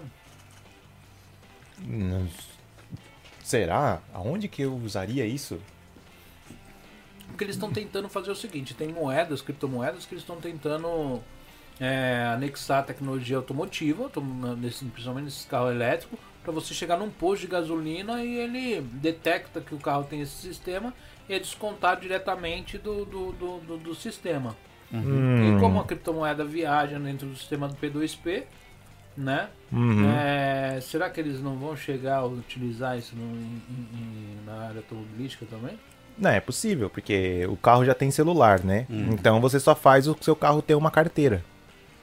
Então se você tem a carteira ali, se o carro chega perto, já desconta ali o, o valor do seu. Do seu. Do seu. Do seu, Portfólio do seu- portfólio, não, do seu saldo, né? O interessante é que assim, quando eu carrego, ele desconta automaticamente no meu cartão de crédito. Eu não preciso pagar.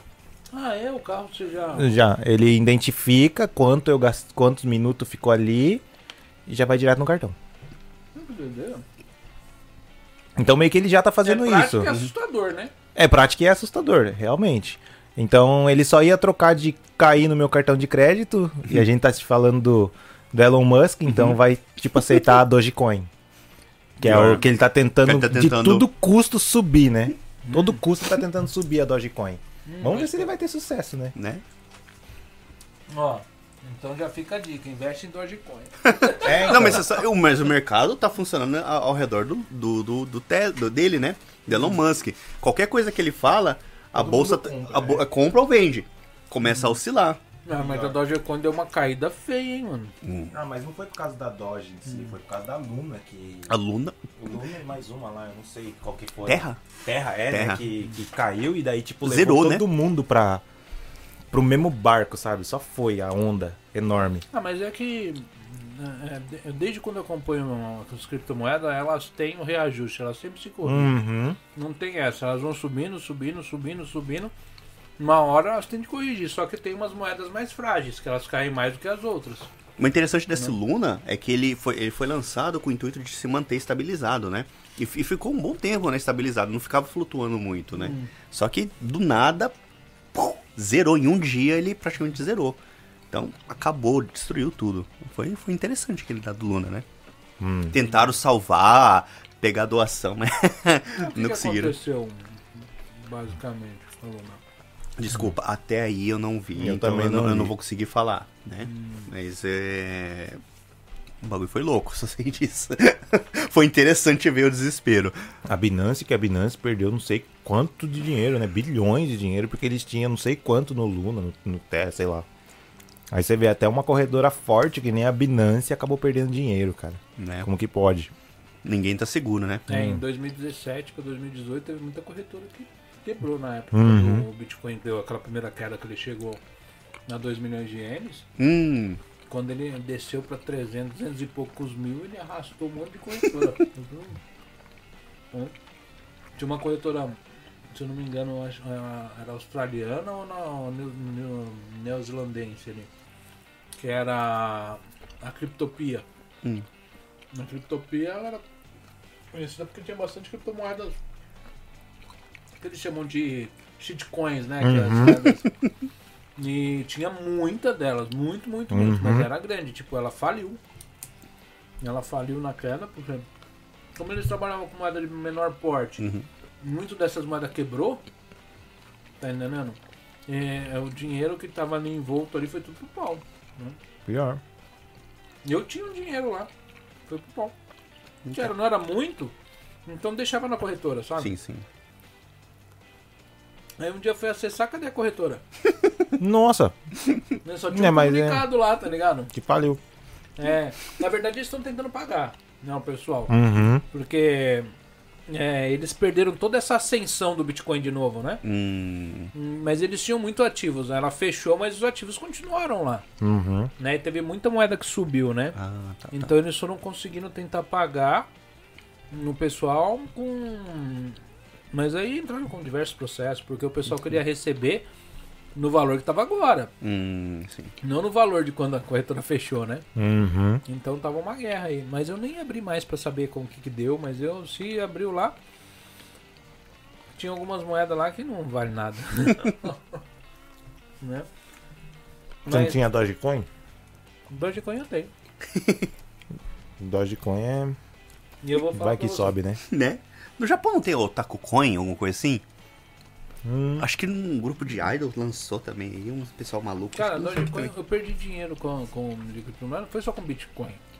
Na Dogecoin, uma vez eu comprei dela, inclusive na, eu ia chorar porque era na Criptopia e depois eu teria perdido.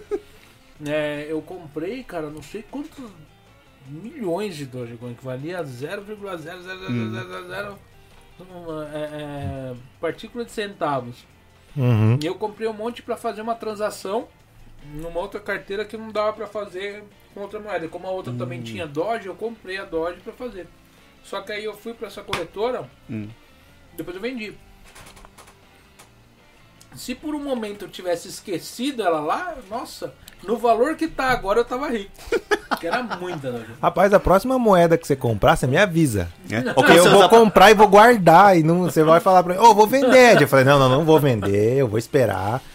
ou se você Bom, um precisar dia- fazer alguma transação, né? Cara, Um dia eu brinquei com isso daí, eu cheguei para um amigo meu, falei, ó, quer ver, ó? Eu tenho tal moeda aqui, ó. Eu vou comprar essa moeda, você vai ver. O mercado ele sabe que eu vou comprar. Ó, o negócio tá em baixa, tá vendo? Tá lá embaixo. Eu vou comprar e vai cair mais. Ele virava e falava assim, ó, faz análise. Fazia análise, tava tudo apontando pra cima. Eu, não vai cair, cara. Aí eu comprava, caía. Eu falava, você tá vendo? Eles vão comigo. Eu comprei, ele cai. É pra você vender. E aí, depois de uns dois anos, o negócio Isso. vai lá pra cima. Exatamente. fala, esse, esse é o ponto. Né? É, é- é- você tem que pegar depois que você vendeu. Mas ó, eu tenho, eu tenho bastante coisa dentro de, de- da Binance Coin. Sim. Eu comprei a Binance quando era centavos, cara, fazendo, fazendo transação Uhum. entre ela e a Tron. Ficava, jogava da Tron pra ela, da Tron pra ela. A sorte que eu dei é que um dia eu peguei, parei na, na, na, na Binance e deixei lá. Hum, Aí de repente eu fui olhar e falei, ué, que, que é isso aqui? Fui olhar, mó valorzão lá. Tá lá, tá ligado? Sabe, foi que eu comprei, tipo, valia micharia na época. hum. Bem, gente, chegou a pizza já faz 3 horas e, e 30 minutos que a gente tá aqui conversando. E ainda tem. Agora tem 16 pessoas. Já, já tava firme até, até agora há pouco, tão quase umas 26, 27 pessoas, né, Márcio? É, até o povo já cansou já, tá ligado? né? É, tem alguma coisa que nós não conversamos que você gostaria de ter falado?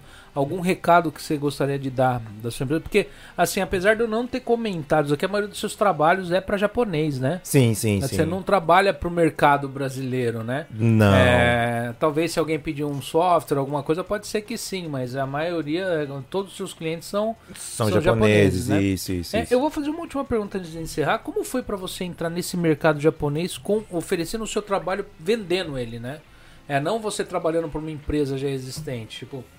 é- é- foi muito difícil a aceitação ou eles já te conheciam por causa dessas empresas que você trabalhou? Eles já me conheciam por causa das empresas que eu trabalhei. Então foi mais, foi mais fácil eu convencer eles a. Que, tipo, o meu trabalho era bom, eu abri empresa agora, então se eles quiserem me dar a chance, né? De passar pra minha empresa, a gente continuava o contrato. Foi aí que a gente conseguiu trazer uma empresa pra gente, que foi aqui e falou: não, então a gente vai passar o contrato pra você. E com- com- quando você tem. O, o difícil é você conseguir um cliente. Depois que você conseguiu um cliente, o resto ao redor ele- eles acabam vindo. Porque Nagoya é meio que uma vila. Uhum. Então, quando você faz trabalho pra um, pelo menos os japoneses, eles falam pra todo mundo. E aí, quando você vai em outro cliente, eles já acabam sabendo: ah, você já fez serviço pra tal pessoa. Ah, beleza, então vamos fazer aqui o nosso também. É mais networking mesmo. Ah, Isso. e então você conseguiu justamente por causa desse network. Sim, sim, o network. Se não fosse ele, você tava batalhando ainda. Se, é, se não fosse ele, talvez eu tava batalhando ainda. Ah, entendi. Isso. Então, aí, perdão, te interrompi. Tem alguma coisa que você queira falar mais ou não? Hum, só, agra- não, só tô- agradecer alguém? falar- fazer algum agradecimento, falar mamãe, te amo, papai, beijo. Tipo assim. Né? não, não tenho nada, não. Tô tranquilo. Tô tranquilo. Se sua esposa estiver assistindo, você não mandou nenhum beijo pra ela, ficar revoltada. né? Não, pô, minha esposa que deu aquele suporte pra mim, falei aqui. Ela agora deve estar falando, é, aguentei aquele salário lá seu. um ano e três meses aquele seu salário lá, deve estar rindo lá em casa agora. Agora tá feliz, É, né? agora tá feliz, mas é, É, não- mas é, o sacrifício você tem de segurar a bronca. Eu falo que às vezes a jornada ela é, ela é meio ruim. Tem um percurso da vida quando a gente vai fazer alguma coisa que nem você está empreendendo. O programa aqui a gente sempre prega pro pessoal que há como empreender, que as pessoas podem empreender Sim. aqui no Japão, existe um mercado. Você foi um ótimo exemplo aqui, eu achei que foi muito enriquecedor, tipo, o podcast de hoje, por quê? Que mostra um cara que chegou no Japão sem falar nada em japonês, né? É, entrou num mercado que não é fácil de se entrar, teve assim a força de vontade de continuar estudando, batalhando, recebendo pouco, né? Sim, sim. Teve o apoio da sua esposa, que não é um negócio fácil, né? Muitas pessoas desistem, muitas, né? né? É, às vezes a gente desiste porque o, o- o- o- em casa fica, um, fica complicado, porque você tem que dar atenção para as pessoas, você tem de pegar, às vezes deixar de um final de semana de sair, deixar de fazer as coisas, porque às vezes não tem o dinheiro, não tem o tempo. Sim, né? Então sim. por isso que o pessoal fala assim, não, mas se fosse fácil todo mundo fazia, mas não é fácil. Não, é, É difícil. que quando você fala, parece fácil. Porque você resume a sua jornada de 10 anos, às vezes, num podcast aqui de 3 horas. Aí fala, ah, mas o cara deu uma sorte.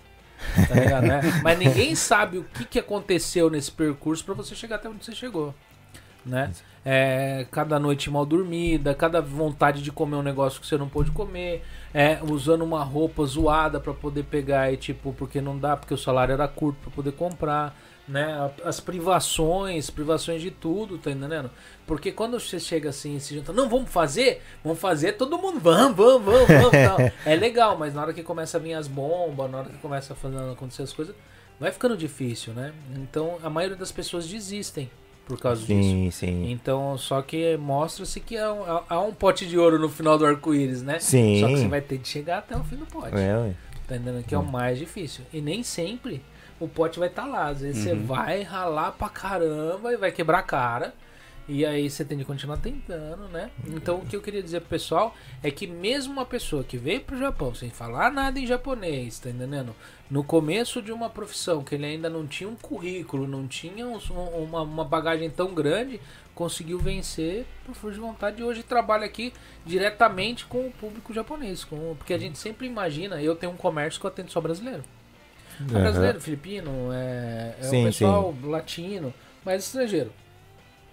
E eu não falo japonês, falo muito pouco. E de repente você enxerga a impossibilidade de estar atendendo o público japonês, né? Pelo fato de você achar que é distante, né? Mas tem pessoas Sim, que sim. fazem diferente, vai de abraço de encontro a eles, né? Então é mostrar pro pessoal aí que tem, né? É uma inspiração, fico feliz de você ter vindo aqui. Opa, Né? eu que agradeço aí É. de ter sido convidado. E desculpa ter sido tão extenso, porque a gente ficou esperando Não, que tipo, isso, que pra isso. comer, né?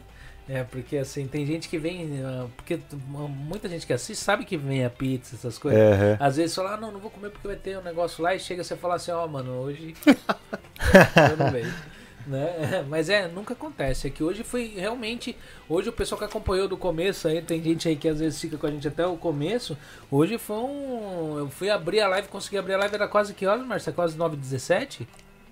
Quase 9h17, 17 minutos atrás. Quem me acompanha aqui nesse canal desde o começo sabe que eu nunca atrasei um dia. De chegar a atrasar um minuto. É, não começo 8h59 nem 9h1. É nove horas eu solto a live pra rodar. Tá entendendo? E hoje, aí deu isso, o cara esqueceu da pizza. Tá entendendo? Só faltou a gente ter feito todo o podcast no mudo. Tá entendendo?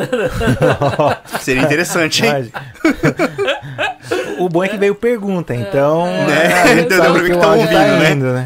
Ninguém comentou assim, ô, tá sem som, tá sem áudio. Né? Mas é isso aí. Quer fazer o último. Alguma, falar alguma coisa ou não? Bom, é, reforçar o que você falou, né? O mercado japonês, para quem quer fazer não só a área de TI, mas com as outras áreas, é, aprender aí o, o- o japonês, não perfeito, mas conseguir se comunicar e correr para braço pro mercado japonês. Porque o mercado japonês é meio tímido, mas uma hora que você consegue entrar nele, é só você criar ali uma rede de network e você só vai. Não fazendo cagada, né, principalmente, mas você conseguindo trabalhar direitinho, tem muito serviço aqui em Nagoya, como tem em Osaka, como tem em Tóquio, como tem em Oita. Eu vi vaga de programação em Oita. Eu falei, caramba, Oita, cara. Mas tem, todo lugar tem. O que eles estão esperando é alguém para bater na porta deles. Então, o pessoal aí que quiser entrar, é só criar o currículo, fazer o seu currículo aí e mandar para as empresas. E eu vi na, no, no- no- na live que você participou com ele ali que você teve uma entrevista de duas horas e meia, né? A primeira entrevista que você foi de. Foi bem, é, foi. Os caras especularam até que, que cor era da sua perna. É, foi bem. Cara, foi uma, entrevista, foi uma entrevista bem. bem cansativa. Eu não cheguei a fazer teste, mas ele chegou a perguntar para, ele chegou a falar pra mim, cara, é, num campo de beisebol, se eu sou aquele cara que prefere aquele cara que bate sempre todas as bolas perfeitamente, ou se o cara que ele bate ruim, mas ele tá sempre tentando. Fizeram altos Nossa. testes comigo e eu falei, caramba. Filosofia japonesa. Foi, né? Foi. Aí eu fiquei, fiquei, eu fiquei, eu não sei, porque eu não, eu não sei jogar beisebol. Eu não sei jogar. Eu- não, minha resposta foi essa, foi beisebol. Eu não sei, porque eu não sei jogar beisebol. Todo mundo Pergunta riu. sobre futebol, É, né? Vamos falar sobre futebol, cara. Aí o cara vira e fala assim: Não, num mar sereno com a. É, imagina. límpida, Você entra dentro e você começa a se afogar. Você nada ou você deixa a água te levar? É, eu, eu boio, deixar a água me levar. aí, aí o cara chega assim e passa a mão, aquele bigodão branco, assim, entendeu? Uma barba enorme. É, não, Vicente, era chinês, né? não, já tô indo pro país errado. É, Não, mas o japonês tem esses negócios e, na verdade, no começo a gente não entende, mas tem uma coisa Sim, por detrás, sim. né? é uma Quer cultura saber se. diferente. Eu entendi a pergunta, né? Saber se você persevera, você insiste ou você desiste. Sim, Tá sim. ligado, né? Aí, em vez do cara perguntar isso, ele fala dessas outras Né? formas e a gente, poxa, fala direto. Você tá nervoso, porque é uma entrevista, você tá nervoso. Então muita Sim. coisa você entende, você fala, pô, será que eu entendi certo? É isso. Exatamente. Você fala, hum, tem pegadinha aí, peraí, deixa eu pensar melhor, né? Não vai ser tão fácil assim. Entendeu? Isso, isso, isso. Aí, tipo, eu vou pra terceira opção. Eu não jogo beisebol. É, é, eu fui pra terceira opção, sabe? Eu fugi. Não, mas. Hum, beisebol. né? Deixar alguma mensagem, algum recado, né? Jogar o seu cavanhaque branco assim, Né? uma- Hum, né? Não, mas acho que é isso aí, né? Assim, o que nem você falou, a história do, do Ed, né? Hum. História extremamente interessante, né? Pra você ver qual que foi a trajetória dele até hoje, né? E a gente vê, assim, você já trouxe várias pessoas aqui também, né? Se você vê a trajetória de várias deles, né? Cada um foi por um caminho Sim, sim. distinto, né? E isso, acho que isso é bacana, né? A gente vê que, assim, que tem vários caminhos, vários trajetos, né? E tem... E é isso aí, tem caminho para tem, tem espaço pra todo mundo, né? Sim, é só sim. os japoneses, que nem o Ed falou, tá aí esperando. Só estão aí, é só você ter que ir lá e catar e pescar eles, né? E na hora que você pescar um bem pescado, cara, já era. Aí você tá tranquilo. Porque realmente você consegue ir, né? Mas tem que realmente ir sem medo, né? Não pode ter medo, né? É, tentar conhecer um pouco sobre japonês aí, que o japonês é bem, é bem certinho, né? Quem trabalha com japonês Sim, sabe, japonês é sim. bem certinho, né? Então, sendo bem certinho também, você consegue tudo que você quiser com, com os japoneses, né? Então, assim, eu acho que ba- se você tá afim, cara, batalha, batalha que você consegue. Dá. Aqui tem muito espaço. Entendeu? E como ele falou o pessoal aí, muita gente que assiste o nosso programa é 25 pra cima, 35 anos pra cima.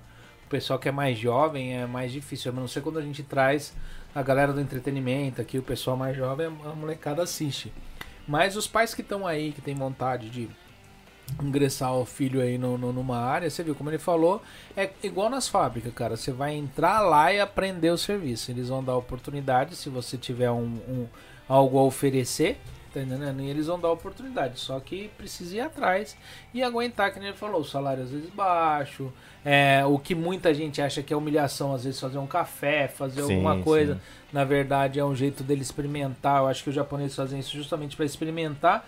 Se você vai perseverar ali, vai continuar, porque eles não vão perder tempo de te dar, dar oportunidade para alguém que depois da manhã vai sair. Sim. Ensinar todo um negócio para depois a pessoa. Então, acho que eles fazem essas coisas justamente para testar se a pessoa vai ficar ou não, né? Então, tem espaço, tem mercado. Não sabia, fiquei sabendo. Achei que era um pouco mais complicado entrar nesse mercado aqui no Japão. E fico feliz que não é tanto, porque a gente tem filhos aqui no Japão. De repente, se optar por essa área, né? É, de repente, pode ser que a oportunidade vá, vá na porta, né? Sim, sim. Entendeu? E aí a gente pede algumas indicações. né? Pode me mandar o currículo, claro, galera. Aquele, aquele Né? network, né? Né? Sim, claro, com certeza, Com né? certeza. É, tem o telefone de todo mundo aqui, não passa pra ninguém, mas eu tenho. né? Mas é isso aí. É, mais alguma coisa? Não, a Márcia tem alguma Mais uma coisa só. Pode falar. Estudar, cara. Lembra que eu- isso aí o Ed falou Hum, também, sim. estudar. Você tá trabalhando, cara, é estudar. Você precisa estudar muito. E ter conhecimento Depois- cada vez mais. Isso, área, né? exatamente. Você tem que absorver muita coisa. Então, assim, não é, é que nem você falou, não é fácil. Né? Não é fácil. Então você tem que estudar muito. E hoje você continua estudando, a gente continua estudando cada vez mais. Isso nu- nunca vai acabar. Quer continuar? Estudo. Muito estudar, muito mesmo. Sim, concordo plenamente. Que é o conhecimento é algo que ninguém te toma, né? Sim. Esse daí vai com você até o fim. Mas é isso aí. Alguma coisa, Marcelo? Teve alguma pergunta que ficou pra trás? Alguma coisa aí ou não? Não, né? Acho que teve. Perguntou sobre o Pegasus lá de Israel. É, Tsugimoto, o que você sabe sobre o Pegasus lá de Israel? Israel é muito conhecido por coisa, é, parte de segurança, né? Mas eu tô por fora do que ele falou. Não, não cheguei ali nada sobre. Ah, aí tem uma outra pergunta que ele fez na sequência, que é o Leoc Bruno. No TI, o mais importante é criação e desenvolvimento de, de, de hardware ou software? Aonde a, a minha área é software. A minha área é software, desenvolvimento de web.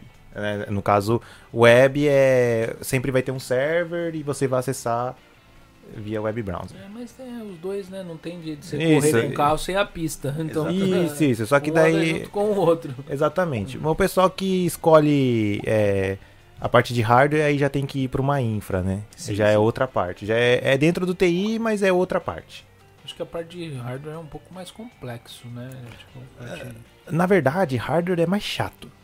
Porque o web, o, quando você está trabalhando no web, você está programando, ou seja, você precisa usar lógica para fazer as coisas. Hum. Quando você está na parte da infra, você não precisa usar lógica para fazer as coisas. Já tem ali uma receita de bolo que você segue aquilo e você consegue criar um server ou você consegue fazer tais coisas. Então, para quem gosta, sei lá, de fazer um serviço repetitivo, É. às vezes a infra é bem interessante. É que eu tô rindo aqui, tá subindo a live, eu tô encerrando, tá começando a entrar aí. Né, falei- também. E aí entrou aqui o Thiago Lauli, Lauliet. Ele virou e falou: Cheguei pelo brilho da careca. Aí, Curirim, deu um Né? tá ok? É, já chamei. ó. É que um pouquinho atrás eu fiz isso aqui. Chamei, né? Vocês não perceberam, pô. E tava, a live tava com 16 pessoas, agora já tá 22. Daqui a pouco Nossa. eu vou encerrar, senão daqui a pouco começa a A gente não vai acabar dormindo. A gente vai aqui, embora hoje, né? Quer dizer, eu já tô acostumado, que eu passo várias madrugadas aí codando, né? É, Então. Porque a gente tem bastante gente do Brasil que assiste também, né? Então o pessoal do Brasil agora tá na hora de almoço, né? Vai ligando o celular e vai, Tá vai aproveitando, pegando, né? assistindo, né? Mas é isso aí. Nenhum recado, né, Márcio? Você falou? É, quarta-feira, é, dia, dia 15, vai ser quarta-feira? Quarta-feira, gente, eu tô esperando a confirmação do Fábio Zucchi. É, parece que vai vir um DJ aqui, mas ele ainda não me passou a confirmação 100%. Né, mas o Fábio Zucchi vem como anfitrião convidado. Quem conhece o Fábio aí já de outras lives, ele é um youtuber aqui do Japão, né? que Curte fazer live, curte o, no, o Zuki é de Suzuki, que ele gosta daquelas os Jimny e tal, pra andar em trilha e tal. Galera que já conhece ele aí, quem não conhece, tem um episódio dele aí bem lá embaixo. Ele vai vir como anfitrião convidado e vai vir um DJ aqui, né, pra gente estar conversando. Só que ele ainda não me confirmou 100%. O Fábio Zuc vem, né? Agora o convidado a gente tem de confirmar, mas vai estar, quem não, quem quer saber quem vai vir, entra lá no arroba Cast Brothers, né, podcast lá no Instagram, vai estar lá, né, ou no, na página do Cast Brothers Podcast lá no Facebook. Ok? E eu coloco aí na comunidade do, do, do próprio YouTube aí, quando tiver confirmação eu já solto lá. Ok? E sexta-feira tem quem que é? A Débora Cama. Débora Cama, ela faz o quê? Ela faz, ajuda a pessoa a se entender e descobrir o que, que ela gosta de fazer e onde ela pode entrar na parte de serviço. Tem, é tipo teste vocacional. Ah, teste vocacional. Deixa eu Ah, tá. Consultora voca- vocacional. É instrutora vo- É, vocacional? mas é um negócio bem profundo. Uhum. Ah, tá. Então o pessoal aí que quiser tá, tá sabendo esse lado mais profundo, vocacional, né? Vocacional é assim, para que, pra, pra que você tem vocação, né? É, entra aí sexta-feira aí que ela vai ter. Quem vai ser anfitrião convidado? O Félix. Ah, o Félix, o, o motoqueiro? É. Fantasma, o mestre dos magos, o. O Nicolas mas Cage? Mestre dos magos não, é o. O Double Door. Aí eu zoando com ele porque ele é mago, né? Esses negócios. tá? Aham. Eu vi assim, falei assim, quando você falou assim que fez lá, ele fez a caminhada da onde que foi? Santiago. De Santiago. Ah. É, com uma roupa tal, eu imaginei você assim com a roupa do Double Door e tal. Ele virou e falou assim, pior que eu tenho uma, ele me mandou a foto, cara, com a roupa do Double Door, velho. Eu morri, eu falei, não é possível. Mas é isso aí, gente. Muito obrigado pra galera que ficou aí. Perdão pelo atraso de hoje, né? No começo da live aí o pessoal começou aí, entrou aí, não nos encontrou no ar, né? É, me desculpa aí, normalmente eu sempre solto no horário, mas nós tivemos problemas técnicos no ao vivo, não tem jeito de você pegar e voltar atrás. E graças a Deus deu tudo certo, deu pra rodar a live. E é isso aí, gente. Fiquem todos com Deus e até quarta-feira. E quem não acessou ainda, não se inscreveu lá no canal de corte, entra lá pra ficar sabendo o resumo de todos os podcasts, beleza? Tchau, tchau. Fiquem com Deus. Tchau. Tchau. Até mais.